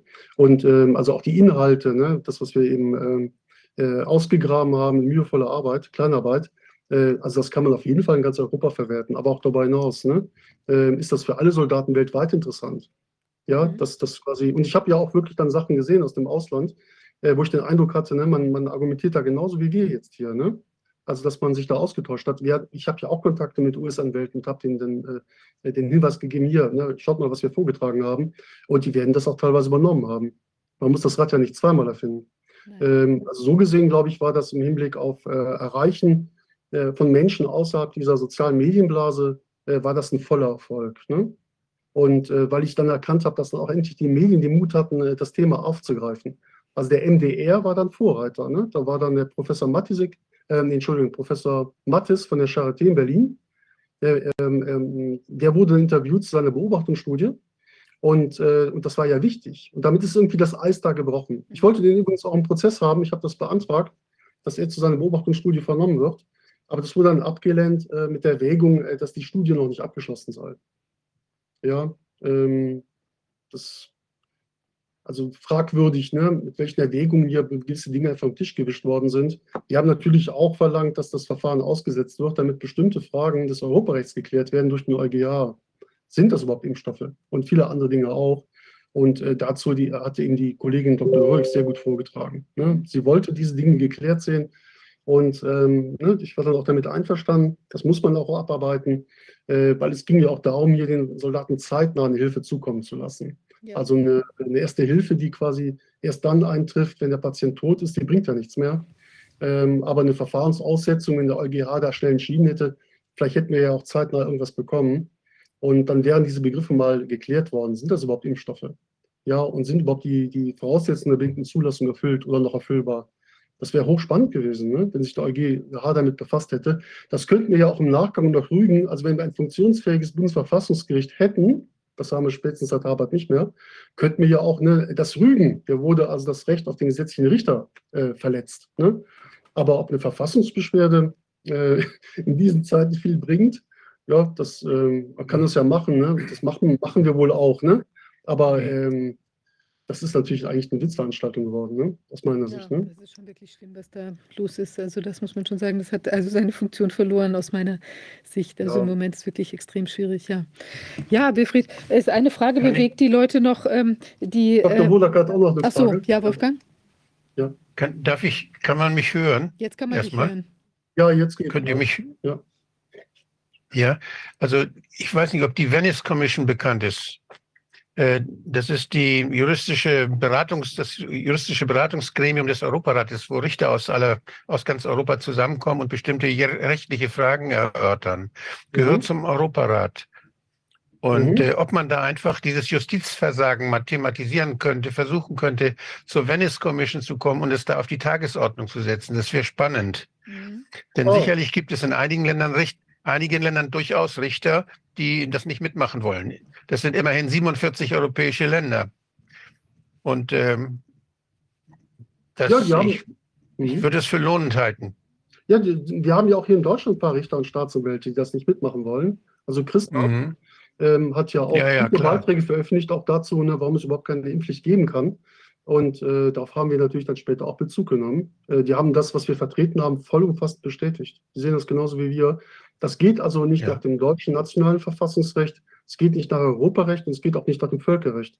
Also man findet auf allen Rechtsebenen ein zwingendes Recht, was sagt, ne, das geht so nicht, Leute. Ne? Das, äh, und das haben wir wirklich Mhm. schon, das habe ich schon mal im ersten Schriftsatz drin gehabt, weil ich habe natürlich wie ein Hamster Argumente gesammelt, äh, die ich dann eben konzentriert auch dem Bundesverwaltungsgericht vorhalten kann. Mhm. Und da steckt also dann Also also wir- eine Sammelarbeit hinter. Und, äh, und klar, da ist ein Austausch natürlich äh, sinnvoll, dass man sich auch international da stärkt. Ne? Es geht um den politischen Rückenwind. Es geht also nicht um, nicht um, Rechts, um Rechtsfrage, sondern um politischen Rückenwind für die Länder, denen die Justiz möglicherweise noch nicht ganz so kaputt ist wie bei uns. Ja, genau. Also ich wollte noch nur mal, ich sag mal von ganz vielen Beispielen nur eins nennen. Ähm, das, also ich sag ja, das ist so komplex. Wir, wir müssten da drei Stunden Zeit haben. Ne? Ich habe das hier strukturiert auf 14 Seiten. Was ich mindestens sagen müsste, ich habe jetzt irgendwie so 60, 70 Prozent untergebracht. Also hier das Thema Aufklärung auch. Ne? Äh, das ist zwingend vorgeschrieben. Ja, das kann man auch dem 17a Absatz 5 Soldatengesetz nehmen. Ist ein bisschen verschachtelt formuliert. Aber da steht eindeutig drin, also wenn eben die Voraussetzungen von 17 Absatz 2 ja, nicht vorliegen, also wir ja keine ärztliche Maßnahmen haben, die effektiv zur Bekämpfung von Infektionen beiträgt, äh, da muss der Soldat umfassend aufgeklärt werden. Und es muss eine Einwilligung eingeholt werden. Und da steht auch im bürgerlichen Gesetzbuch drin, darauf wird dann Bezug genommen, also 630g ist Einwilligung und 630e Aufklärungspflichten. Da steht also im Absatz 1 wortwörtlich drin, bei der Aufklärung ist auch auf Alternativen zur Maßnahme hinzuweisen. Und das haben wir getan. Ja, das haben wir übrigens auch dem Ole Wichtel vorgehalten, ne, vom RKI. Warum, warum weist ihr nicht auf die Alternativen hin, die es gibt? Es gibt alternative Behandlungsprotokolle hier, Dr. Zelenko war ja mal hier. Äh, es gibt alternative äh, Arzneimittel. Ähm, und ähm, also hier Chlordioxid ist ja eins. Äh, wir haben natürlich auch diesen Schriftsatz vorgelegt. Ich glaube, da sind Sie, Herr Dr. Wodak, auch Mitglied. Also dieser Wissenschaftler und Ärzte für Demokratie oder für freie Demokratie und da war noch irgendwas, wofür Sie auch noch sind. Und äh, dieses Gesundheit. Ausstiegskonzept, äh, wofür noch? Gesundheit. Demokratie, Ach, für Gesundheit seid ihr Gesundheit auch, auch genau, noch. ne? Ja, genau. Mhm. Und, äh, und da ist ja auch dann äh, sehr gut abgearbeitet, was es für Alternativen gibt. Also wir haben den Schriftsatz, also wir haben dieses Dokument vollumfänglich vorgetragen. Ne? Also die Richter sind äh, umfassend informiert gewesen. Und, und äh, das war eine Steilvorlage, sie hätten das einfach nur übernehmen müssen. Ja, aber das ist wohl die Situation einfach hier in dieser Zeit, dass das Recht eben nichts mehr gilt. Ne? Und wir können nur darauf hinweisen, in unserer Ohnmacht, äh, das wäre das Recht. Ja? Und die müssen sich an dem Recht messen lassen, auch wenn sie es nicht mehr anwenden wollen. Und, und daraus ergeben sich später die Konsequenzen. Ja, also ich bin da total locker. Ne? Also ich stelle mir das echt so vor, dass irgendwann Gott kommt und sagt, so Leute, jetzt, äh, jetzt kommt Rechenschaftsstunde, ne? Jetzt mal ablegen. Was habt ihr so geleistet, ne? Und vielleicht werden wir dann ja gehört und dann hat es auch Wirkungen. Im Moment hat das keine Wirkungen, abgesehen vielleicht davon, dass wir Menschen erreichen und davon abhalten können, diesen Wahnsinn äh, äh, mitzumachen. Ich glaube, das haben wir erreicht. Ne? Ähm, die Leute Ja. auch bei der Bundeswehr, das habe ich also gehört von den äh, Mandanten, die haben alle keine Lust mehr, sich da noch den dritten, vierten, fünften Booster geben zu lassen. Also das ist vorbei. Die Euphorie ist verflogen. Ja? Immerhin, das ist ja was, ne? Absolut. Ja. Und ich finde auch in der Angelegenheit jetzt mit den äh, Menschen, die wegen fehlender Aufklärung äh, oder eben und äh, Folgen, die sie jetzt erlitten haben durch diese sogenannten äh, Impfungen, also wer da sich zum Beispiel jetzt auch, ähm, wer da rechtlich auch losgeht auf die entsprechenden, tja, die Ärzte und die ähm, die Hersteller und so weiter. Also ich glaube, das hat durchaus auch eine Wirkung, weil es eben einfach auch für Bewusstsein sorgt, ja, dass diese Möglichkeit überhaupt existiert und dass da Menschen eben diesen Weg gehen. Das wird auch andere dann äh, motivieren, in die Richtung zu gehen. Und ich glaube, das, das ist auch Teil des, des ähm, wie will man sagen, des Erwachensprozesses zu dem, was da im Moment schiefläuft. Also unabhängig davon, ob man dann letztlich durchdringt oder mit unglaublich viel äh, rausgeht, ist das, glaube ich, schon eine gute Angelegenheit aus meiner Sicht, ja, weil es eben das auch man da mit dem, den, äh, den Herstellern und so weiter eben auch unangenehm auf den Pelz rückt. Also daraus ergeben sich ja auch immer Weiterungen, ja. Also auch wenn die dann ein Stück weit mehr in die Enge gedrängt sind, was machen die dann mit was für möglicherweise zusätzlichen Studien, die plötzlich aus der, aus der Versenkung kommen, tauchen die dann, äh, kommen die um die Kurve und so weiter. Also ich glaube, da können sich auch noch sehr viele interessante äh, Aspekte ergeben und auch letztlich für die Geschädigten natürlich vor allem, wenn es da irgendeine Hilfe, Hilfsmöglichkeit gibt oder Kosten übernommen werden und so weiter. Das ist ja alles auch äh, dann sehr hilfreich für die Menschen, die da betroffen sind und vielleicht auch kein Geld haben ja. Naja, eine, Genau. eine Frage bewegt das Publikum und zwar, ob der Martin Schwab noch im Team ist, im Soldatenprozess. Ja, klar. Also Martin Schwab, ähm, der ähm, Tobias Ulbrich, der die Impfgeschädigten vertritt, und ich. Ja, das war auch so ein Fake News, ne, was damals verbreitet worden ist. Also ich hätte das Team aufgelöst. Das stimmt ja gar nicht. Also ich, eine Kollegin ist rausgeflogen, ne? Und äh, dann ist der nächste hingegangen, hat eine Bedingung gestellt gegenüber dem Mandanten, haben gesagt, nee, das, so geht das nicht. Ne? Der wollte eine Konferenz haben, wir konnten da gar nicht. Äh, und für den Fall, dass die Bedingung nicht erfüllt wird, wollte er dann eben das Mandat niederlegen. Ne? Ja gut, dann, dann hat er sich selbst verabschiedet und ein anderes dann auch von selbst gegangen. Also das war dann deren Entscheidung, sich zurückzuziehen. Ja, also jetzt, wenn ich jetzt brutal wäre, würde ich sagen, also wir haben sie auch nicht mehr gebraucht. Äh, dann haben wir halt dann durch den Tobias Ulbrich neue wichtige Aspekte eingeführt, also zum Flugsicherheitsrecht. Ne? Man darf eben keinen Piloten in die Luft schicken, ne? der, der etwas in den Adern hat, äh, was seine quasi Einsatzfähigkeit äh, beeinträchtigen könnte. Ja, und, und äh, all diese Dinge haben wir umfassend vorgetragen. Und, äh, und das war dann ganz gut, das Thema zwischendurch umzubauen und dann eben durch einen anderen Kollegen, der sich damit auch jahrelang befasst hat, neue rechtliche Aspekte einzuführen. Ne? Natürlich ist der Martin Schwab noch im Team. Weil das war auch das Tolle mit dem Martin, muss ich wirklich sagen, auch nochmal an dieser Stelle ein großer Dank äh, an ihn, weil er jemand ist, der, der lässt sich nicht ablenken von irgendwas. Der ist voll auf die Sache fokussiert und der macht das nicht für die Eitelkeit. Also ist wirklich ein Altruist und, und der der Sache dienen will, der die Gefahr für die Menschen sieht, ein hochanständiger Kerl. Und äh, also für, für uns alle eine große Bereicherung, dass er sich so selbstlos in das, in das Ding eingebracht hat. Und er hat da wirklich äh, immer wieder mal, er konnte ja nicht durchgehend involviert sein, weil er auch andere Verpflichtungen hat, aber er hat wirklich dann punktuell bis zur Erschöpfung gearbeitet. So bis morgens 3 Uhr, 4 Uhr früh, weil er sonst keine Zeit hatte. Ne? Also er hat da wirklich große Opfer gebracht. Ne? Und es ist halt wirklich so, ne, auch bei ihm, ne, also das, das ist eben ne, jemand, ähm, äh, ne, es gibt dann Leute wie Martin, so als extrem auf der einen Seite, wirklich Menschen, ne, die aus einer Menschlichkeit heraus handeln, die wirklich altruistisch sind und Krisengewinnler auf der anderen Seite. Ja, die einfach nur das Geld sehen, selbst in dieser apokalyptischen Zeit. Und äh, da muss ich immer an Uwe Seeler denken, ne, den, den äh, volkstümlichen Hamburger, uns Uwe, der, Zitat, ne, mal geäußert hat, ab einer bestimmten Summe macht Geld, ab einer bestimmten Summe macht Geld den Kopf krank. Ja, also macht Geld geisteskrank. Ne? Und das ist auch so meine Wahrnehmung. Da sind Leute, die, die drehen vollkommen durch. Ja, wie kann man jetzt in diesen Zeiten, wo die Alten gequält werden, isoliert werden, ne, in den Tod getrieben werden, wo die Kinder gequält werden, wo die Menschen mit diesen Spritzen äh, totgespritzt werden oder krank gemacht werden, wie kann man denn da nur ans Geld denken? Also es ist unfassbar. Ja, also das ist das letzte Ja. Aufbäumen, ne, was wir hier haben. Ne? Genau. Ja, wenn wir jetzt auch noch aussteigen und auch nicht mehr die Wahrheit aussprechen würden, dann wäre es zappenduster. Und in der Situation nur aufs Geld zu schielen, ne? also ähm, vielleicht kennt ihr ja auch so einen Kandidaten, ne? wo das offenbar so ist. Ähm, ich muss sagen, das ist also mehr als beschämend. Das steht für einen schwachen Charakter. Ist einfach so. Also ähm, mehr möchte ich dazu auch an der Stelle nicht sagen. Ne? Aber ähm, ich kann nur sagen, ne, äh, äh, Viviane weiter so. Äh, und, und, äh, und wir sind jetzt nicht per Du, Herr Dr. Wodak, ne? Äh, da kann man keine Kompromisse eingehen. Das Recht steht an erster Stelle, die Wahrheit auch. Ne? Und wenn man das intern nicht klären kann, muss man es in die Öffentlichkeit bringen. Das geht nicht anders. Ne? Mhm. Da gibt es so ein paar Vögel, Wir da, haben uns ja, als- froh, dass ich nicht Parteimitglied bin, ne? Ich kann ja sagen, was ich will, ne? Äh, die das immer noch nicht verstanden haben. Ja, es geht hier nicht um äh, eine Sekte oder um Glaubensfragen, es geht einfach um objektive Fakten, ne? Und wenn die feststehen, muss man Ja. daraus die Folgen ziehen, ne? Ist einfach so, ne? Bin ich jetzt der letzte Gast oder kommt noch jemand Nein, nach mir? es kommt, jemand, es kommt noch jemand. Leben. Wir haben jemanden äh, noch, der uns was zur Lage in Brasilien sagen wird, was bestimmt auch sehr interessant wird. Äh, diese Wahl. Äh, allerdings gibt es da offenbar gerade ein paar technische Probleme. Mal gucken, ob der, also startet jetzt wohl seinen Rechner neu und dann mal gucken, ob dann die Verbindung klappt. Irgendwie haben wir heute eine ganze Reihe Verbindungsprobleme gehabt. Ich weiß nicht warum. Bei Wolfgang ja auch dieses etwas schwankende Internet. Aber hoffentlich äh, bleibt es jetzt irgendwie stabil dann. Ja, spannend, auf jeden Fall sehr spannend. Und ich finde es toll, dass ihr euch da so reingehangen habt. Und ähm, ihr seid da ja wirklich wie die Bluthunde dran an dem Thema. Und das ist, muss man sich auch, das, also ist es auch wert, sich da so reinzubohren und eben genau diese Sachen alle ans Tageslicht zu fördern. Also ich glaube, es wird Nachahmer finden und es wird eben auch ein, es ist ein historisches Dokument, ist es in jedem Fall schon, was da geschehen ist, ja.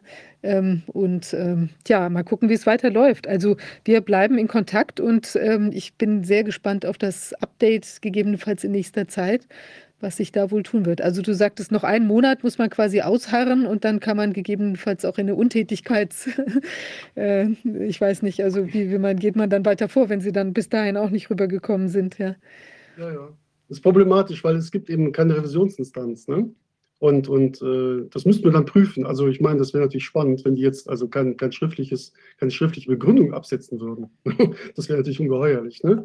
Aber ähm, was, was, was ist in dieser Zeit noch, noch überraschend? Also ich halte mittlerweile alles für möglich. Ne? Ja, Ja, keine Ahnung. Aber wenn es nach dem Gesetz ginge, müsste da was kommen. Und äh, auf jeden Fall war das Verfahren hochergiebig. Also nicht nur wegen dem, was wir also ausgraben konnten, also auch was die Rolle der Bundeswehr in dem ganzen Pandemietheater das angeht. ist auch sehr Das war sehr erhellend. Ne? Also es sieht wirklich so aus, auch wegen der Parallelitäten zu den USA, als äh, wäre das quasi über die Geheimdienste, also im Auftrag der Finanzeliten im Hintergrund und der Pharmaindustrie, äh, und dann äh, so koordiniert worden und hätten das eben dann auch die Militärs weltweit so umgesetzt.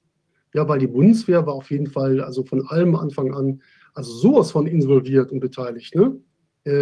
In allen Ebenen, in allen Bereichen, das war kein Zufall. Das Ja. schon erstaunlich, ja. Mhm. Ja, definitiv. Und das haben wir auch vorgetragen. Dazu gibt es Schriftsätze. Also bitte mal einfach nachlesen.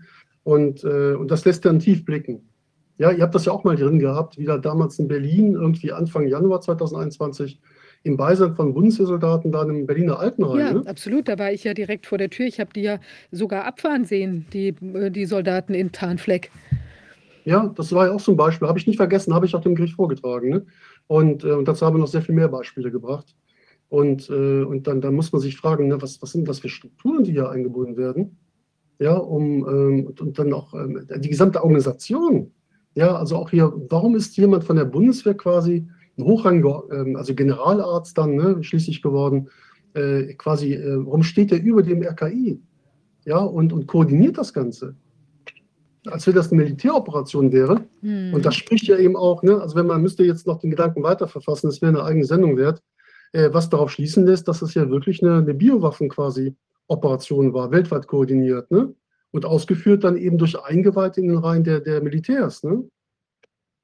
Also so sieht das aus meiner Sicht.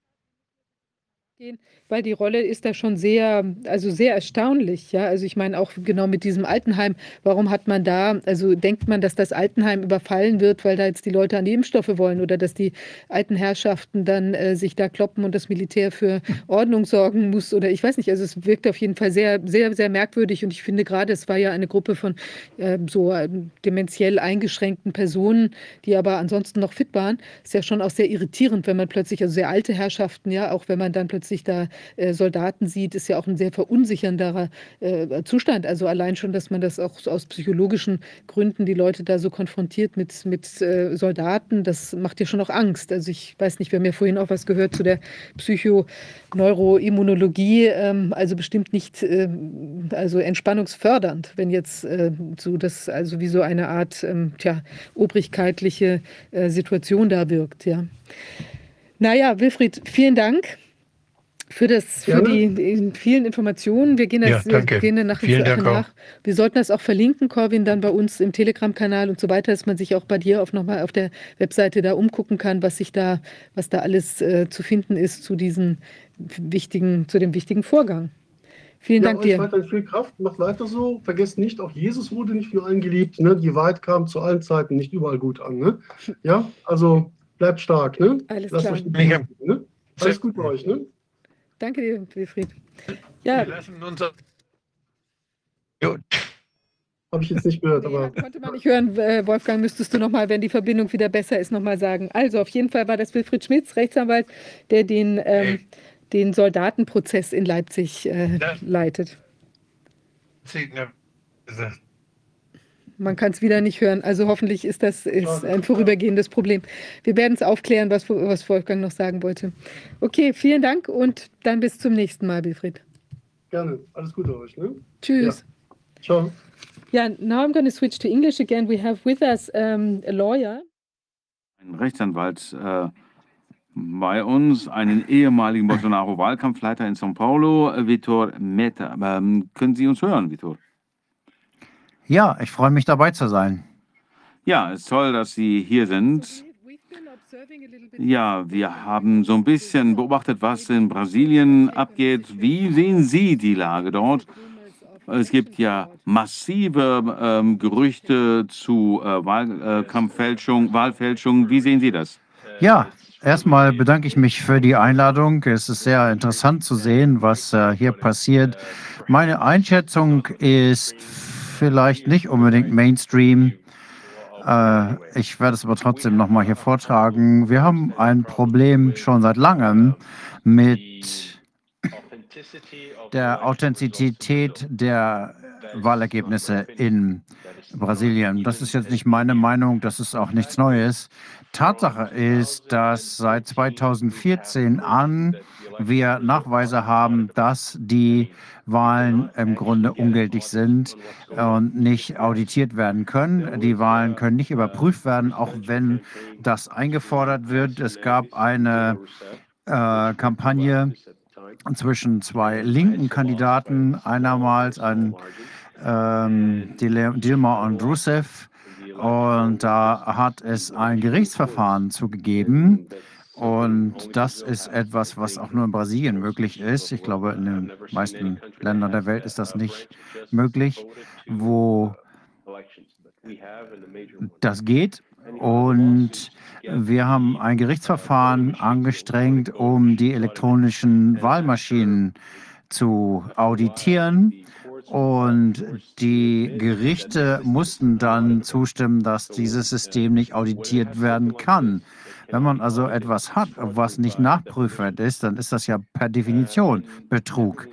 Und jeder tut so, als ob er nicht sieht, was er sieht. Und das ist äh, schon seit vielen Jahren so. Und niemand hat das irgendjemals angegangen. Ähm, Bolsonaro erst recht nicht. Er wurde 2018 gewählt und hat erklärt, dass seine eigene Wahl durch ähm, fragwürdige Eingriffe ge, ähm, gewählt worden ist. Aber dann kam äh, Corona und deswegen brauchte er das nicht. Oder er hat einfach sinnvollerweise den Mund gehalten, weil er ja die Wahl gewonnen hatte. Also er hatte diese Ankündigung im Wahlkampf gemacht. Und er hat vier Jahre Zeit gehabt, um was dagegen zu unternehmen und das hat er eben nicht getan. Er ist einfach, äh, ich traue dem System nicht, ich traue dem System nicht. Das geht immer hin und her. Und was wir jetzt haben, ist eine weitere Wahl. Und da gibt es äh, gar keine, eine polarisierende Wahlung. Und ähm, niemand leitet die im Grunde genommen. Äh, es steht Betrug im Raum, den man irgendwie gar nicht so richtig fassen kann. Und ähm, das Einzige, was man eben tun kann, ist äh, ähm, Nachrichten zu verbreiten, dass das Militär übernehmen könnte, was aber gar nicht passieren wird. Ähm, wir haben diese Proteste in Brasilien gehabt vom ersten Tag an. Ähm, vom ersten Tag bis zum letzten Tag hatten wir diese Protestende, die Demonstrationen für ihn und nichts hat sich jemals geändert. Also Bolsonaro hat äh, äh, nichts von dieser äh, Beliebtheit in der Bevölkerung äh, eingesetzt, um das System zu ändern. Also bleibt alles, wie es ist. Das bedeutet, die Menschen protestieren jetzt, aber Bolsonaro äh, schließt sich dem nicht an. Also er möchte äh, um seine Stimmung gar nicht kämpfen, oder wie? Er, hat, er ist ein bisschen widersprüchlich von Anfang an, in dem Sinne, dass er die Leute aufruft zu demonstrieren. Manchmal geht er dann ein bisschen zurück und sagt, ah, das ist eigentlich nicht so gemeint. Aber von Anfang an hat er diese Widersprüchlichkeit ausgespielt. Er sagt den Leuten nicht, was sie tun sollen. Manchmal sagt, sie, sagt er ihnen, die sollen den Verkehr nicht unterbrechen. Manchmal sagt er, er stimmt dem Protest zu, aber sie sollten die anderen Leute nicht so einschränken in der also gar keine klare Führung in diesem Widerstand und es ist auch kein klares Ziel zu erkennen. Also diese ganze Energie wird aufgebracht und das ist natürlich etwas Gutes, die wir hier haben äh, gegen dieses betrügerische System. Aber diese Energie wird alle äh, diffus irgendwo hingeleitet und es gibt keinen erreichbaren, umsetzbaren Plan und keine erkennbaren Ziele. Und das ist natürlich sehr traurig. Und die Menschen, die da, naja, äh, wie sieht es mit Corona aus, also das Narrativ? Ist das noch stark in Brasilien oder ähm, bezweifeln das die Menschen jetzt? Und die Leute, die jetzt auf die Straße gehen, ist das dieselben Leute, äh, die, äh, die das Corona-Narrativ in Frage gestellt haben und jetzt protestieren? Nee, wir haben diese Widersprüchlichkeit die ganze Zeit gesagt.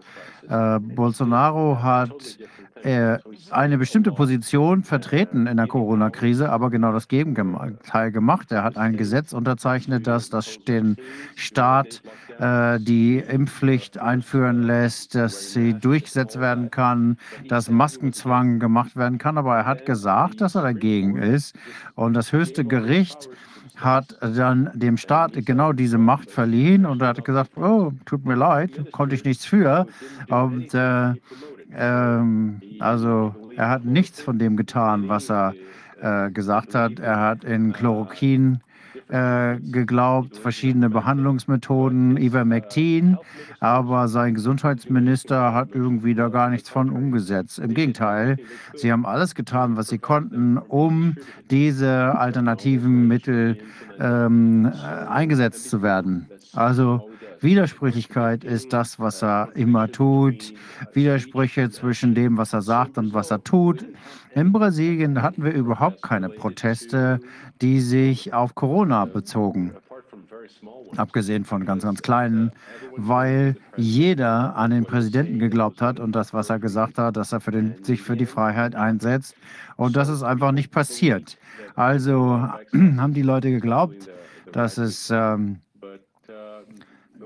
so ist, aber niemand hat da was zugedrückt. Es wird einfach äh, der schwarze Peter weitergereicht, entweder ans höchste Gericht, wo dem dies oder das vorgesetzt werden, oder dem Präsidenten oder den Gesundheitsministern, wie auch immer, also die angeblich gegen Corona vorgegangen sind.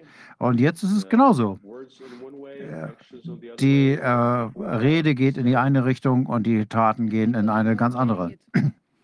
Und die Leute verstehen es nicht. Nein, nein, immer noch nicht. Wir sind, haben vier Jahre diese Regierung gehabt. Jedes Jahr gab es größere Demonstrationen als im Jahr davor. Am 7. September, das ist der äh, brasilianische Unabhängigkeitstag. Da sind die Leute auf die Straße gegangen, um den Präsidenten zu unterstützen. Und jedes Mal äh, hat die Polizei und die Gerichte das aufgelöst. Und jedes Mal hat der Präsident gesagt, okay, da konnte ich leider nichts gegen tun. Und einmal war eine ganz große Demonstration unter dem Motto Ich autorisiere. Also das waren die Schilder, ich autorisiere den Präsident, die Macht zu übernehmen. Und äh, dieses System sozusagen zu entmachten und die Macht an den Präsidenten zu übertragen. Und nach ein paar Tagen hat der Präsident gesagt, okay, ich, ich autorisiere, aber Sie haben nicht gesagt, wozu Sie mich autorisieren. Also gab es nächsten Tag noch größere ähm, Demonstrationen und der Präsident hat das unterstützt und hat gesagt, dass er die Anweisung des höchsten Gerichts missachten wird. Er hat es ähm, lächerlich gemacht und schlecht bezeichnet. Und dann hat er gesagt, oh, tut mir leid. Und das war's. Und jedes Jahr haben wir ein ähnliches Schauspiel gesehen. Irgendwas, alles, was die Menschen wollten, das unterstützt der Präsident angeblich, aber er setzt es nicht um, außer dass er natürlich besser eine bessere Position für sich in dem politischen System erarbeitet. Vor vier Jahren hatten wir ähm, den ehemaligen Präsident Lula ins Gefängnis gebracht. Äh, sein Vizepräsident wurde diskreditiert. Ähm, der hat äh, in den Präsidentenwahlen schlecht abgeschnitten. Das war eine Schande für ihn eigentlich.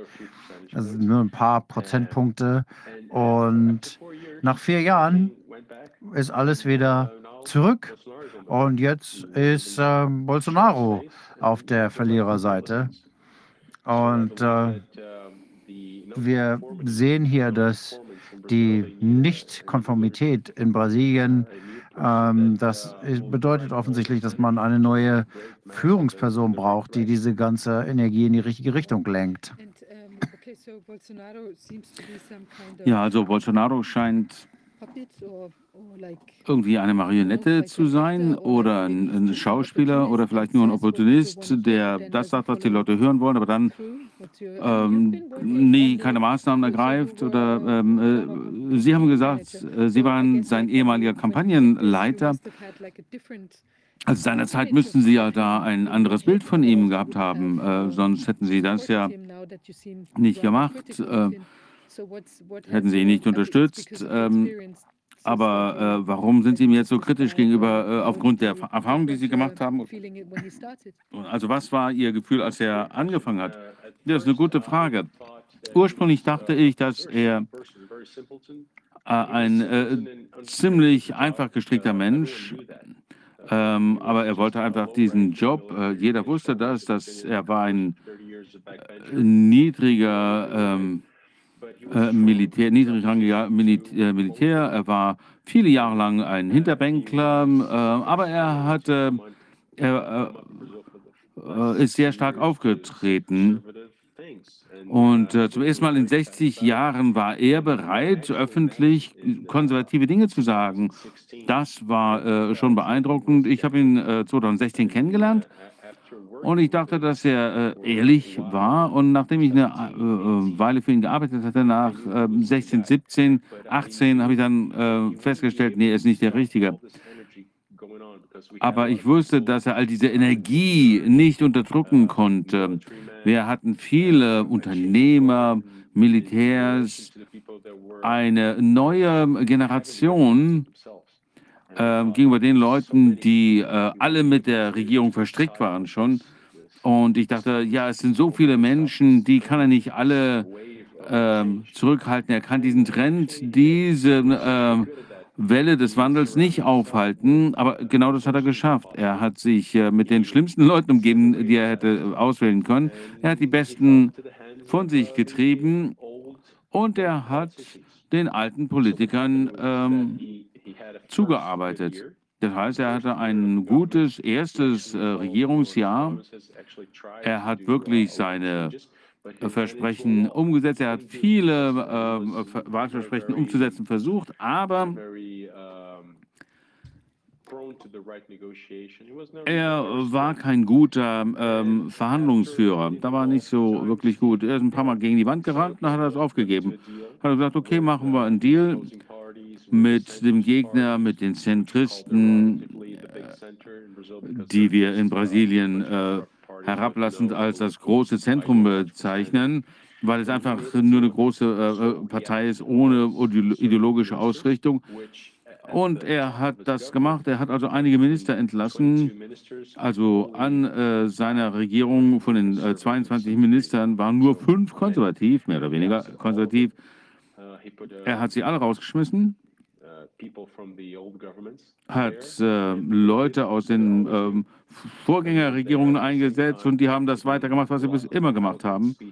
Und dann hat er tolle Reden gehalten, ähm, gesagt, dass er in dieselben Dinge glaubte, die er noch, ähm, die er immer geglaubt hat. Und nach einer Weile äh, äh, Corona musste er dann keine große Kampagne mehr führen. Ähm, Lula wurde nämlich, äh, kam aus dem Gefängnis frei äh, aufgrund seiner Schwäche, also der Schwäche des Präsidenten. Und dasselbe äh, wurde unterstützt von, äh, vom obersten Gerichtshof. Und ähm, dann wurden erstmal kleine Journalisten ähm, verhaftet und dann äh, immer mehr Leute, es kam immer näher an ihn ran, immer mehr Leute, mit denen er ähm, äh, zusammen ähm, Leute, die ihn unterstützten, äh, wurden äh, festgesetzt, wurden äh, entlassen und er hat sich immer gewunden, hat also nichts wirklich gemacht und nach vier Jahren äh, gibt es hier wirklich gar keine vernünftige Entwicklung. Jetzt sind wir wieder da, wo wir angefangen haben. Und ich denke, dass es jetzt schlimmer ist als früher, denn die Menschen glauben an den Wandel, an die Freiheit und jetzt ähm, wurde ihnen eigentlich klar gemacht, dass das System unschlagbar ist. Wow. Wir haben ja so eine Fragefunktion aus, der, aus den Zuschauern. Ich habe eine Frage bekommen. Was glauben Sie, was halten Sie von Tucker Carlsons Schluss gestern, dass äh, Brasilien von der CIA regiert wird? Na, ich würde nicht unbedingt einen äh, Geheimdienst hier ähm, favorisieren. Ich kenne mich da nicht aus, aber da hätte ich natürlich keine Zweifel dran. Äh, ich würde das, was Carlson gesagt hat, äh, sehr ernst nehmen, obwohl er ein paar Fehler gemacht hat, als er äh, nach Brasilien gekommen ist, hat er viele äh, sinnvolle Dinge gesagt, er hat sich auch in manchen Sachen getäuscht. Ich würde ihm aber nicht unbedingt widersprechen wollen. Ich denke, ähm, dass äh, Geheimdienste natürlich äh, gerne äh, Schwäche, äh, Schwächen ausnutzt, äh, nicht nur die CIA, sondern auch andere Geheimdienste. Warum sollten die das nicht machen?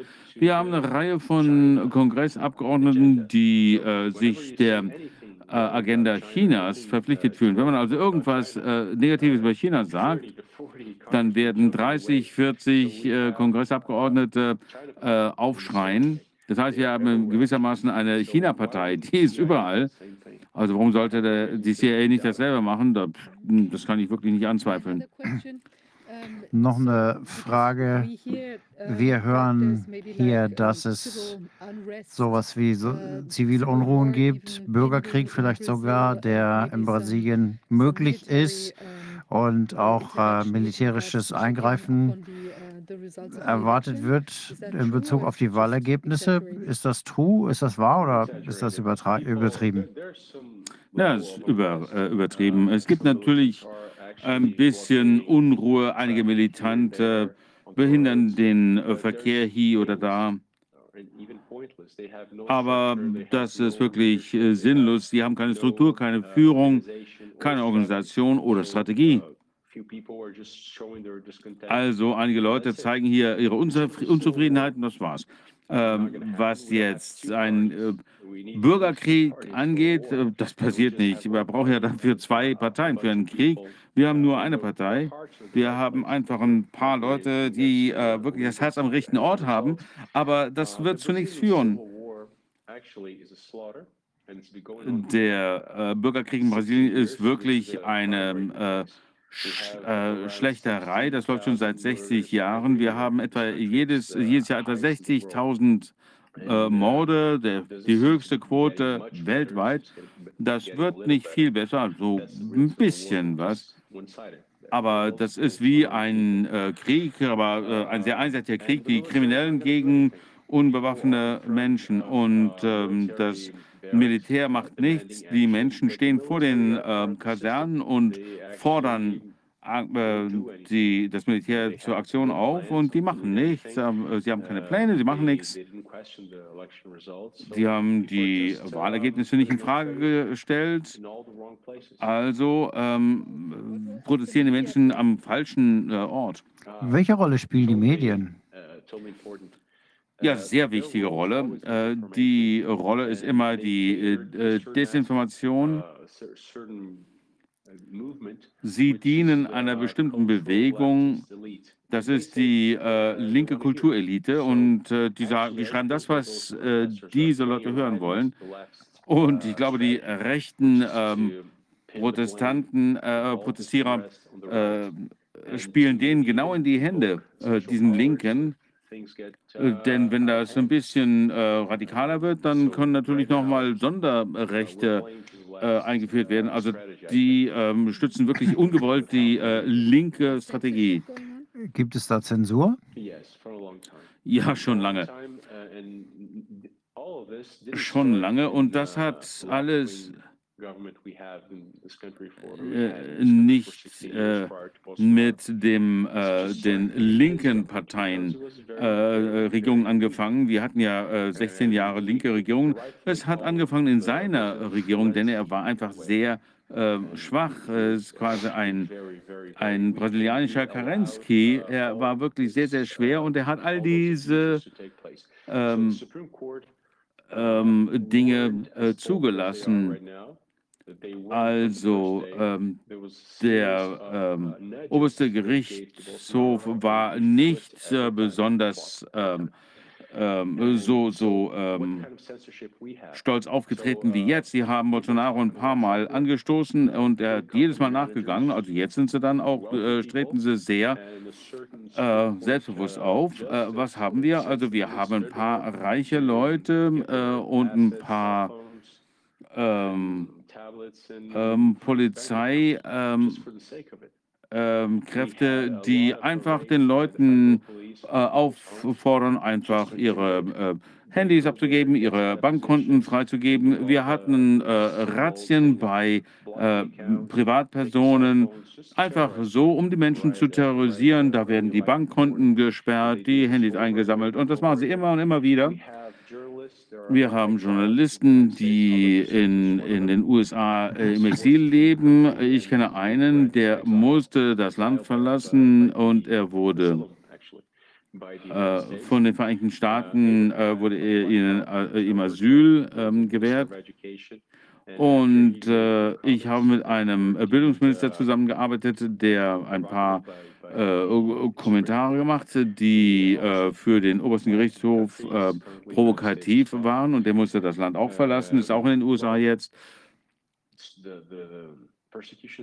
Also diese Verfolgung geht weiter. Und die Rolle dieses höchsten Gerichts, das äh, scheint ja nicht nur ein Verwaltungsgericht sondern, zu sein, sondern auch was anderes, die offensichtlich auch die Macht haben, irgendwie wie ein Polizist äh, Polizeifunktionen zu übernehmen, dass sie diese kriminellen Aktivitäten äh, verfolgen können? Oder was ist da die Rolle dieses Gerichts? Eine sehr gute Frage. Und äh, danke, dass ich das hier erklären darf. Das hat alles äh, mit der äh, Untersuchung des äh, Endes der Welt begonnen. Warum nennen wir das äh, Untersuchung des Endes der Welt? Na gut, äh, alles war verkehrt. Das ist so ungefähr, als wären Sie, wären Sie Ärztin und Sie sehen, dass alles schief läuft und Sie werfen Ihre ganzen ähm, äh, Urkunden, ihre ganzen Zeugnisse in den Müll, äh, denn sie sehen, dass alles schief läuft. Dasselbe, äh, genauso stellt sich für einen Rechtsanwalt dar. Der ähm, oberste Gerichtshof hat äh, sich entschlossen, äh, Fake News gegen sie zu untersuchen. Also Sie sind eine beteiligte Partei. Sie haben äh, beschlossen, das zu untersuchen. Also der ähm, Staatsanwalt war nicht involviert. Sie waren die, die Staatsanwaltschaft, die Polizei, die ähm, Richter. Und äh, die haben gemacht, was sie wollten. Das war natürlich völlig verkehrt. Und von da an Und übrigens, die Untersuchungen waren äh, eine Zeit lang sogar geheim. Das heißt, selbst wenn man äh, äh, Gegenstand der Untersuchungen war, wusste man davon nichts. Und all das ist illegal und äh, verfassungswidrig und das hat sich immer mehr ausgebreitet. Und jetzt äh, fühlt der, äh, meint der ähm, oberste Gerichtshof, dass er machen kann, was er will. Ähm, die können äh, Untersuchungen anstoßen. Sie äh, stellt sich manchmal als Opfer dar und ähm, kann die Polizei irgendwo hinschicken, äh, kann ähm, Beschlüsse fassen, äh, wie er will. Und die Polizei äh, dürfte solche äh, illegale Anweisungen überhaupt nicht umsetzen. Aber Bolsonaro ähm, hat sichergestellt, dass ähm, ähm, er weiß äh, oder er hat niemand unterstützt jemals und äh, alle wissen, dass wenn man sich auf ihn verlässt, dass man dann verlassen ist, dass er niemanden unterstützen wird. Also der oberste Bundesgerichtshof hat äh, alle Macht an sich gezogen und niemand stellt sich dem entgegen. Und ich denke, das wird sich unter Lula doch äh, deutlich ändern.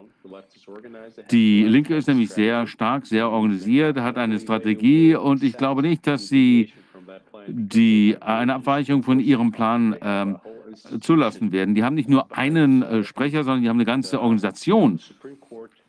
Und ich denke, dass der äh, oberste Bundesgerichtshof jetzt mehr nicht mehr so weit gehen kann wie in den letzten vier Jahren. Ich habe sowas noch nie gehört. Das ist ja schon eine verrückte Situation, dass man im Grunde genommen hier ein, eine Gerichtsdiktatur hat. Wie werden die Richter denn ausgewählt? Werden die benannt von Politikern oder werden die äh, gewählt oder wie funktioniert das? Die werden vom Präsidenten ernannt und äh, zwar auf Lebenszeit.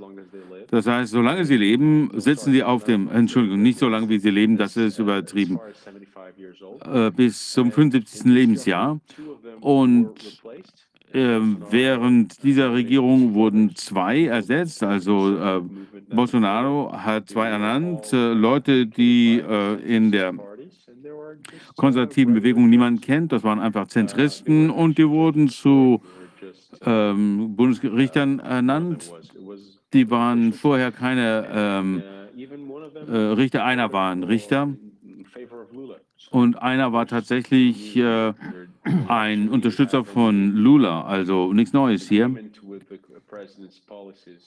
Ähm, die müssen nicht unbedingt die äh, Politik des äh, Präsidenten unterstützen, ähm, sondern die wurden einfach ernannt von der zentristischen Partei, die äh, Bolsonaro unterstützt. Wie viele Richter besetzen dieses äh, höchste Gericht? Elf.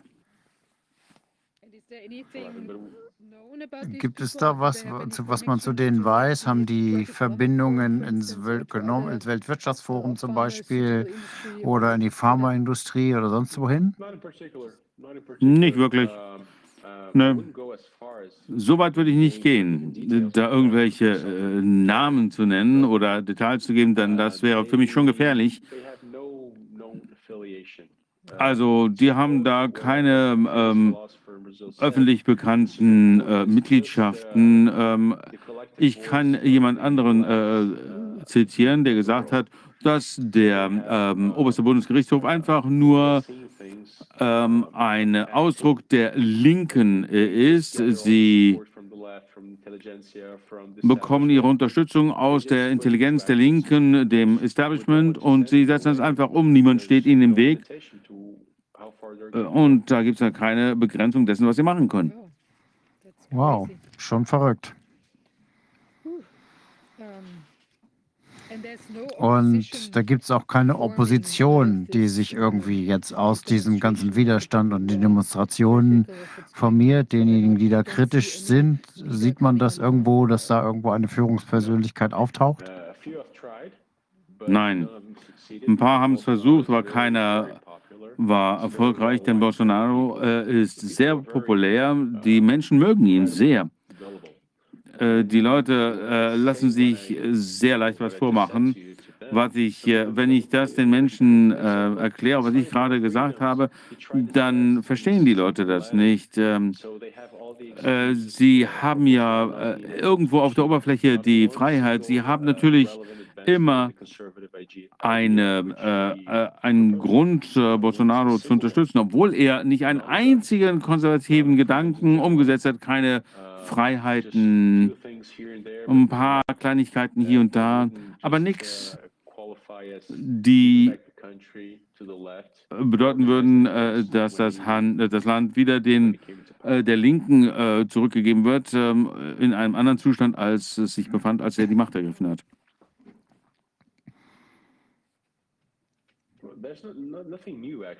Das ist natürlich nichts Neues, wenn Sie sich äh, Lateinamerika anschauen. Das selbst passiert in äh, Argentinien mit Maketi. Der war ein, mm, ein lauwarmer Rechts, äh, Rechter. Und die Menschen mögen das nicht, wenn jemand so lauwarm ist. Entweder äh, ist man radikal, man wird nach Hause geschickt. Und er ist einfach ersetzt worden durch die Linke. Dasselbe ist in Chile passiert. Auch da gab es einen lauwarmen rechten Kandidaten. Und so ähm, geht das in allen Ländern.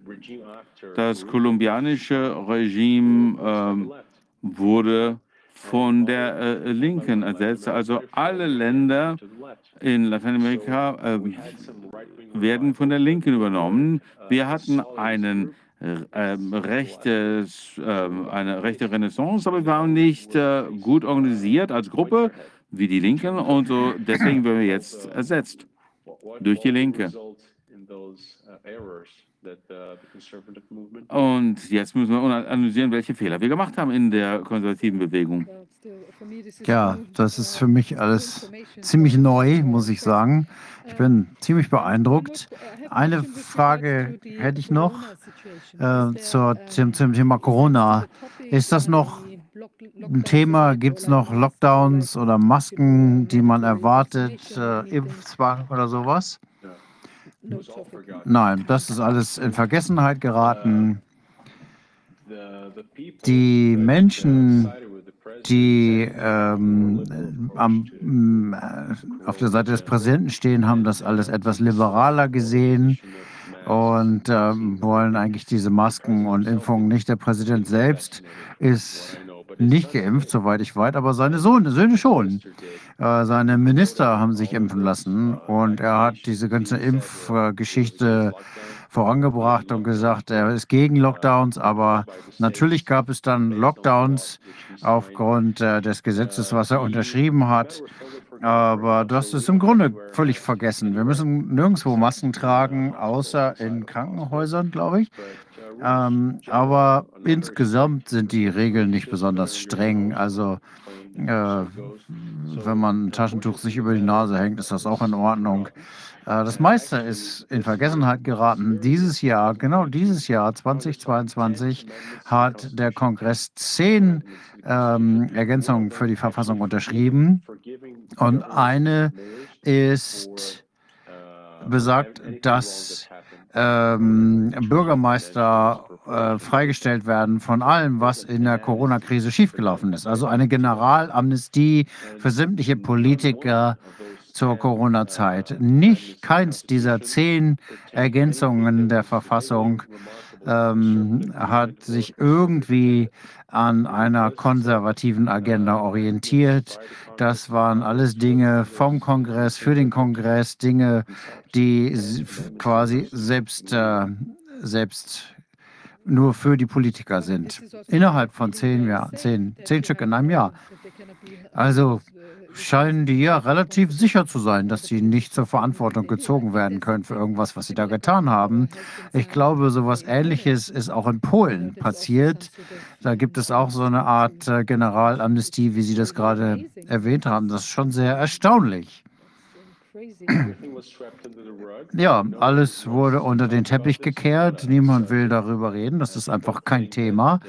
Und äh, die Leute haben es einfach vergessen.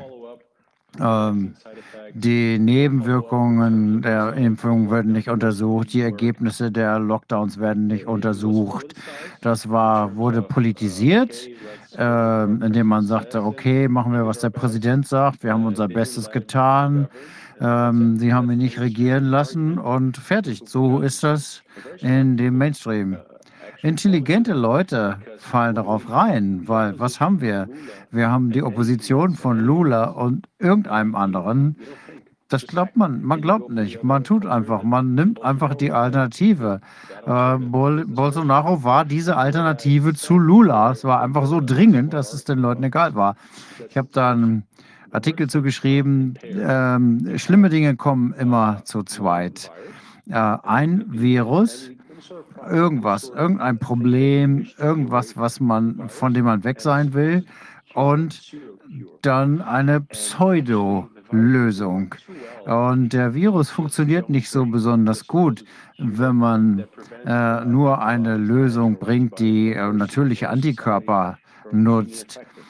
Also würde ich jetzt nicht sagen, dass Corona als Virus, der tatsächliche Virus, so effektiv wäre, wenn man nicht die ganzen Maßnahmen hätte und die Lockdowns, das Unterdrücken von Nachrichten, das äh, alles, was die Menschen geschwächt hat und sie unterdrückt hat und was den Virus einfach dadurch viel schlimmer gemacht hat in der Wahrnehmung der Menschen. Und das gleiche gilt für Bolsonaro. Wir haben natürlich hier diese rote äh, Berecht, äh, Bedrohung.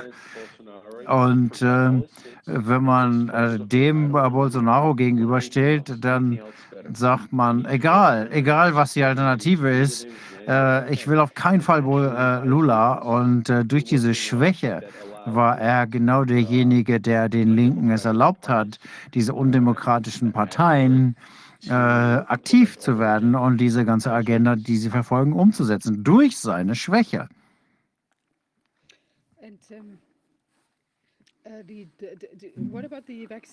Und äh, wie sieht es mit den äh, Impfschäden aus?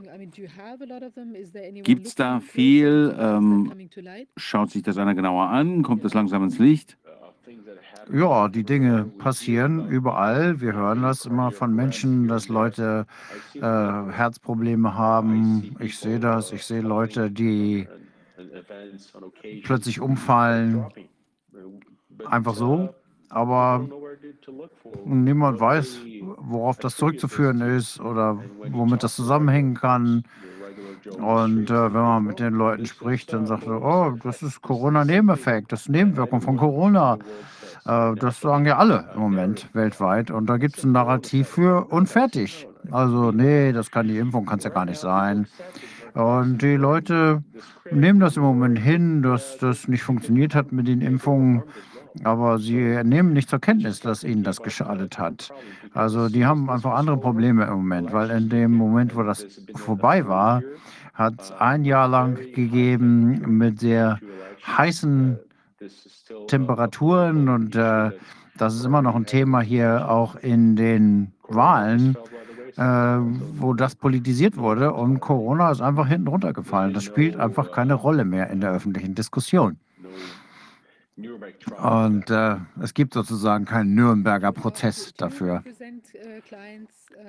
Vertreten Sie Mandanten, äh, die ähm, irgendwie äh, etwas gegen Corona unternehmen im, in den Gerichten?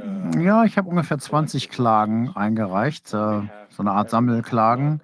Ähm, aber die sind ähm, von einer Organisation für Freiheit eingereicht und sie waren alle abgewiesen worden. Einige, um ehrlich zu sein, sind einfach letzte Woche ähm, äh, zu Ende gegangen. Und ähm, der Richter hat mir einfach gesagt, das ist doch alles vorbei, warum sollen wir da jetzt noch was zu machen? Also abgewiesen. Äh, also das, äh, die sitzen, die Richter haben das einfach ausgesessen und einfach so lange gewartet, bis das irrelevant geworden ist. Also keins von diesen 20 Verfahren ist irgendwie erfolgreich gewesen. Äh, gegen Lockdown haben sie einfach gewartet, bis die Lockdowns vorbei gesagt haben und sagen, okay, kein Thema mehr. brauchen wir nicht mehr drüber beraten. Also Brasilien äh, scheint ziemlich, ein ziemlich dunkler Ort zu sein im Moment. Ja, aber wir überleben. Solange man nicht an die Öffentlichkeit geht mit der Politik, äh, dann zieht man natürlich den Ärger der Leute auf sich. Man äh, nennt keine Namen, keine Richternamen, keine Politikernamen, dann ist das eigentlich okay. Brasilien war immer Kolonie. Ähm, und wir werden auch Kolonie bleiben. Wir sind nicht die Ersten irgendwo. Wir sind immer die Letzten. Wir laufen einfach hinterher. Wir machen, was alle anderen machen. Und wenn die anderen damit aufhören, dann hören wir eben auch auf. Und wir sind nicht ganz so diszipliniert wie die Europäer beispielsweise. Und wir haben sowieso nicht so viel Vertrauen in die Regierung. Also wenn die Leute sagen, verbrennt die Masken, äh, man soll eine Maske tragen, okay, dann tragen sie eine Maske, aber mehr oder weniger ungenau, manchmal übers Kinn nur, über die Nase, egal. Man diskutiert einfach nicht so viel darüber. Äh, man wir sind einfach nicht diszipliniert. Und äh, deswegen ist es relativ einfach. Also kann man irgendwo äh, quasi durchs Netz schlüpfen. Ja. Äh, ich habe keine Masken getragen beispielsweise. Ich habe die einfach nur so mir ein bisschen unter das Kinn gehängt, wenn es mal sein musste. Wenn jemand gemeckert hat, habe ich meinen, Mauf, meinen Mund bedeckt und fertig. Das Leben ist hier in dieser Hinsicht etwas einfacher, weil wir an diese Art von Situation gewohnt sind. Es gibt irgendwelche dämlichen Gesetze. Die Leute nehmen das einfach hin als Teil der Kultur. In Australien, Kanada, Europa, da folgen, befolgen die Menschen das Gesetz, weil sie dran glauben. Unsere Stärke und unsere Schwäche sind, fallen zusammen. Wir machen die Dinge einfach nicht, äh, weder im Guten noch im Schlechten. Also das kann man als Mangel an Disziplin sehen. Wir folgen den verrückten Führern nicht bis zum Ende. Ähm, ähm, dadurch machen wir eben keine kollektiven verrückten Sachen, aber eben wir werden noch nicht wirklich gut. Ja, das ist schon ganz erstaunlich. Ähm, ich war schon zweimal in Brasilien. Es ist ein wirklich sehr schönes Land. Ich war in Rio de Janeiro schon zweimal und es hat mir wirklich sehr gut gefallen. Und mir gefällt auch die positive Einstellung ähm, der Menschen. Und ich denke auch, dieses äh, ist auch eine der Sachen, die sie vielleicht durch einige der ähm, Probleme tragen kann, die vor ihnen liegen. Aber diese Probleme der Demokratie, das äh, ist ja schon verrückt. Das, das scheint noch nicht mal äh, den Anschein aufrechterhalten zu wollen, dass es demokratisch ist. Was Sie da über den äh, Gerichtshof erzählt haben, das ist wirklich schockierend. Ja, das stimmt. Aber wie ich eben schon gesagt habe, unsere Schwäche und unsere Stärke fallen zusammen. Wir haben wunderbare Menschen hier im Land. Wir haben keinen Rassismus, keine Vorurteile. Ich habe äh, immer meine Kappe auf. Ich bin religiöser, religiöser Jude. Das ist mir noch nie irgendwie zum Nachteil gewesen. Ähm, ich bin mal irgendwann überfallen worden mit einem äh, von einem Räuber, ähm, der mich mit der Waffe bedroht hat. Der hat meine Kipper gesehen und hat gesagt, okay, dich lasse ich zufrieden. Also solche Sachen passieren eben auch bei uns. Äh, wir haben nicht viele Kämpfe, wir haben nicht große Auseinandersetzungen, wir haben natürlich hohe Kriminalitätsraten, wir haben Bürokratie, eine schwerfällige Regierung, äh, Besteuerung, aber wir finden immer Möglichkeiten, das äh, zu umschiffen.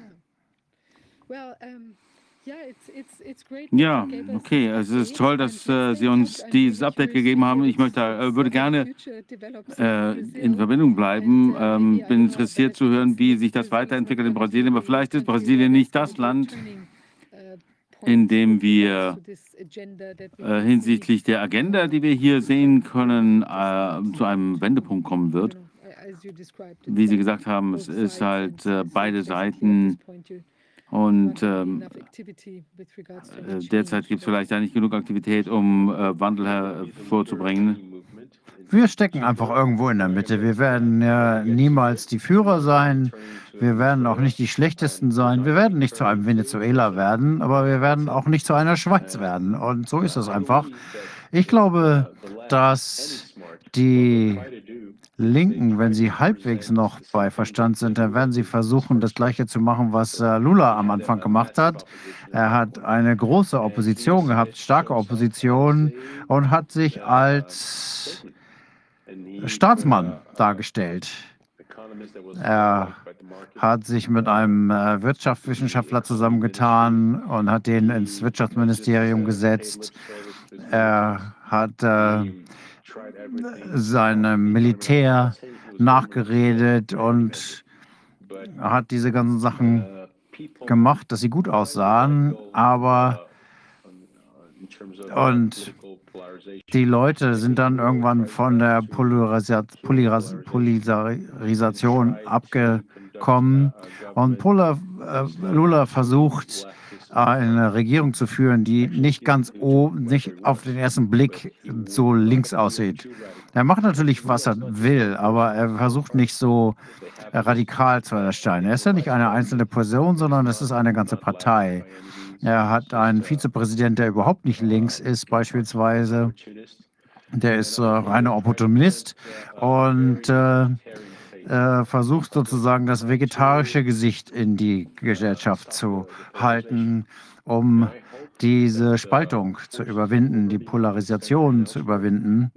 Und ähm, die Frage ist, ob Lula es schaffen wird, eine neue Führungsrolle zu übernehmen und eine neue Strategie zu entwickeln. Ähm, das äh, ist äh, denen gelungen. Ähm, und jetzt hoffen wir, dass das Gleiche wieder von der rechten Seite passiert. Ja, schauen wir mal, was passiert. Ja, war toll, dass Sie uns diese Informationen aus Brasilien geben konnten. Und ja, wir sollten in Verbindung bleiben und äh, lassen Sie uns wissen, wie die Situation sich entwickelt. Und hoffentlich kommt da etwas äh, Positives bei raus letztendlich. Ja, gerne. Vielen, vielen Dank, dass ich dabei sein durfte. Es war mir eine Ehre. Ja, vielen Dank. Alles Gute. Ja, das war jetzt der Rechtsanwalt ähm, Well, Victor Meta aus Brasilien. Ist ja schon Wahnsinn, was da sich abspielt. Wolfgang, bist du noch da?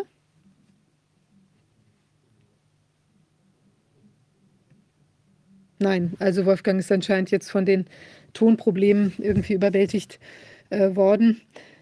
Äh, ja, bedauerlich, aber äh, hoffentlich funktioniert das nächstes Mal wieder besser mit dem, mit dem, mit der Zoom-Zuschaltung und den, der ganzen Tonangelegenheit. Also ansonsten sind wir jetzt am Ende der Sitzung angelangt und ich finde, es war also unglaublich vieles sehr Wichtiges, was äh, sich aus meiner Sicht heute, ähm, tja, was ich oder wir erfahren haben bei der Angelegenheit. Ja, also dann bleibt mir nur zu sagen, ich hatte das eingangs schon mal gesagt, wir sind ja im Moment in einer etwas schwierigen wirtschaftlichen Lage, dadurch, dass wir an Gelder, die dem Ausschuss zustehen, nicht herankommen.